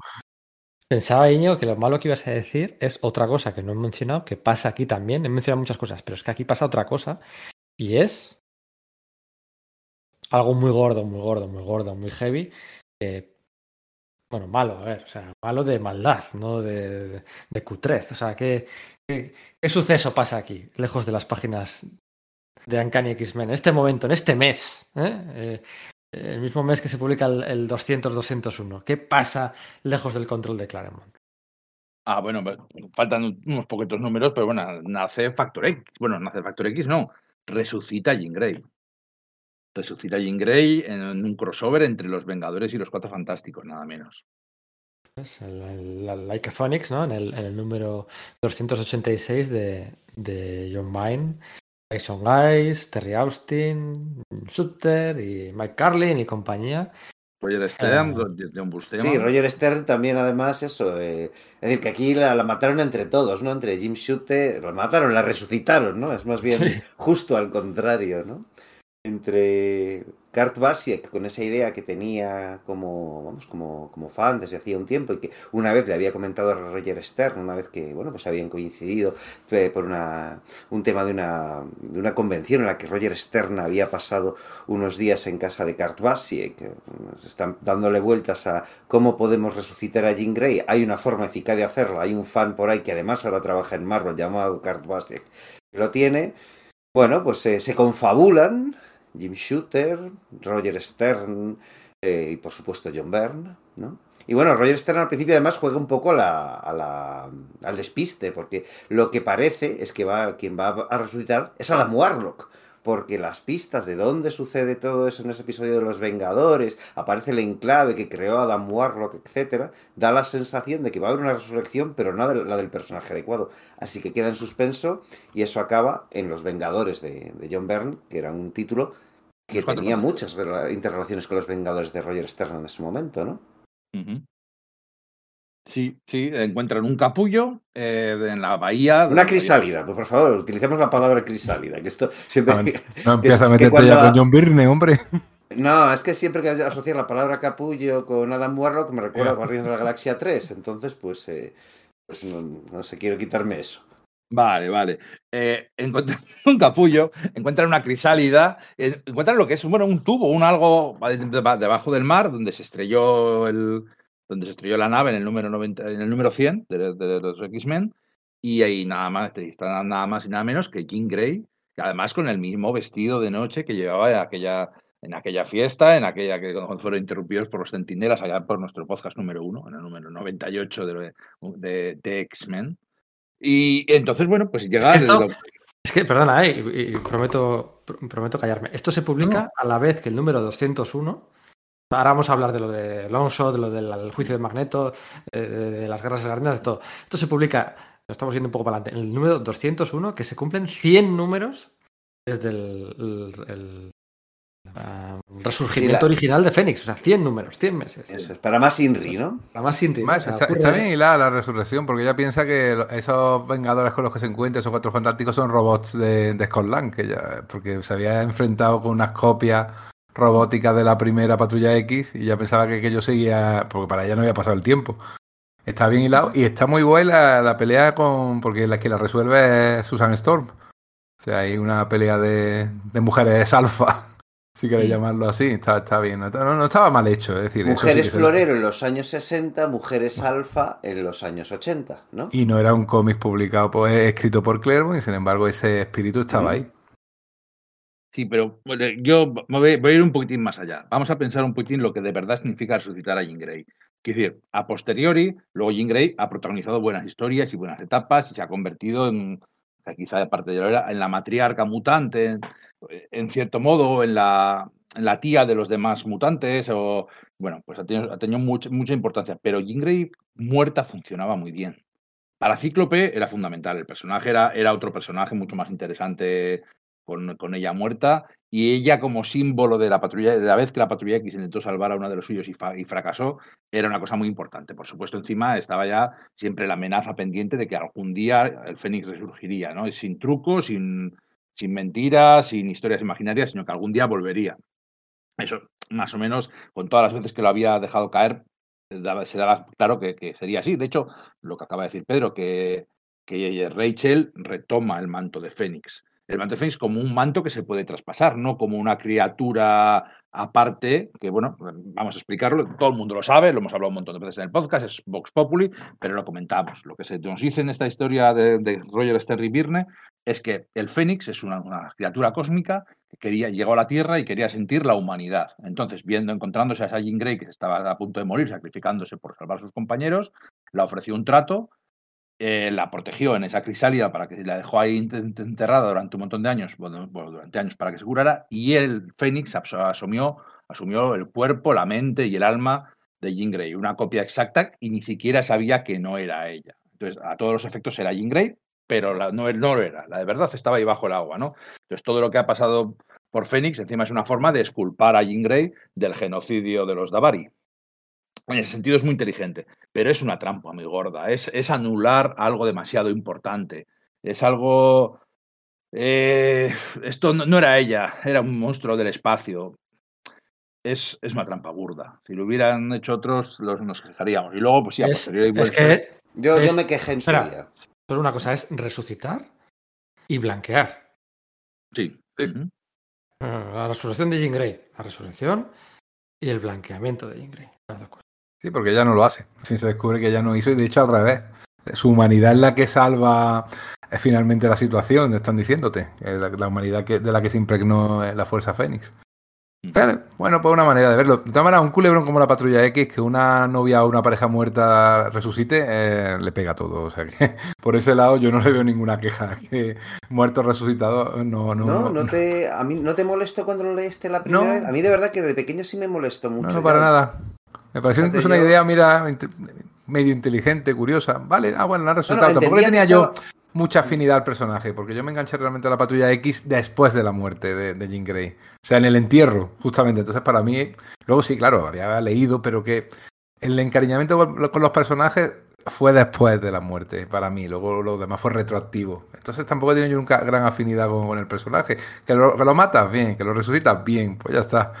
En ningún momento. Pero a mí eso como que rompe un poco eh, la, sens- la sensación ¿no? que tenías leyendo los TVOs Marvel de que cualquier cosa podía pasar y que las cosas, que las cosas importaban, las cosas tenían verdaderas Rompe, rompe el, consecuencias. rompe el contrato social. Rompe el, Eso contra- es. el contrato no escrito entre. Si algo tan definitivo como la muerte no tiene valor, nada lo tiene. Entonces, ninguna historia de las que estoy leyendo y una y parte por, de- por lo que yo leía cómics Marvel era porque, bueno, es decir, porque estabas enganchado, digamos, al, al formato mensual de, de lectura. Era esa gran historia río y que parecía algo así como el mundo real, pero poblado por seres que molaban más, ¿no? Eh, de repente ya no es así, ya es como, bueno, esto es como leer TVs de Superman de los años 50 editados por Novaro, cada historia es intercambiable porque al final se va a volver al status quo, ¿no? Es un primer paso a eso. ¿Es el primer personaje importante que resucita en, en Marvel? ¿Realmente? Bueno, porque si, sí. si- si no cuentas a Wonderman, sí, pero claro, eh, Ya. ¿cuán importante es Wonderman? ¿no? Sí, sí, sí. sí.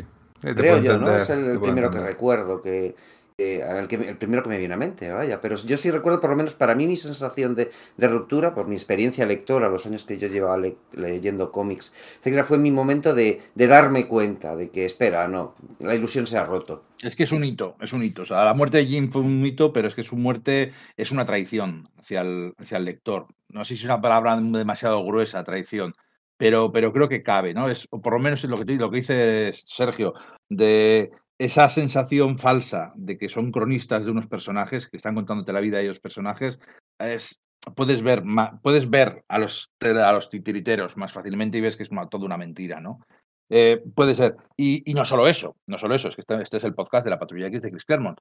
Chris Claremont no ha tenido nada que ver en la no tiene nada que ver en la resolución de sus personajes. Ah, bueno, miento, al final sí que mete un poco de baza, pero ya hechos consumados para intentar mm, eh, minimizar pérdidas. El tema es que eh, él estaba contando una nueva historia de Fénix en su Patrulla X, ahora lo comentaremos, y, y Scott había conocido a Madeleine y se habían casado y tenían un hijo, tenían un hijo. Es que es una pocas cosas más, más definitivas eh, que, que los personajes se casen y tengan, que casen todavía, pero que tengan hijos ya es, ya no puedes volver atrás. Ahora sí que no puedes volver atrás. A ver, la serie va a llegar a, a un momento en el que va a haber varios saltos del tiburón. Uno de ellos lo estás tú anticipando, que es la huida de Cíclope en busca de, la- de- de su amor resucitado. Y otro, algo que hace Lobezno en cierto momento. Ahí hay ciertos momentos que dices tú, ¡ay! ¿Qué está pasando aquí? Pero tendremos que llegar a eso. Yo creo que antes mm, nos ventilamos a Longshot. O sea, Longshot para empezar es mutante. porque No, por- o porque es de hijo de, de Arnocenti, que es su amiga, y por eso luego ya se encariñó con él y lo, hizo miembro. O sea, esa, esa es la, la- esa es la duda que siempre he tenido yo con este personaje, que por lo demás es Más- bastante más- puchi. Más, más bien, la- más bien lo segundo. Bueno, a mí ¿Verdad? lo- sí me parece, sí me resulta divertido. Sí me, ¿Eh? eh, a ver, Mojo es un personaje de una sola historia, todas sus historias son iguales básicamente, y lo que pasa es que tiene un diseño muy curioso, eh, da posibilidades, puedes jugar y hacer sátira del mundo de la televisión, del mundo del espectáculo, que siempre es, es una cosa muy agradecida, ¿no? A todos nos gustan siempre es, eh, sacar un poco las, eh, las- los efectos de la telebasura, del del es muy arcade también, ¿eh? Es otro Sí. personaje que vive por Sí. el espectáculo, que tiene un sentido de humor muy curioso, que intenta pensar, hacerte creer que es gracioso y no, no es gracioso tampoco. Pero bueno, pero, pero tiene, tiene ese tema de crítica de la televisión, del mundo del espectáculo. Sí. Eso siempre, siempre es agradecido. Es un poco más loco que Arcade, que solo tiene un gimmick, que es su mundo asesino. Eh, y bueno, pues, y luego, claro, ahí se descubre Arthur Adams, ¿no? Al final, eh, ¿cuánto del éxito del long shot de Fernando Setti debido a Arthur Adams? Pues la mayoría. Sí. La, la mayoría. Y una cosa que, que esa serie es interesante porque preconiza los 90. Tenemos ya a Wilse Portaxio intentando y a Scott eh, Williams también intentando, el intentador oficial de, de Jim Lee durante casi toda su carrera. ¿eh? Están ya metiendo cabeza la generación Image ahí, poquito a poco. Sí, yo creo que además el paso en el que se da, en el que eh, se... dec- O sea, eso es una sensación que tengo. Esto no lo he leído en entrevistas, así que igual me lo podéis eh, rebatir. Pero hay un momento en las guerras asgardianas en el que Warlock, Warlock el de los nuevos mutantes, son esa- los guerras asgardianas, esos números, el eh, New Mutants Special Edition y el X-Men anual, eh, no recuerdo ahora qué anual era, el 9 quizás. En, en cualquier caso, eso, hay un momento en el que Warlock asume una forma humana para, digamos, pasar un poco más eh, desapercibido eh, en Asgard. Y mientras lo hace y piensa, utiliza la expresión en inglés de to do a long shot, ¿no? Hacer un tiro imposible. Entonces, claro, Arthur Adams se, se automanajea a sí mismo y utilizando ese, ese juego de palabras, la forma humana que asume eh, Warlock es la de ese personaje, Longshot, de esa miniserie de seis números que, bueno, pues, eh, pues está dibujando ese nuevo talento de Arthur, Arthur Adams, que es una mezcla, pues eso, entre Walt Simonson y Michael Golden, por decir algo, vaya, y qué bien. Y esa editora, Anno Centi, que se ha pasado al mundo de la escritura y ha mejorado un tanto en Longshot con respecto a la, a la miniserie de La Bella y la Bestia, ¿no? De la, bueno, la, Bella, la Bestia y, y Dazzler, queremos decir, de la que creo que nos despachamos a gusto hace un podcast o al principio de este mismo momento en que pierdo la cuenta de esto. Y eh, el... Y creo que en ese momento yo creo que es cuando Claremont dice, ¿y por qué no? ¿no? Es decir, le ten- te- hemos, hemos sacado por aquí al, al personaje. No sé, a mí me da, me da esa sensación. Yo creo que es ese mismo mes, además, cuando finaliza la serie de Longshot. Y yo creo que es ahí lo que hace que, bueno, pues vamos a introducirlo. algo, o sea, todavía se tardará un poco, claro. Pero mi idea es que Longshot no era mutante, que era un ser ideado genéticamente en ese mundo mollo, ¿no? Sí. Efectivamente, se publican los dos especiales a los que luego bautizaríamos como eh, las. Bueno, ya sabéis que muchas sagas Marvel eh, han recibido el nombre por el que les conocemos, lo han recibido a posteriori, bastante a posteriori, ¿no? Estos especiales eran New Mutants Special Edition Volumen 1 y el Giant Size o el o Annual, o el Annual número 9 de los X-Men. Se publicaron entre el número 4 y 5 de Longshot. O sea que ahí con un claro ejercicio de planificación editorial y trabajar con antelación, se publicaron en el plazo de seis meses los seis números de la miniserie de Longshot y esos dos de las guerras asgardianas. O sea, en toda la carrera de, de Arthur Adams, eso nos ha vuelto a dar eh, en la vida, vamos, ¿no? Eh, nos detenemos un poquito en él, porque. Los kioscos inundados de Arthur Adams, qué, qué momento, ¿no? De la vida. Sí, sí, sí, no, no volvería a pasar eso, vamos. El, jamás de el- los jamases, ¿no? el anual de los nuevos mutantes, yo no sé si les conocía ahí. Creo, puede ser que sí, pero es, es un tebeazo el anual de los nuevos Es brutal. Para mí es el, el mejor dibujo, el mejor trabajo de Arthur Adams, uno de los mejores de Claremont. Probablemente la, la- seguramente la mejor historia de los nuevos mutantes. Ya, mira, hemos llegado al punto en el que dejamos el podcast de los nuevos mutantes, llegamos, bueno, lo cortamos aquí, pues, pues ya estamos aquí, hacemos, hacemos la confluencia de los dos podcasts, de la Patrulla X y el de los nuevos mutantes. Eh, es una historia épica. Es, es cierto que los nuevos mutantes, el concepto de otras veces le- les, les hemos criticado por irse por peteneras, que si vamos a Brasil, que si Roma, que si no sé qué, que no tiene tanto que ver con el concepto de la mutación en los jóvenes estudiantes, pero aquí están de vacaciones y les pasa esto y, y está contado de una forma muy orgánica y es una historia tan chula con la historia de cada uno de ellos por separado, lo que les va pasando, cómo les va cambiando Asgard con todo lo que se van encontrando, porque es una, una aventura que les marca, ¿no? Es, es que no es un anual de corremos una aventura graciosa y ya está, nos olvidamos, ¿no? Todos tienen su arco de personaje, todos. O sea, esas dos anuales realmente no es una historia de la Patrulla X, es de los mutantes, aunque la Patrulla X aparezca. Sí, de hecho, el, el anual 9 a mí me parece más flojo que el New Mutants Mucho. Special Edition, ¿eh? Teniendo sus momentos es mucho más flojo. Eso que. Porque eso, tiene momentados, pero es que el, el, el, un- el- el de los nuevos mutantes es que es una barbaridad lo bueno que es, o sea, y de dibujo también. ¿eh? Pero ¿qué hace Loki? ¿Qué hace Loki? En- encoñarse con, con Tormenta. ¿Y qué hace? La mete en ámbar. O sea, otra vez lo que hizo ya hace un montón de números el Doctor Muerte. Que siempre, la pobre Tormenta, siempre tiene tío de la misma clase detrás. es una cosa espectacular. Tiene gracia porque esto entronca, ya lo hemos comentado antes, con, con la miniserie que ya de, con, con Alpha Flight, en la cual hacen prometer a Loki que no se va a meter con la patrulla X. Entonces, claro, Tormenta no estaba, se fija en ella y los nuevos mutantes, para dar la puñeta, tampoco entraban dentro de su promesa. O sea, está, está bien co- jugado, está bien, está en personaje. Me gusta cómo, cómo trata aquí a Bueno, el elefante, el elefante en la habitación. Karma. Del, del 1 al 10. ¿Cuánta vergüenza os provoca? Por favor. Yo qué sé, yo he visto la miradita, digo yo, este hombre. No, vale. eh, Enrique cancelado. Sala de peligro cancelado. Vamos a ver, que aquí el que menos pesamos de 100 kilos para arriba, ese no podemos decir nada. No que lo del, lo del elefante en la habitación no ha sido. eh, Oye, que a mí me encanta el arco de, de Karma, ¿eh? La pobrecita que está con esa depresión por la, por, la- por la obesidad mórbida que tiene y de repente cómo eh, aprovecha esa situación de estar eh, en Asgard para encontrarse a sí misma. A mí me encanta, ¿eh? está bien. Pero, Oye, a ver, eso de, de mandarte al desierto para perder ciento y pico kilos tampoco, ¿no? Pero bueno, Es, ese lifting que vamos, que ni el. Ni, Homer Simpson en el mejor capítulo de este de los Simpson. de verdad. Sí, el del pajarito, madre mía. Eh, o sea, de verdad, da tanta, o sea, de la escala del 1 al 10, de la vergüenza ajena, se pasa tan de largo que da la vuelta y es hasta, pues eso, entrañable o, o- Sí. o divertido, ¿no? O sea, decíamos que no tenía humor, Claremont. Aquí no sé si lo quería hacer así o no, pero, joder, no me digáis, o sea, es que hay splash pages ahí de, No sé, no sé a qué te refieres ahora. pues al lifting. Ah, a eso te Ah, es lo que había dicho vale. yo, claro. Ah, no, no, no, que, era- que, que sí era eso. ¿Qué era eso? La lifting, habitación ¿eh? que era eso. Vale, bueno.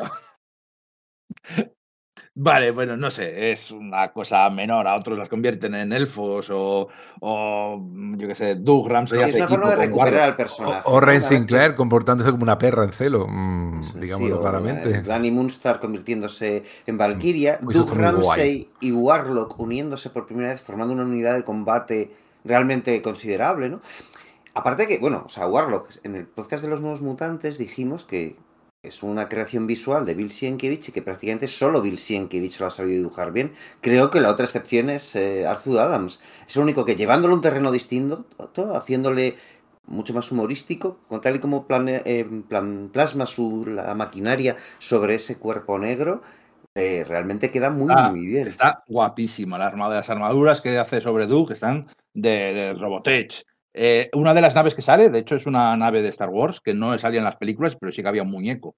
Eh, una de las naves en las que se convierte, que yo que lo tenía yo de niño.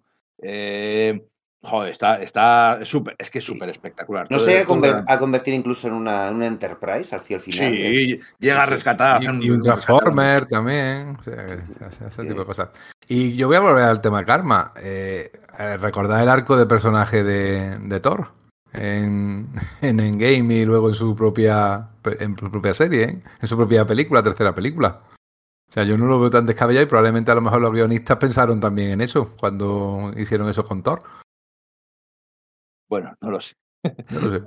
Bueno, es algo raro, es algo raro, pero bueno, me hace trucos de. a- Mira, a- Perdona, una, eh, una segunda, es que a mí me he acordado de una cosa, lo de engranar bien las cosas.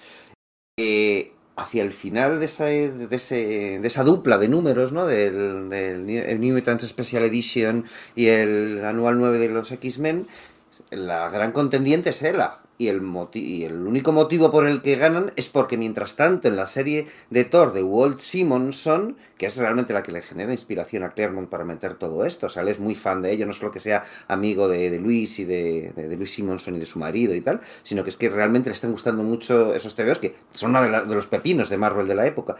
Hacen que coincida que Ella se tiene que retirar porque está, eh, Thor en, las- en su- en su serie está teniendo una avanzada junto a los Jar hacia, hacia sus, eh, su, su mundo de la muerte, ¿no? Y también me gusta mucho cómo Ella interacciona con, con Rachel Grey al verla y Rachel Fénix, eh, Rachel, me refiero al verla como el Fénix y, dic- y diciendo de su relación con Fénix, ¿no? Como ella es un aspecto de la muerte y como Fénix también de alguna forma lo era. No sé, yo creo que está... mm, la relectura creo que hace que gane enteros a pesar del elefante en la habitación que ha mencionado Pedro. Es un pepinaco. Es un pepinaco Muy y a nadie le extraña que aparezca en todos los top 10 de historias de la Patrulla X o de Nuevos Mutantes, porque realmente el primer capítulo es el mejor, yo coincido con vosotros, y es una historia de los Nuevos Mutantes al 90% y de Tormenta eh, al 10%, ¿no? Con, con esos diseños que han sido homenajeados, aparecen en un número y se han repetido y se han homenajeado en tropecientos mil, ¿no? Portadas alternativas, figuras de acción, etcétera, etcétera, ¿no? Con Tormenta, no- que no se nos olvide mencionarlo, eh, bueno, vamos a. Podemos mantenerlo al territorio de los spoilers, por si alguien no se lo ha leído. Lo que sí quería tenerme un poquito es en Longshot, ya que tenemos tiempo. Eh, vuestro. ¿Quién ha dicho que el mejor trabajo? Íñigo, tú has dicho, ¿no? Que este es su mejor trabajo, o Sergio, creo que lo ha dicho. Yo he dicho que el anual, el, que el anual de El los anual. nuevos mutantes. Sí, ¿Cuál yo, es la- y yo he sentido que el, que el New Mutants Special Edition, sí. Sí. Yo disfruté mucho, lo pongo por encima porque, digamos, tiene menos fallos, tiene menos fallos, aunque eran fallos muy propios de su estilo al principio, y bueno, pero no dejan de ser fallos. A mí me gusta más su colaboración con Walter Simonson en la colección de los Cuatro Fantásticos. Esos tres números donde se juntan, pues bueno, pues los los em, No los cuatro fantásticos. Sí, bueno, se juntan los géneros o los, los las obsesiones de cada uno, ¿no? Los dinosaurios, los monstruos, los, eh, se juntan, pues fíjate, eh, los, los cuatro fantásticos se enfrentan, los nuevos cuatro fantásticos se enfrentan a los villanos del primer y segundo número de la era Marvel, ¿no? Porque se enfrentan tanto al hombre topo. Eso es. como a los Skrulls, ¿no? Y de regalo, pues a todos los monstruos de la monstruo de los cómics pre-Marvel, ¿no? Pre-Fantastic Four número uno, ¿no? Em, y, y luego, pues para la posteridad, esos nuevos cuatro fantásticos con el motorista fantasma, con, con el Hulk gris, con y con Spider-Man y Punisher que se deja ver por allí desde la portada en esos guiños clásicos y demás, ¿no? Para mí, esos, para mí ese, ese arco argumental em, yo creo que ahí está Arthur Adams, está impresionante. ¿no? Mira, Dibujando lo estoy de acuerdo, pero creo que la diferencia es precisamente esa, que en ese momento Arthur Adams ya es un, pro- eso es de unos años después, esos números que has comentado, entonces ahí Arthur Adams ya es un profesional no solo establecido, no solo que sea, no, sea, no solo que sea una estrella conocida, es Mm. que además ya se ha consolidado como, como dibujante del todo, porque aquí en este, en este periodo de tiempo en el que dibuja el New, New Mutants Special Edition, como decimos, está terminando de dibujar, de dibujar la, la miniserie Longshot que todavía se le ve un poco anquilo- anquilosado y sin embargo está evolucionando súper rápido. Es decir, ese mismo mes que se publica eso ya ha pegado un salto cualitativo como, como artista respecto a anatomía, perspectiva, etcétera. Demonios, por esa época se publica también el X-Men Heroes for Hope, el especial este de pues para recaudar fondos para las hambrunas que propuso Jim Starlin tanto a Marvel como a DC eh, y la portada es de Arthur Adams y es súper bonita, pero si ves los brazos de Lobezno parece que los haya dibujado Rob Liefeld. Porque en ese momento todavía, es verdad, o sea, decir, me refiero, eh, nos metemos mucho con Leifeld y tal, pero en el fondo al principio tuvieron, o sea, Arthur como- cometía errores de anatomía y perspectiva muy similares. Y ese mismo mes se publica un TVO en el que ya no comete esos errores, porque está avanzando muy rápidamente como autor. A, a mí me parece, me parece una explosión. O sea, este tío viene de ninguna parte. Y de pronto, ¡pum! No, ¿Quién es este En tío? muy poco? ¿Qué ha hecho? eso es. Básicamente, básicamente nada. Y hace este especial, que, que son un- 60 páginas, 64 páginas, es una barbaridad. Sí, sí, sí. La, la escena de la playa, que son unos adolescentes más adolescentes que nunca, ¿no? Eh, eh, bueno, Mm. sexy, bastante sexy en general. Sí, yo tenía la edad de Iliana y fue, se convirtió en mi amor en ese momento. Sí. Yo era sí, algo sí. más yo era más joven que Iliana y también. Es que lo, lo de Iliana en bikini se convirtió en un tropo, ¿eh? Por cierto. Sí, sí, sí. Bueno, ahora me lo releo y me gusta más la encantadora, soy un hombre mayor. bueno, en la encantadora Iliana. sea, ahí mismo la tía May, ¿eh? Como siga así. hay, hay ¡Ah! un, hay un cara a cara, ¿no? Entre la encantadora y Iliana ahí con. Eso es, muy Y bien chula. cara, no, no pueden la pintar la sangre de rojo. Sí, sí. Sí, sí, sí, eso es. Pero Por bueno, supuesto, tiene, tiene todos los tropos de Claremont. Dominación, control mental, posesión, body horror. Los tiene todos. Pero Hay una tiene escena tan integrados. En la que Tormenta ve una visión de Pícara como villana y Pícara lo que está vestida con liguero, to- top y unas muñequeras de, de pincho, o sea, súper kinky también una cosa. Y son un villano, según eso, es una persona que se viste así, ¿no? Una cosa muy curiosa. Sí, sí, todo lo Bueno, que Claremont no, no ha podido abandonar nunca en su carrera. Esto es del 85, ¿vale? Esto es del 85. Por cierto, Arthur Adam dibujó algunas paginitas, ¿eh? Al final de Secret Wars, no acreditadas. Eh, aunque son fácilmente identificables en el último número. Porque el entintador intenta taparlas, pero no, no, no puede. Eh, ¿En qué, ¿En qué año se publicó esto aquí?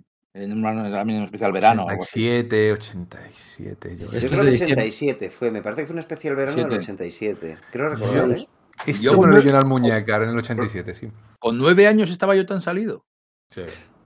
Flipa. Yo tenía 13, pues supongo que se me perdona, ¿no? Yo ya tenía 16, 17. Estaba hecho un hombre. Eh, esto se publicó en el película. 85, la saga que decía de los Cuatro Fantásticos ya es de los 90, ya es un autor mucho más maduro, ¿no? Evidentemente. Por cierto, por eso me resulta más meritorio aquí ese, esa pedazo de explosión, mientras que cuando se publicó Los Cuatro Fantásticos, dabas por sentados como, este es Arthur Adams. No esperaba menos, pero desde luego está a la altura. Eso es. Eh, yo debo decir que el primer cómic que yo eh, leí en mi vida, el, el primer cómic mutante, perdón, el primer cómic mutante que yo leí en mi vida, no, no era, fue de la Patrulla X, fue de X Factor, fue el número 42, con guion de Louis Simonson y dibujo de Arthur Adams, era la parte 2 de 2 de una saguita de los de los de X Factor después de Inferno y antes de la Judgment War, de la guerra que del juicio, en el que se enfrentaban unos trolls eh, eh, en las alcantarillas y demás. Y ahí estaba un personajillo creado creado a través de un, de un ¿cómo se dice? de un concurso, ¿no? Un contest, un concurso, ¿no? De, los que los aficionados podían hacer su propuesta tal, y era alquimia, ¿no? Y era un, un tío que convertía todo lo que tocaba lo podía convertir en oro, ¿no? Que, pues esto era del 86, 87, pues 30 años después lo recuperaron Jeff Lemire y, y ¿quién era el otro? Jer- Jerry Dugan sería, ¿no? En, la, en el crossover aquel de los inhumanos contra los X-Men para intentar acabar con una de las nieblas terrígenas de los inhumanos eh, hace poco, pues eh, recuperaban a este personaje y lo dibujó Arthur Adams, aquel número. Y me contó que eh, esta saga de dos números, mm, el segundo número lo dibujó en, en- dos semanas, una cosa así, porque no se puso a dibujarlo hasta que no le habían pagado el número anterior, que no se lo querían pagar desde Marvel. No, no, es que no me lo querían pagar, tal, y dije, vale, pues no dibujo el siguiente. Y, y lo dibujó en dos semanas. En dos O semanas. Arthur Adams puede dibujar un TV en dos semanas. O podía, vamos. Podía, podía, podía, podía, podía. Y es una anécdota, ¿no? Porque siempre se la ha catalogado como uno de los más lentos. Pero de momento, bueno, no. Un tipo estupendo, la verdad es que sí, Arthur Adams, uno de mis favoritos. Bueno, con el nivel de detallismo que tiene, que es que hoy en día estamos muy acostumbrados a que cada eh, calle y los coches tengan su marca, las- cada, cada edificio tenga todos los ladrillos, la ropa tenga todos los botones, pero en los 80 no se dibujaba así. Los dibujantes no, no, no tenían ese nivel de exigencia en el realismo del mundo. Y, y Muchas veces hemos visto un Asgard tan completito, cada arruga de la cara de Eitri o cada escama de, la, de cada armadura, ¿no? Yo creo que el culpable de eso fue el protagonista de lo que creo que debemos comentar ahora, ¿no? Que es Muerte Viva. Boris Windsor, yo creo que fue el que dijo aquí hay que meter detalles, se puede meter detalles y vamos a meter Sí, detalles, ¿por qué no? escuela, ¿no? Claro. Puede ser, puede ser, pero siempre cuando se habla de Michael Golden, que hemos hablado antes, no se suele, o de Howard Chaykin, o de eh, eh, talentos de primerísimo nivel, siempre se le suele acompañar de la frase de, bueno, son eh, autores que han influido en otros autores, pero no han llegado a hacerse un verdadero hueco en el corazón de los aficionados, como que han sido pues muy influyentes entre autores, pero quizás no han... eh, Arthur Adams ha sido muy influyente entre autores, pero es que además... eh, ha reconocido universalmente por todo, eh, con, un currículum bastante, mm, bastante breve. Ha reconocido como un talento propio por, por- lectores y lectores y, vamos, una, dos y cuatro generaciones de lectores distintos, ¿no? O sea, el nombre de Arthur Adams es de primera, de primera fila. Yo ya comenté en el primer podcast, fíjate hace ya tiempo, que para mí Arthur Adams llega en este momento se convierte en otro de los dibujantes oficiales de la Patrulla X, ¿no? Hablábamos de Cockrum, Birne, eh, Paul Smith, John Romita, Mar Silvestri, y yo metía a uno más, como uno de los más, a Arthur Adams, porque hace unos cuantos anuales seguidos que está, está en la serie, o sea, ya desde ahora, está desde ahora en la serie, pues hasta el final de Claremont, en todos los anuales, en- literalmente en todos, vamos, en, en- lo de aquellos días del futuro pasado, al revés, del futuro presente, en la guerra de la evolución, en todos, hasta especiales con con este tío, con Mojo, unos cuantos, los plebes X y tal. O sea, es, es un dibujante extraoficial de la Patrulla X. Eso es. Yo de Azur Adams guardo muy buen recuerdo porque eh, en uno de los especiales de estos de, de Navidad, eh, Marvel Holiday Specials de Estados Unidos, él dibujó una portada, una portada, una portada doble, ¿no? Con algunos héroes Marvel un poco así a la carga, ¿no? Y aquí aquella ilustración la utilizó, la utilizó Forum eh, durante mucho tiempo para las contraportadas de sus cómics. No sé si sabéis a cuál me estoy refiriendo, que salían el Capitán América, el Motorista Fantasma, Coloso, Punisher, Thor, Lobezno, Sí, etcétera. sí, ¿Sabéis a sí, cuál me sí. refiero? Y la utilizó mucho, como para no, ¿no? La utilizó mucho A Forum. ver, claro, o sea, te la metían sin parar, ¿no? esa, esa ilustración, ¿no? Era pues como, no estaban corriendo, estaban más estáticos, el Capitán América señalando hacia adelante, es esa, si mal no Eso. recuerdo, ¿verdad? Eso, sí, sí, que, era, que en realidad era una doble página en la que los héroes pues perseguían a Santa Claus, ¿no? Sí. Pero bueno, esa parte la prescindieron de ella Forum y dibujaron la, la otra. ¿no? Uno de los más uno de los más grandes, sin duda alguna, uno de los más grandes. y- Un fanfai favorite de estos, además de alguien influyente sobre, sobre otros autores. Eso es, eso es.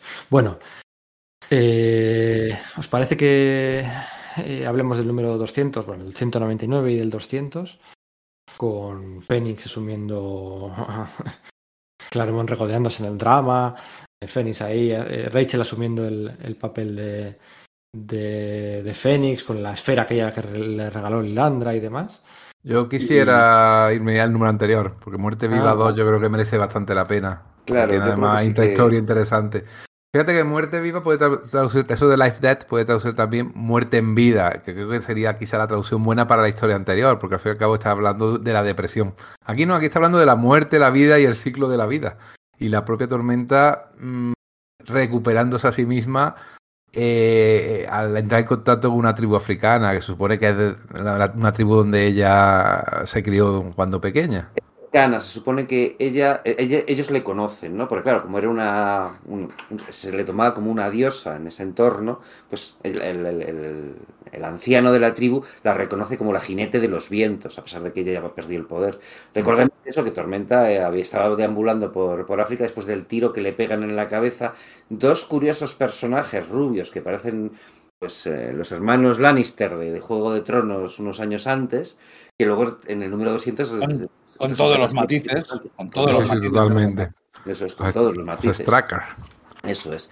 Pero no, no se sabrá quiénes son hasta el número siguiente. Ya. Siempre dices, estos da la sensación de que son simplemente, bueno, pues dos, dos tipos sudafricanos extremadamente racistas que utilizan esta palabra kafir, ¿no? Que es la que se utiliza para referirse a, a la ge- los, eh, los, africa- los afrikaners, ¿no? Que era como se llaman los, eh, los holandeses sentados en Sudáfrica a los negros, ¿no? Básica. Y, y entonces Tormenta llega prácticamente a punto de morir a un lugar donde consigue salvar la vida, salvarla de una mujer que está a punto de, dar a luz y regresar a su tribu. Y entonces ahí donde se habla de, ese tema de- del ciclo de la vida, ¿no? de cómo una- esa comunidad tan pequeña que vive en un, en un equilibrio tan complicado con el ecosistema no puede soportar un, más de un número concreto de, de vidas y si hay una nueva vida alguien debe desaparecer. Eso fue algo que por lo visto le valió una buena bronca a Barry Windsor Smith para con vamos con Marvel en general. No digo nombres porque siempre ha tenido bastante respeto hacia Jim Shooter a pesar de todo. O a lo mejor el problema fue con eh, quién editaba en ese momento Nocenti o Simmons no me acuerdo. Sentí. no sé en ti. Porque decían, decían, bueno, es que esto puede, se puede ver como una, como una alegoría o un alegato en favor del- de la eutanasia, ¿no? Y no querían meterse Marvel tanto en ese berenjenal, que, es- que me resulta curioso, me refiero que Marvel no, no se cortaba mucho en meterse en berenjenales, ¿no? Por, por no hablar que una historia de una tribu en el que el viejo se va a las montañas a morir en el siglo XX, en los años 1985, eh, es un poco idea Sí. de. Hay eh, idea paternalista del Sí, África. por supuesto, por supuesto que sí. O sea, además que llegan y es como, no, tuvimos estas máquinas y las máquinas nos dieron verdor, pero vino la guerra y nos volvimos a refugiar en el entorno, en la, en la vida natural, que es la verdadera y la buena, que es, parece que diga, que es la que los negros tenemos que tener, ¿no? O algo por el estilo, ¿no? Falta, fal- falta decir eso. Hay una cosa que es como, sí, o sea, veo las buenas intenciones, pero la ejecución... Exacto. o sea, la- la intención es buena de lo que quiere hacer, de, de vivir en naturaleza, en comunión con, en equilibrio y tal. eh, lo que pasa es que queda un poco en sentido regu. Lo que pasa es que está todo tan bien contado, tan bien dibujado, que oye, yo, yo trago y tiro para adelante, encantado de la vida. De hecho, hubo un intento de tercera parte. De, de esa historia, que luego se publicó, lo publicó en Storyteller, ¿no? En esa revista que, que se autoeditaba Barry Windsor, que era no Adastra. Storyteller, sino que cogió uno de sus personajes de Sí, Storyteller. de se dio los de jóvenes dioses, ¿no? O algo así es. se Y entonces ¿no? dijo, "Joder, es que Adastra en realidad es prácticamente igual que Tormenta. Tal y como Eso la es. dibujo. Así que las páginas que tenía para Muerte y Vida 3, donde en- que había preparado Barry Winsor Smith por propia iniciativa, era una cosa que hacía de vez en cuando, y claro, así le salían las cosas de vez en cuando, ¿no? Eh, dijo, bueno, pues ya está, esto le- lo, lo publico en blanco y negro, digo que es Adastra en vez de que es Ororo, y tiro para adelante, ¿no? Pero no fue estrategicamente de Storyteller, sino que de- de Story- del personaje de Storyteller sacó la, la novela. Eh. Él recordar, pretendía, ¿eh? él, sí, sí, así. Él pretendía, de hecho, un poco corregir lo que habéis dicho. Él mismo se dio cuenta de que quizá había sido muy paternalista y lo que quería era que ese personaje eh, fuera a intentar a- ayudar a la tribu y la tribu no la dejara. Sino decir, no, nosotros mismos nos tenemos que apañar, no hace falta que venga nadie de fuera para ayudarnos, ¿no? Recordemos que estamos en el año 1985, eh, que es el momento de la grande hambruna en África, eh, la solidaridad mundial, los conciertos, los números La especiales, que algo quizás podamos contar luego también de esos números especiales que se hacían en Live Aid, o los números especiales de cómics que hicieron tanto Marvel como DC para recaudar dinero, y esa, esa idea estaba ahí, ¿no? Un poco sí, hay que ayudarles, pero también hay que ayudarles a que se ayude y que ellos mismos tengan su propia iniciativa. Lo Sí, que pasa yo que creo también... por esa época fue la primera vez que en el cole oí eso de si le das a un hombre un pescado, lo come- comerá un día, si le das una caña y le enseñas a pescar, pe- comerá todos los días. Creo que Sí. por esa época Sí, me, me eso era en Confucio. ¿Eh? O era Lao Tse o era Confucio, uno de los dos. Pues fue la primera vez que lo oí, pero me refiero que era un meme Sí, sí. común en ese momento. sí, sí, no sí. se puede porque las imágenes eran durísimas, las de las, las, la- pues eso, las hambrunas que estaban produciéndose en, en Etiopía principalmente. Sí, eso. Y de, no me acuerdo si en aquel momento estaba ya Jim Shooter cuando presentó la tercera parte, pero le, se lo echaron para atrás porque casi hacía apología del suicidio.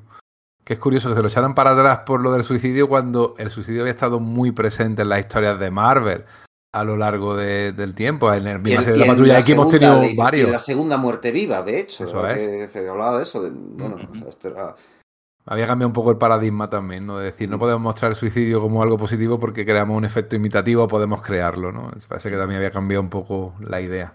Pero Bueno, el número es un, es un dibujazo tremendo. Y Es no una fue la última que hizo. me gusta menos que el anterior, pero, pero sí, pero es, una, pero es una obra de arte.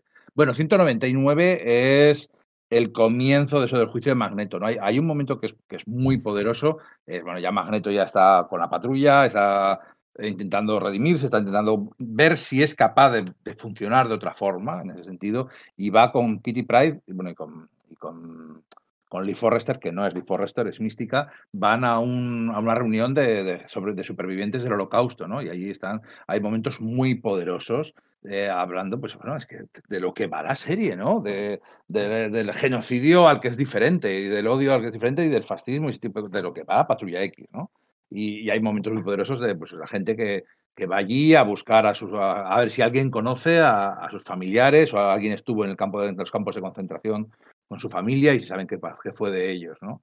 Y pues Kitty conoce a gente que conoció a sus tíos, abuelos, algo así, y Magneto también a familia suya, y entonces, entonces bueno, es cuando llega la Fuerza de la Libertad, la, la ahora conocida como Fuerza de la Libertad, anteriormente como bueno, Hermandad de Mutantes Diabólicos, y aunque hay una pelea bastante chula, al final Magneto se entrega, ¿no? Porque entre, en ese camino a la redención que tiene, siente que, que debe ser juzgado, que no puede ser tan, tan bonito como, bueno, yo ahora me voy a casa y aquí no ha pasado nada.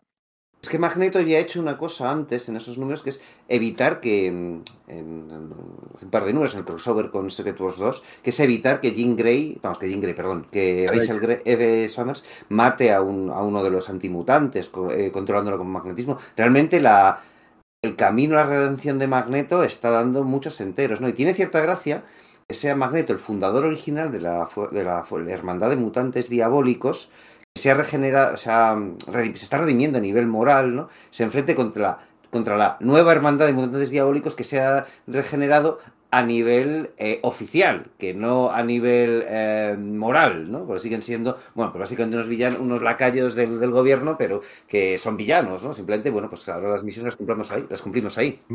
Mística lo dice, que, que- que- este, que, se vive en tiempos duros y que por la supervivencia propia y de sus compañeros lo que quieren hacer es trabajar para el gobierno. Es que lo dice de cara, se lo dice a Valerie Cooper, se lo comenta así. Has comentado en la misma frase eh, Magneto y Rachel Grey. eh, Y la verdad es que mm, no sabría decirte cuál de los dos diseños de uniformes de John Romita Jr. es peor, el de Rachel Gray o el de Magneto. Porque que le dejen, que dejen de encargarle diseños de personajes a Romita porque hace todo muy bien. Y el colorista, ¿qué es eso de ponerle rosa como a Nimrod?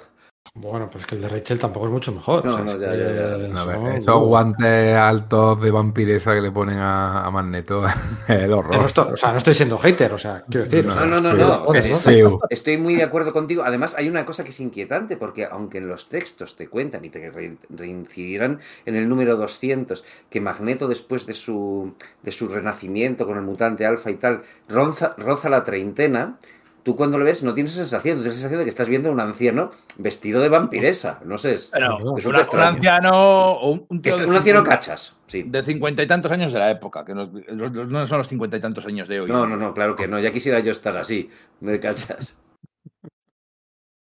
Bueno, a mí el diseño de Rachel como Fénix no me disgusta, ¿eh? ¿No? Es amarillo y rojo y tal. No es el de Jean Grey, no es el Fénix de, de Cockroom, pero a mí no me disgusta para nada. Arzurada le sacó buen rendimiento a ese, Bueno, ese sí, uniforme. El, el de Magneto sí, el de Magneto es infame. Horroroso. De todas maneras, tiene la mejor escena el discurso que da delante del jurado. Es tremendo ese discurso de ese, sí, es verdad, yo lo he hecho mal, mi idea sigue siendo la misma, preservar a mi raza, pero el los métodos es verdad que estoy equivocado. Ahora mirad, mirad a vosotros mismos lo que estáis haciendo, ¿no? Un poco, te echa un poco a- también a ti como lector en la cara un poco el racismo, cualquier ismo que tengas tú dentro, ¿no? eh, te hace que te confrontes con él. Está muy bien escrito, ¿no? Es, es que eh, lo comentamos al principio del, del podcast. Este es el momento en el que a lo mejor no tiene esos momentazos míticos de la patrulla X, pero sí que tiene el mejor eh, Claremont escritor, el que mejor y, de, escribe y de- textos. y de contexto de la realidad eh, mundial de ese momento, ¿no? Lo que dice Magneto de, a ver, es que yo tengo, yo como persona individual que no, está, que no es ciudadano ni de la Unión Soviética ni de Estados Unidos, tengo que estar agradecido de que dos personas, dos premiers de dos grandes superpotencias decían mantener la paz, porque es, la alternativa es que muera junto a todos, ¿no? La única diferencia es que yo tengo poder para hacer algo a diferencia que el resto de los millon- miles de millones de personas que viven en la Tierra, ¿no? Pero que es, es Eso, eso, está nombres. Genial. Es Esa frase es la hostia. Y luego es que encima es que me creo la situación de ese juicio especial que se ha montado allí en París con todos los manifestantes pro y contra y cómo el, el, el sentimiento antimutante crece. Joder, y a ver, iba a decir con motivos. Pues bueno, sí, a ver, que es que destruyó una ciudad y hundió un submarino nuclear y amenazó con secuestrar todas las más nucleares del mundo. Es que es que es para tenerle miedo. es que Y luego además hay otra cosa, hay alguien que se está haciendo pasar por la patrulla X destruyendo bases de la OTAN en, en Pol- en Polonia, dejando eh, eh, pintadas de liberada Magneto, firmado los X-Men. Entonces, claro, el pánico antimutante está creciendo, incluso dejando ciega la opinión pública de que, a ver, que los X-Men y Magneto se llevan bien, pero que, que eran enemigos originalmente. Se, directamente ya se ha puesto la patrulla X en el bando de los malos, ¿no? Está, es, es eh, bueno, ya lo hemos comentado antes, ¿no? Pero el, como a los artistas de la Patrulla X, a Claremont, a John Romita, etcétera, les han llevado por gira francesa, editorial francesa Luz, que era la que tenía licenciado los derechos de Marvel ahí, pues deciden que el juicio se celebre en París, donde han podido tomar apuntes de natural en vez de en La Haya, ¿no? Y tiene cierta gracia que esté ahí en París, entonces, pero es el hecho de que se, se junten ahí, pues tanto el tanto Magneto como Charles Xavier, que está ahí como, como experto, digamos, como Gabriel Haller, que, que, actúa como abogado de la defensa y como representante del, pueblo de Israel, ¿no? Tendrá importancia por qué vienen los, los villanos que vienen, ¿no? Que claro, se los han sacado de la manga, pero todo tiene bastante sentido e- y, se imbrica con un número anterior. Está bastante bien hilado. Y luego está James Jaspers, ¿no? Que como también hemos comentado antes, era, es un personaje de Alan Moore que, que Chris Claremont era muy fan de lo que Alan Moore estaba haciendo con el Capitán Britannia en, en para Marvel UK. Alan Moore quería meterlo y al final, bueno, pues reculó porque por todos los problemas que tuvo, que tuvo Moore con, con Marvel, pero aquí aparece y aparece diciendo cosas que dice, no, es que mm, es- eh, se, se habla mucho de la opresión mutante. Yo no he visto campos de exterminio de mutante, con la gracia de que en el Capitán Britannia de Moore se ha visto una alternativa donde ese Jim Jasper sí ha, sí ha puesto campos de exterminio de mutantes, ¿no? Ese Jasper además es un trasunto de un líder eh, nazi inglés, Os- Oswald Sí, sí, Mosley, sí. uno de de- los era- años no era el 80, líder de- del 30. National Front, pero alguien, una organización de ese estilo, que de hecho fue muy abucheado de- después de la Segunda Guerra Mundial y que seguía teniendo cierta presencia en la Inglaterra de, la, de finales de los años 70. De, hecho, salía, si habéis visto Peaky Blinders, Peaky Blinders, la serie, eh, salía ese personaje. Sí, sí, sí, sí, sí, sí. Está bastante inspirado. Oye, por cierto, ¿por qué él en París y no en La Haya? Eso es lo que nunca llego a entender. Ah, pues básicamente por eso, porque, porque Clermont y John Romita habían estado en París tomando apuntes del natural. No, lo que Cero dicen sentido. es que al ser crímenes del, del tipo que son, eh, se va a celebrar en, un tribunal de justicia especial de París que hay ahí. No, no recuerdo exactamente Claro. el asunto. Se da una Porque- explicación, quiero decir. Porque París es más bonito para salir en dibujos que era allá. Y que hemos estado ahí de viaje. Eso es, y que es el número 200, un número redondo, bastante potente. No, evidentemente, eh, el número 100 eh, subió, ¿no? puso muy alto las expectativas y la, el nivel de calidad, pero este 200 tampoco es que se quede muy atrás, ¿no? Comparado ¿Le, con le pasaba algo al profesor Xavier en este número? Algo le pasaba, sí, algo le pasaba. Sí. No, es, pero es un movimiento, jo, aquí por fin consigue librarse de Xavier. El profesor Xavier que llevaba arrastrando problemas de salud desde la paliza que había recibido, aquí también vuelve a ser herido y la única solución que tienen para curarle es llevarle a la saqueadora estelar, a llevarle al espacio y luego como están metidos en una guerra, pues ya no pueden volver, ¿no? Entonces, eh, es muy inteligente porque te quitas a Xavier y sus, todo, todos los superpoderes del copón, te quitas esa figura eh, paterna que, es, que traga todo lo demás, de lo más, lo- y es el momento en que más tiempo está fuera de la serie. Este es el número 200, aparece puntualmente, pero básicamente está fuera de la serie desde el 200 hasta el 275, que son un porrón de números, el profesor Xavier en la Patrulla X, ¿eh? son un porrón de años. Y aquí es donde da el relevo, el relevo a Magneto, ¿no? Dice, donde le dice Ma- eh, Magnus, porque todavía no es Eric Lenser, Unos, unos 70, está fuera unos 70 números, que es lo que había estado fuera Jean Grey, por cierto. Unos 70 números también. Eh, bueno, luego no iba a estar en la serie, iba a estar en otra, pero bueno, ya. eh, ¿habéis, habéis regateado al hablar, creo que no habéis llegado a pronunciar el nombre de los hermanos Fenris. ¿Os producen algún tipo de urticaria o no lo habéis No, íbamos a hacerlo ahora. Ah, vale, vale. Lo digo porque a, a mí sí, sí es un concepto Ahí me chiflan. eh, que me gusta. O sea, la verdad es que me parece muy interesante. Eh, qui- quizás lo- el detalle que más me gusta es la parte es Warren Ellis en, en los Thunderbolts, la que lía ahí, madre mía. Eh, es cre- creepy, ¿no? Bueno, o sí, no sé, es como Sí, sí, sí, yo, yo es muy hablaría de turbio. creepy, ¿eh? muy turbio, muy turbio, pero muy guapo a la vez, ¿sabes? O sea, Este es rollo de que parece que los mutantes que son mellizos, excepto Bri- le- le- la bruja escarlata y Mercurio, para que sus poderes funcionen tienen que tener contacto físico entre ellos, ¿no? Recordad que eh, Estrella eh, del Norte y, y Aurora. Aurora pasaba lo mismo, para lanzar sus destellos tenían que tocarse físicamente, ¿no? Pues son dos mellizos, mutantes, hijos del varón Stracker, el viejo líder de Hydra, líder y fundador de Hydra, al cual Magneto, Charles Xavier y Gabriel Heller en su juventud en Israel le habían escamoteado, le habían robado todo, lo- todo el oro, todo el, oro nazi, ¿no? Pues, eh, pues estos son sus hijos y quieren vengarse de, esos, de estos tíos que hicieron esa afrenta contra su padre. Es curioso que no hayan querido vengarse de Nick Furia, igual pues les venía más grande, ¿no? Pero me refiero porque tienen una gran organización detrás, tienen secuaces con armaduras potenciadas en plan los mandroides, etcétera, aparte de sus superpoderes. Y son es decir, hablamos mucho de los blanqueamientos de, Claremont, de los matices que dan los personajes. Recordemos lo de Juggernaut hace unos números, por no hablar de lo de Magneto que sucede en este mismo. Pero aquí estos son unos villanos si- sin que dé la, la- que se, se les pueda redimir por ningún lado. Son malos, son sádicos, son los que le han pegado el tiro en la cabeza a Tormenta, son los que están azuzando los prejuicios racistas contra los mutantes, siendo ellos mutantes, y los que quieren hacer esa venganza contra su padre al coste que sea, ¿no? A ver, son naz- nazis incestuosos. Es. Además, o sea, es que son villanos Son lo perfectos. Son lo peor de lo peor. Eso es. El- eh, después del número, bueno, después del número, después de la salida de, de Claremont de la, de la franquicia mutante, en ese caldo de cultivo en el que una generación de artistas, bueno, de autores, de autores, una generación de autores nueva se iba a imponer a la anterior, eh, utilizaron a muchos personajes, eh, trasladaron esa metáfora de la industria, esa metáfora generacional, la trasladaron a las, a las, a las viñetas también, ¿no? Con, la- con las revistas y con tantos eh, personajes Fisher y jóvenes. compañía, ¿no? Ahí sí. Eso es con, con Sau, con Tal y compañía. Y, y bueno, pues también los Fenris también estuvieron allí presentes, ¿no? En, a los 90, evidentemente. Y en los Thunderbolts de, de, de Nicieza, bueno, ha, ha aparecido aquí y allí en, en 50 ocasiones, pues una cosa así. Y bueno, a mí sí, a mí sí me. Un diseño un Y poco. la novela de Elige tu propia aventura de, de Lobezno, ilustrada por Bart Sears. También son los malos. Yes, yes, yes, yes, yes, yes, yes. Bueno, en el número 200 se quitan de medio a Charles Xavier con esa. El número 201, tranquilos, ya está vivito y coleando, recuperadísimo y sin problemas. ¿eh?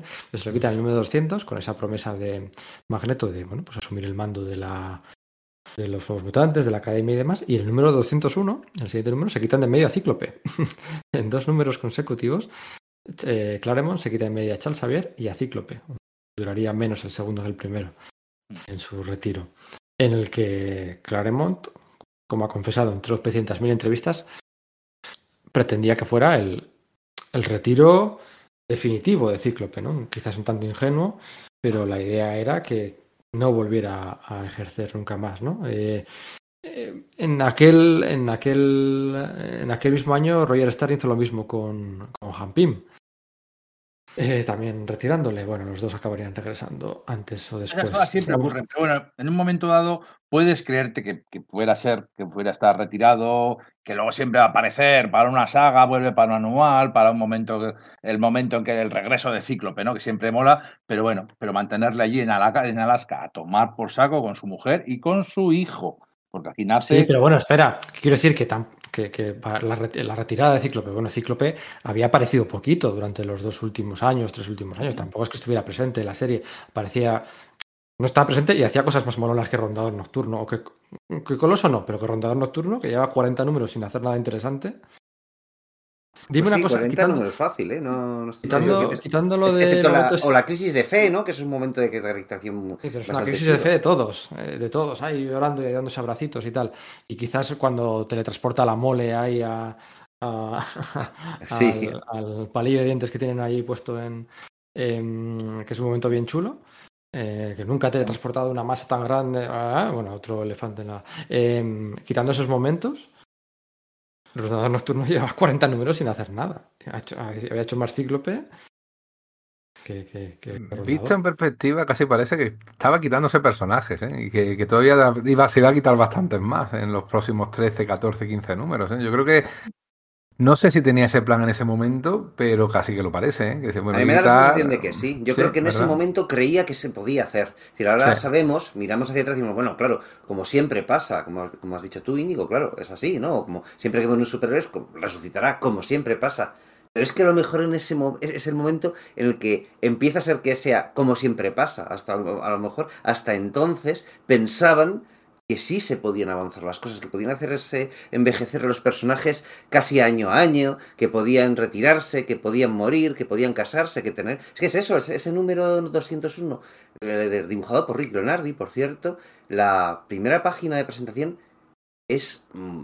es- muy claro ese, ese objetivo de Claremont, es la presentación en sociedad, la, la splash page es como Madeline Pryor está enseñando al niño la patrulla X, Eh, eh, soy padre, es como pum, ¿sabes? Esto parece sellar algo a, a Cíclope, para no saber sobre todo que están destinados en principio para lectores de entre 8 y 17 años en aquella época. Ya sabíamos que en ese momento había gente de más edad leyéndolos, ¿no? Pero a pesar de eso, dices, bueno, pues este tío, pues, eh, pues, no sé, por lo que dice no va a ser como Mr. Fantástico o como Hawkman, ¿no? Que continúan de superhéroes casados. Parecía que podía ser real en aquel momento. A mí me da la sensación de que sí lo era. Como lector, igual yo era muy ingenuo, pero si lo era yo, probablemente también muchos otros lectores lo fuesen. Y a lo mejor hasta Claremont también lo era.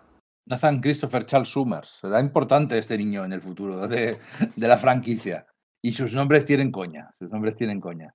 Eh, sus dos padres y, y- y el, oye, el padre de Madeleine, aunque todavía eso es spoiler. Eh, um, me gusta mucho el momento de que Rachel dice, "Jo, es que no soy yo. O sea, es decir, que no he nacido yo como debería haber sido, ha nacido un niño. Y, y el momento en el que telepáticamente se conectan, eh, Rachel conecta a Kitty con el bebé y se ponen las dos a llorar viendo lo bonitos que son los pensamientos de un bebé, me, me- me acuerdo que me impactó mucho y me sigue impactando, me parece espectacular. Un, un detalle de escritura. ¿Pistacho normal o pistacho bien de sal? De sal. Está bien. Y aparte de dibujar Leonardi, ¿eh? que Leonardi a mí me gusta Pregunto, mucho. espera, espera, pregunto, pregunto. O sea, porque esta, este, este número, que es el que la imagen de portada va a dar, va a dar forma al, al logo de este programa, como debe ser. Me parece, me parece de 10, ¿eh? pero me lo he releído y pensaba que el, el combate entre Tormenta y Cíclope duraba más. Yo pensaba Sí, que duraba más. Imagínate lo intenso que nos, que nos resultó, ¿no? O sea, decir, tres páginas y ya. El combate está guay, pero la resolución siempre la he visto un poco floja. Es decir, yo sí creo que Tormenta sin poderes puede derrotar a Cíclope, pero como lo hace, Yo no. yo sí. Yo sí, Yo- puede, puede. Pero, pero es. Siendo tramposa, pero sí puede. No, porque a ver, siempre va a ganar quien quiera el. el Obviamente. esto. y, y No, luego pero hay es que- ciertos, que pero- pero aquí se ve, se ve claramente que Cíclope no estaba con la cabeza en el juego. Que es, es así, que es. Que ya lleva es- un tiempo retirado, que ya no está en forma. Esa es la cuestión. Cíclope en su prime venció a toda la patrulla X en la saga de, de- de Proteus. Recordemos, a Tormenta con poderes y además a lo vez no a Rondador y a Coloso. ¿Vale? Pero el tema es que Cíclope aquí ya no está en su prime. Eso es lo que creo que nos viene a decir Claremont en ese momento en el que, pues Bueno, por oro lo sin de- poderes, Lo, lo dice Lobezno. Lo dice Lobezno. Lobezno, que es un tío que, que de, de- de estar a Scott había llegado a respetarle y varias veces, había- porque había demostrado a Scott que Cíclope que era el líder de la patrulla X de verdad, aquí lo dice, ¿no? O sea, ya no es, ya no está al nivel, ya no está fuera de forma y no poner el corazón en lo que está haciendo. Eh, yo creo que ahora es el momento de Ororo. tiene otras cosas más importantes en las que pensar. Su hijo, para empezar. Bueno, se acabaría, se acabaría explicando que es Madeleine la que en Ea. realidad. A eso me refería. Pero eso donde viene explicado, porque en mi cabeza está, pero no lo he podido encontrar en, en ningún in- sitio. Porque aquí está en Infer- Inferno. En Inferno lo cuenta explí- explícitamente. Sí, sí, en Inferno.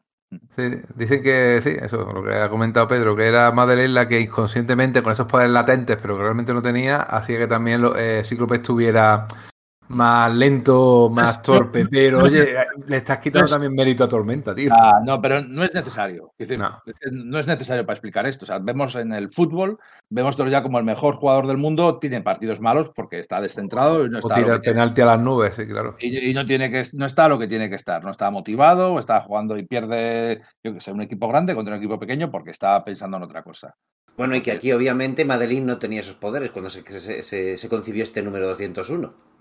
Eso es una cosa totalmente a posteriori. No, no, está claro que en este momento no tiene los poderes, pero ya, ya juegan a eso, ¿no? Porque además en esa escena en la que Madeline con el Madeline con el bebé así está mirando a través de la ventana, deseando muy fuerte, muy fuerte que, que Cíclope vuel- vuelva con ellas, con ellos. eh, ahí se desata una tormenta, ¿no? Como mm, ya también ahí insinuando sutilmente que, que- que Tormenta podría recuperar sus poderes. Es todo como muy, bueno, sutil, eh, lo, su- lo suficientemente sutil y elegante como para que, ya te digo, para mí sea un 10 de 10, aunque pensaba que el combate duraba más, bastante más, no tres páginas, eh, con el resto de personal de academia comiendo palomitas desde lo alto de la, de la sala de peligro, la verdad. Yo al releerlo, lo que me he dado cuenta es que mezclaba, fíjate, ¿no? Mezclaba algunas cosas de, de esta pelea con la pelea que, de Paul, que había puesto Paul Smith en desde de las cenizas. Había algunos conceptos, algunos giros, que era como, bueno, Cíclope luchando contra los otros. Y claro, no tiene nada que ver. Pues claro, hace, no sé, 20 años que no lo releo. Entonces igual por eso también tenía esa sensación que tú dices de, de la pelea más larga. Que no digo que tú, que- que tú la tengas por eso, ¿eh? Digo que a mí me ha pasado porque me he dado cuenta de decir, ah, no, esto era lo de Paul Smith, no aquí. Qué curioso, qué curioso que toda esta etapa que nos está ocupando en este podcast, las golosinas más delicatessen de las que estamos hablando, Fuerte Viva, 1 y 2, este número 201, las guerras asgardianas, todas no tienen, las de Alpha Flight de Paul Smith, no tienen el dibujo de John Romita Jr. ¿Qué? ¡Hala! Sabía que iba a decir eso. Luego se redime un poquito con el pedazo de pelea de Nimrod, eh, que esa está espectacular, pero ya estaba dando la última boqueada. Si lees las entrevistas eh, que luego ha dado posteriori, él nunca estuvo contento en la patrulla X. O sea, sí, ganaba su dinero bien, pero él no estaba contento. Aunque también es verdad que cualquier entrevista que tú leas de John Romita Jr. siempre acaba lamentándose y llorando y que lo mal que lo trataron. no estaba contento, pero nunca se, ha quej- se quejó o se ha quejado de Claremont. O sea, él se quejaba de que todo el mundo decía que Claremont era la estrella, pero no tenía, o sea, como admitiendo la realidad, o sea, pero no se quejaba hacia Claremont o el comportamiento que Claremont tenía hacia él, ¿no? Él, él sí que reconocía que, que no se se sentía lo suficientemente valorado, pero claro, es que Claremont llevaba ya ciento y pico números en, en la serie, ¿no? Se quejaba un poco de eso, ¿no? Que se sentía, pues, segunda fila. Y lo cierto es que, por lo que estamos hablando, que si los números de Arthur Adams, los números de Barry Winsor Smith, este de Rick Leonardi, los que dibuja Paul Smith con Alpha Flight, y al final te plantas en que, chico, en lo mejor de lo mejor de lo mejor, no lo ha dibujado. Pero no, no- no estoy tan de acuerdo. O sea, la, la solidez de la etapa, la, la de John Romita, eh, permite que brillen, sí, brillan más esos puntos concretos, pero, pero la etapa en sí, el, el bloque, es, funciona muy bien como, como etapa, como decíamos al principio, ¿no? Como etapa Río, funciona mejor que nunca. Eh, Sí, es la bolsa donde están los interna. pistachos, incluido el pistacho salado. Mm. Y también tiene sus pistachos, ¿eh? Sí, sí, sí, no, por supuesto. Ya a mí el número, el comentamos- crossover con Secret 2 me encanta, ¿eh? Desde la primera página con el shock que tiene en la cara eh, Charles Xavier a descubrir esos pensamientos homicidas, a la escena esa en la que mm, están luchando por una bala telequinética magnéticamente Magneto y, y Fénix. eh, me parece que John Romita está muy bonito. Lo del puro de Kitty, que nos reíamos el otro día, ¿no? O sea, O el, el que ya lo comentamos, el capítulo de la incursión en, la, en el transporte de Shield por parte de Sí, Pícara. por ejemplo, Ese eso. narrativamente es. Lo que pasa es que es verdad que estos otros que estamos diciendo son todavía mejores. O sea, yo no le puedo, Sí, no sí, le puedo sí, negar sí. a Pedro, ¿eh? Y, y me jode un poco porque estaba yo cuando Pedro ha seguido ha ido a decir esto, pero yo lo que iba a decir es después de esto tenemos dos números de Turra del Todopoderoso. que es como qué cojones está pasando, que es el Todopoderoso se ha hecho derribar al Fénix y, y- y se están metiéndose entre ellos dos y le coge el poder a la patrulla. Sí, hay un combate súper guapo contra centinelas en San Francisco que no, no, no ha habido tantos combates contra centinelas, ¿eh? O sea, eh, en todos los números que han pasado 100 números... Que recuerda que a Claremont no le gustaban, que Días del Pasado Futuro fue una propuesta de Byrne precisamente porque, Mm. porque tuvieron esa discusión de, joder, es que no me, que Claremont le dijo, es que no me gustan nada los centinelas, no se pueden hacer buenas historias con ellos. Y dijo John Byrne, que no, mira. Y Pero, entonces, claro, pero quiero decir que, John pero Byrne- quiero decir que aparte los estaba reservando. O sea, es que es- era como, hoy en día estamos acostumbrados a centinelas. Sí. es lo más, lo más normal del mundo. Pero, es exactamente, pero aquí es no, es que si salen estos gordos, si salen es que nos precipitamos hacia el fin del mundo. Y entonces eh, estos centinelas que salen, que, que son los saca el todopoderoso del futuro, es un combate bien chulo. Pero las, esta dos- saga de dos números... eh, Esta saga- Esta saga de números la dibuja Romita, pero no la entinta Dan Green, ¿eh? La entinta al Williamson, contra el que no tengo nada. Eh, de hecho, es que me chifla, pero Tremendo. no acaba de ser, no acaba de ser lo mismo. Y después eh, de esta saga de dos números, em, dibuja dibuja uno June Brickman, Brickman. Dibuja Donde brilla el- Rondador, como, como reclamabas, Pedro. Sí, bueno, sí, sí, sí, sí, un número histórico. Eh, y luego el siguiente es el de, el de otro, el de Barry Wilson Smith, otro pistacho de los buenos, de los muy buenos, con una portada que, más de uno pensaría que está sacada de, de su arma X. Y Bueno, luego es que de hecho, pues, es que, o sea, que a Barry Winsor Smith le interesó lo le interesó hacer la historia de Arma X precisamente por dibujar esa historia. Al ver todo ese, número en el que está Espiral, que están los eh, Cole Macon y Reese, etcétera, dice, ostras, es que de aquí puedes sacar algo verdaderamente tocho. Y fíjate Es- que cristaliza es- tiempo es- después.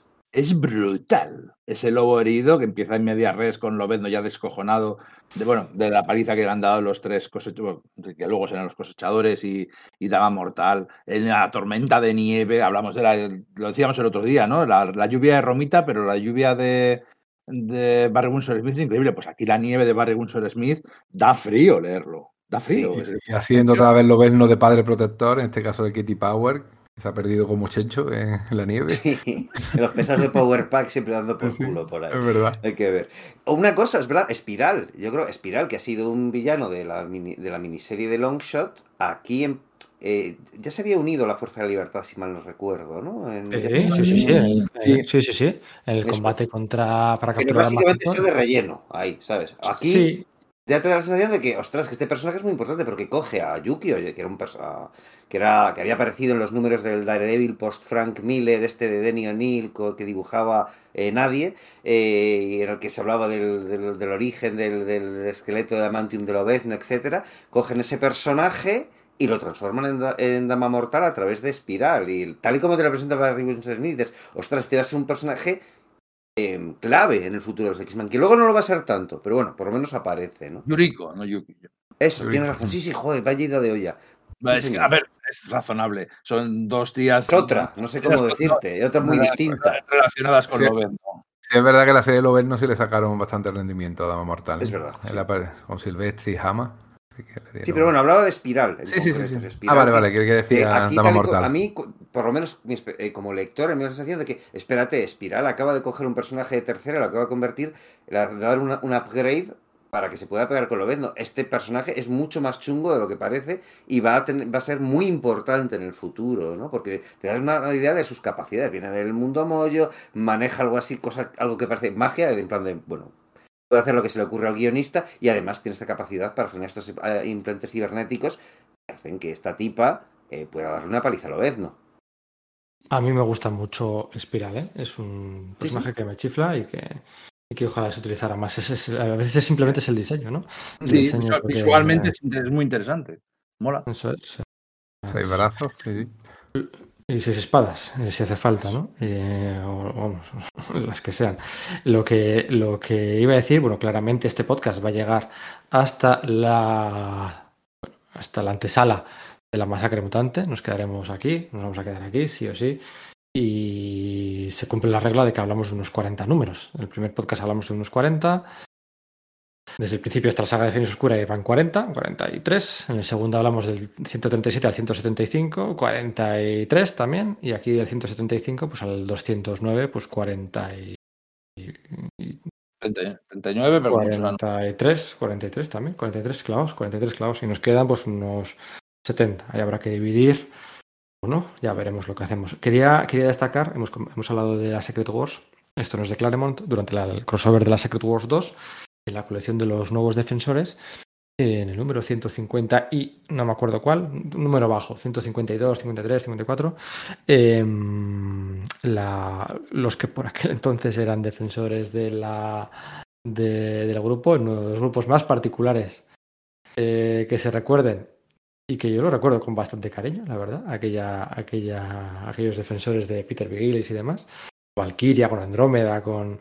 Pero quizás lo recuerdo con cariño porque eran complementos de los cómics de Forum por aquel entonces, ¿no? Pero bueno, al hilo, La Bestia, El Hombre de Hielo y Ángel eh, dejan, dejan el grupo, ¿vale? Hay una escabechina, aparentemente escabechina, de, no sé cuánta gente. eh, y, y dejan el grupo, dejan el grupo porque, porque Marvel está preparando a toda velocidad. eh, a toda velocidad está esto demostrado, ¿eh? Está preparando el relanzamiento de la segunda serie mutante eh, de la franquicia, ¿no? Ya dijimos al, empezar este podcast que, eh, iba a abarcar la etapa eh, en la que los X-Men se convierten en una franquicia, ¿no? Y aquí ya se demuestra definitivamente con una segunda cabecera regular, ¿no? X-Factor, eh, la que originalmente iban a estar pues, los cuatro hombres fundadores originales y Dazzler. Eh, pero bueno, las prisas la resolución de Jean Grey y todo, pues acabó cambiando, acabó cambiando mucho los planes. Y, había que, entre otras cosas, había que recuperar a, la bestia Han McCoy, a Bobby Drake y a Warren Worthington- de la serie de los defensores. Yo creo que era el número 152, bueno, es el último número de la, de la serie. Eh, y, bueno, pues nada, eh, regresan para, para lanzar X Factor, que de hecho es que X Factor va a ser medio año, va a tener crossover con la masacre mutante de la que vamos a hablar ahora. ¿Vale? Em, pero antes queda hablar, amigos, eh, de la despedida de. eh, Bueno, despedida no, pero de esa saga con Selene, eh, Nimrod. eh, El fuego infernal, ¿no? Sí, el, el- el- el uniforme, el uniforme este de coloso rojo, ¿quién lo diseña? ¿No es de Romita? Me cuadra que sea de Romita, Yo creo que sí. porque más cutre no puede ser. ¿Por qué O sea, a reís? mí me Estáis gusta. callados. Porque a mí, El- a mí me este- gusta. A mí, sí me, a mí honestamente este sí me gusta, sí. Sí. De hecho, a mí el uniforme original de Cockrum, de, el- lo que es el traje, ojo, porque el diseño del personaje me encanta de, de Coloso. El traje original con la bandera de España y los picos a los lados y los hombros no me gustaba mucho. Pero este, en cambio, me molaba más. Me parecía como que encajaba con el tono de la serie en ese momento. No sé cómo decirte. Sí, sin, sin, sin hombros, con los hombros, con los hombros al descubierto. tal, tal. Sí, ese rollo como chaquetita, no sé. Sí, sí, a mí de verdad que sí me gustaba, ¿eh? Sí, Como chaqueta militar así. Mm. Bueno, a ver, Pero- en mi silencio y y qué me contéis vosotros de los números 206, 207, 208 y 209. Con esa portada clásica de Lobezno rasgando la, la, la portada, sin ir más lejos. Del, Mira, del un- número uno de los dos- problemas que he tenido haciendo, intentando buscar logo es precisamente lo poquito que las portadas de Romita me dan juego, ¿eh? aunque es verdad que porque tiene unos diseños, vale, que no se adecuan al diseño de nuestro de nuestro logo y tampoco tiene eh, portadas bonitas. Sí está guay esta que te has hecho tú de Lobezno y también está, está muy bien la de eh, la de la pelea, la siguiente, ¿no? La de la pelea con el con lo- todos los miembros del Club Fuego Infernal con Nino en medio, estaba, estaba guay, ¿no? No- Pero no, no, no, se, no se adecua mucho, la verdad. Y luego está la mítica que todo el mundo le gusta, que todo el mundo recuerda, la de los personajes diciendo, venga, alégranos el día, ¿no? En plan Harry el sucio, eh, métete con nosotros, que tampoco he podido hacerla encajar, ¿no? Es un poco... Pero no, no tiene grandes portadas, Romita Junior, pero aquí la verdad que se despide bastante bien el aspecto gráfico, ¿eh? La, la pelea Esa- está guay, Esa que dices, la masacre de mutantes, será la primera de la que hablemos eso es. en, en el siguiente. en el Sí, pero quería un poco recopilar un poquito esa idea de Romita como portadista aquí no está muy afortunado, la verdad. Sí, Siempre sí. recuerdan mal a Estaba- otras, otras portadas. Es curioso porque mira, la serie de los defensores que decía Pedro a mí no me gustaba mucho, quizás por Don Perrin, por los guiones sí, ¿eh? que estaba pues eso de Matis, de Gillis y toda leche, pero había portadas bien chulas en esa serie, ¿eh? yo recuerdo alguna de, de Kevin Nolan o de Fran, Fran Sirocco o alguno de estos y tal, que eran así como medio pintadas, que era como de ole, ole, ole. Y bueno, es curioso, ¿no? Porque me refiero que la bestia y el hombre de hielo y el ángel salían ahí, ¿no? Y por supuesto cuando se, se funda Factor X, lo primero que hacen es, como la idea es tener la patrulla X original, lo que hacen es revertir la mutación de la bestia, a- que era, que era azul, con peludo y tal, a ese aspecto original como de un simio afeitado, ¿no? Me acabo de acordar de una cosilla. Eh, ¿Sí? Dazzler es- estuvo propuesta como miembro de Factor X antes de Sí, pensar en Jean sí, Grey, sí, sí, ¿verdad? sí, sí. Era una de las. Cuando había que tener un miembro femenino. Y antes de que se les ocurriese lo de cómo devolverle la vida a Jean Grey, eh, una de las. Además fue un candidato muy fuerte. Fue Dazzler, ¿no? Que yo creo que en ese momento ya estaba, debía estar a punto de cerrar su serie o había cerrado ya. Ahora mismo no, no tengo el dato en- eh, delante. Bueno, la, esta saga, venga, aquí lo hemos comentado varias veces, que es un punto de saltar el tiburón. Y, y es verdad. O sea, te pongas como te pongas, lo explican como lo quieren explicar, eh, no funciona. La, la historia es, Rachel eh, quiere acabar con Selene porque Selene es un monstruo, porque él es atacado, les quiere quitar la libertad, es una, vampira, es una, amenaza. Y, está soñando, y durante el número repetidas veces, tiene varias pesadillas en las que se enfrenta a Lobezno y Lobezno la ataca. Está como teniendo una premonición de que Lobezno va a ir a por ella. Entonces, Lobezno, que por cierto está destrozado, hecho mierda por el combate con Dama Mortal. Aquí la patrulla, se vuelve- el, grupo se vuelve a unir, ¿no? Vuelven de, vuelven de San Francisco, que habían estado para la Secret Wars y con el Todopoderoso, se juntan con Rondador, que había estado por ahí corriendo aventuras con una princesa europea. Eh, a mí sí, ese número que dices que es mítico, a mí me parece un poco bochorno. Eh, lo decía con ironía. Bueno, y, y bueno, y segundo grupo, entonces al final eh, Rachel va al club, ataca al club Fuego Infernal e intenta matar a intenta matar a Selene. Y allí llega Logan, el guardián de la moral, Lobezno, y, y para que no la asesine, la, la apuñala con sus barras, ¿no?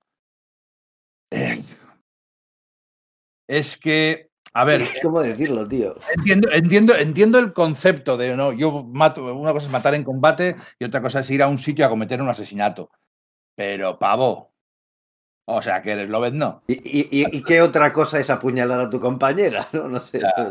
Que, joder. Sí, ¿no? Y dice, no, es que es demasiado poderosa como para haberla detenido de otra forma. Solamente con la podía con las garras. Yo creo que ahí no estuvo fino, claro. No, no, no creo que funcione bien. Además, Kitty se enfada con él, le dice, ya no sé si eres mi amigo. Eh, tienen todos un drama y tal. Eh, lo que pasa es que, claro, luego después de eso, pues van a, van a buscarla, van a, ella está, Rachel está herida viviendo por, por Central Park, además la Central Park está al lado de la, de la mansión del Club Fuego Infernal. Allí también coincide, en- aunque no se dice en estos cómics, se encuentra también Factor X, que están en las inmediaciones, y, y entonces, bueno, pues va el, el Club Fuego Infernal para acabar con Rachel, porque les ha atacado, y la Patrulla X, y tiene ese, ese, ese gran combate eh, de noche en Central Park, que es interrumpido por Nimrod. Nimrod más peligroso que nunca, más impresionante que nunca, más imparable que nunca, que tiene que unir a los dos grupos enemigos. Es la primera vez que los dos grupos se tienen que unir para, para luchar contra él. Y aunque consiguen al final derrotarle de formas típicos super, eh, momentos súper épicos y momentos de curarse mucho, hay, hay- varios muertos y varios heridos.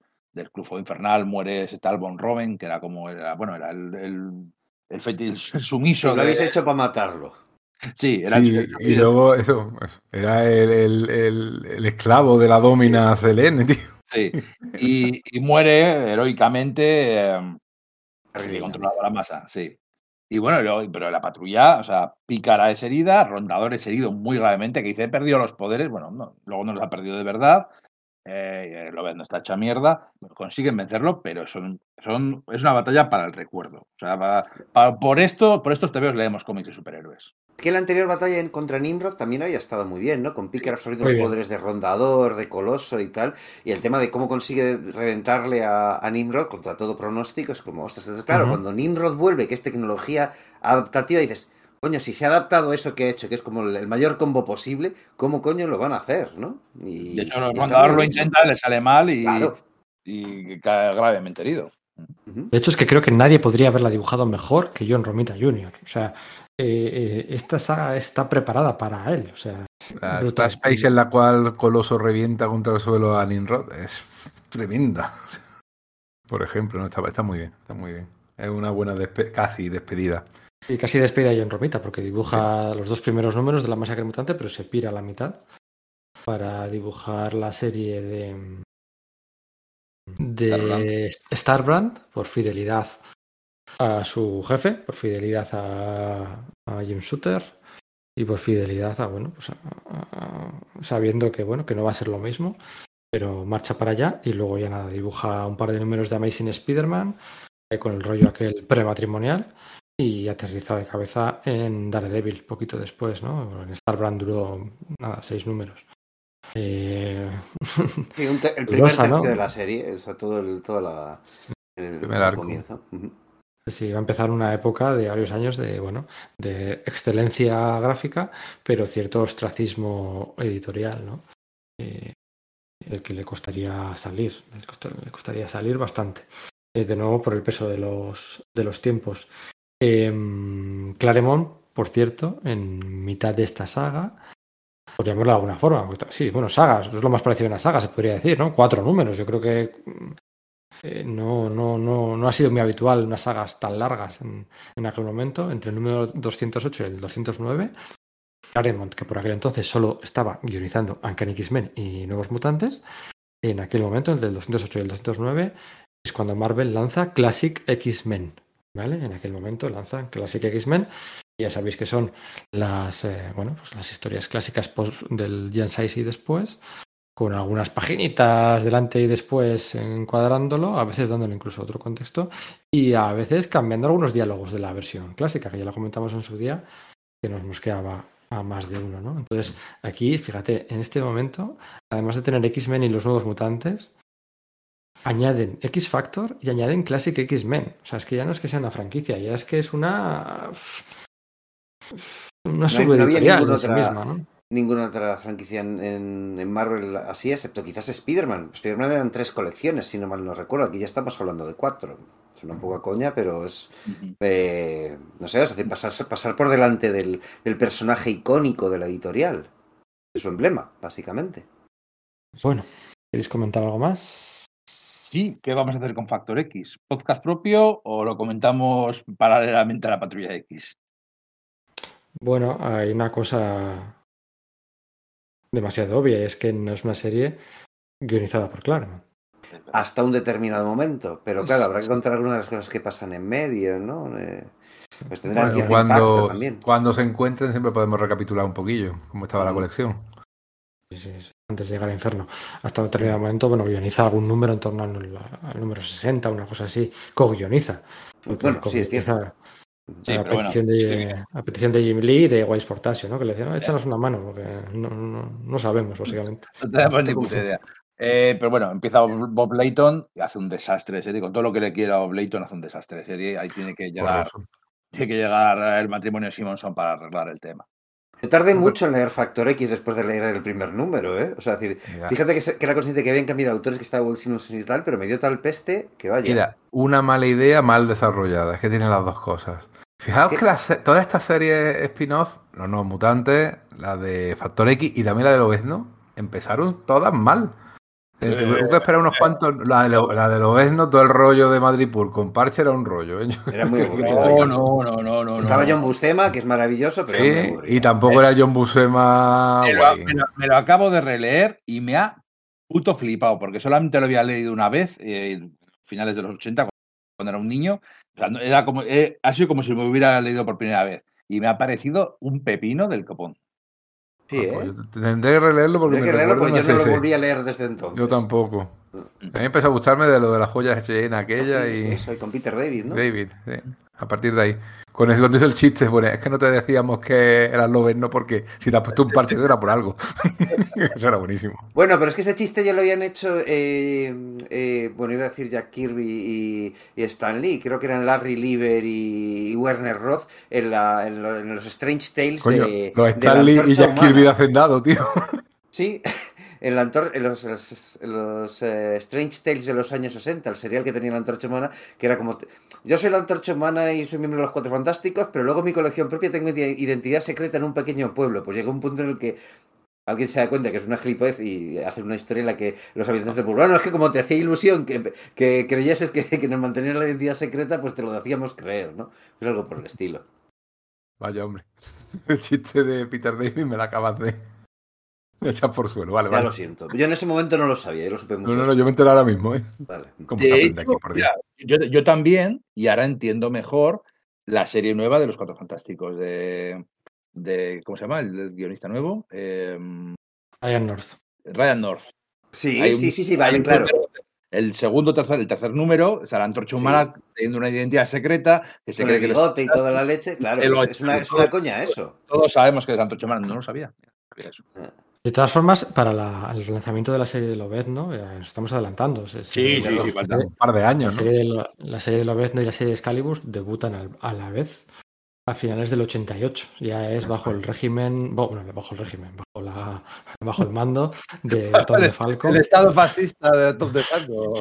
Sí, pero como hemos mencionado a Peter David, pues es un momento de verdad y digrés, ¿no? Eh, sí, sí, pero bueno, que quedarían dos años, sería el siguiente level up de, la era de Tom DeFalco, que no lo olvidemos, cuando Marvel más cómics ha, vendido y más dinero ha ingresado, ha sido eh, no bajo los años de Stan Lee, ni de Roy Thomas, ni de Jim Shooter, ni de Joe Quesada, ni de Bo Harras, ni de- no, ha sido bajo los años de Tom DeFalco, que no se nos olvide. Em, eh, iba a decir una última cosa. que iba a decir? Ah, sí. eh, que conste en acta que la, el X Factor de Bob Lighton, bueno, de Bob Lighton y, Jack- eh, Jackson Guys. y Jackson Guys, que conste en acta que no era una serie editada por Anno Senti. El editor no era el editor de Uncanny X-Men. Eh, Era una serie de la franquicia mutante, pero no estaba editada. Hasta ese punto Por se la la- parte de la oficina mutante, a pesar de la oficina mutante. Eso es, ¿vale? Hay todos esos problemas que hubo con Claremont. No era parte de la oficina mutante. Eh, Estaba editada por Mike Carlin. ¿vale? Eso que conste en acta. Cuando, bueno, cuando se critica es que es que no lo hicieron bien. Es que no lo hicieron bien por, por sus problemillas, por sus vencillas. Y peor que Así que podía haber bueno. salido, que en vez de Apocalipsis iba a ser el búho. Pues sí, esta es la idea. A eso llegaremos el próximo día. Hablaremos de X Factor, hablaremos de la masacre mutante, hablaremos de la caída de los mutantes, hablaremos de Longshot otra vez, de Dazzler otra vez, hablaremos de una de las cinco mejores miniseries de la historia de Marvel, firmada por Claremont y con un espectacular dibujo de John Bogdanov. Bogdanov, Y de dientes de de. Forja, del adversario. Y de Dientes de Sable, del adversario, de Forja, de los merodeadores, de Mister Siniestro, de Gambito, de No, de Gambito Inferno. no, A Gambito, no, a Gambito- a Gambito no llegamos ni de coña. No, no. No, Gam- Gam- Gambito tiene algo que decir en la masacre mutante. no Ah, bueno, sí, sí. Bueno, no, sí. no, no tiene nada que con masacre mutante. Como demuestra el, el número siguiente, que- el, el primer número que vamos a leer hablar la próxima vez. Ahí no sale Gambito y no estaba Gambito. Y ahí se explica perfectamente cómo llegaron los merodeadores. Bueno, yo creo que el siguiente episodio también va a quedar muy chulo porque no vamos a pillar lo que es la caída, ¿no? Llegaremos hasta después de Inferno, una cosa así. Por ejemplo, por cierto, la siguiente portada de X-Men después de Inferno creo que la dibujó Rob Liefeld, ¿no? O- no me acuerdo. Liefeld dibuja una portada ahí. La de cuando los chicos salen de, tíos. de juerga, ¿no? Sí. Sí. Eso es, eso es de Pues después. sí, ese, ese- ese número es del Eiffel. eso es. Mm. Eh, no, con- creo que no tiene dibujo de Liefeld, ¿eh? ¿Tiene dibujo Sí, de ¿no? Liefeld? Sí, sí, sí. sí, Y hace una coña con la bomba Jean, aquella que hizo de DC, de invasión. Sí, sí, sí. Yo creo que era de Liefeld. sí. Puede ser. Pues vamos a hablar de todo eso y, por supuestísimo, de Mar Silvestri, ¿no? que es el- va a ser el, el, el eje de vertebrador de. Y de Alan Davis, que pudo serlo. Sí, bueno, de Alan Davis que vamos a hablar. ¿Qué dibuja Alan Davis? ¿Número y medio? ¿O cómo- Sí, Ah, bueno, a ver, aquí había gente, ya lo primero que hablaremos, había gente haciendo oposición para sustituir a, a, Eh, a no, Romita. ¿eh? vuelven Había a- varios intentando meter cabeza. Vuelven a hacer una dupla de anuales de nuevos mutantes y. y sí, bueno, Davis nunca quiso, nunca quiso dibujar los X-Men y No, no, se no. salió con la suya. le daba miedo. Por eso, por eso, nunca, nunca. No, pero los demás sí querían que él dibujara ¿eh? y le estaban pinchando. Jodido. Sí, ¿verdad? sí, claro. Ya. Pero no, no hubo manera. Eh, bueno, eso será el próximo día. Que quizás sea el último, yo creo que debería ser el último, pero no sé. eh, serían- ver, ¿Qué llegamos? ¿Al serían- 275? No, 60. a ver, eh, vamos a empezar por el 210 Ujú. hasta el 250. 50. O, o Inferno, 70. porque hay mucho que hablar. Hablar de también que hablar de Factor X. Y la, y la franquicia se multiplica. Ya. Bueno, un placer. Como siempre. Eso es. Voy a cenar unos pistachillos. Me ha entrado, me ha entrado hambre. Venga, un saludo a todos. Venga, saludos amigos. Gente, volveremos Chao. a vernos.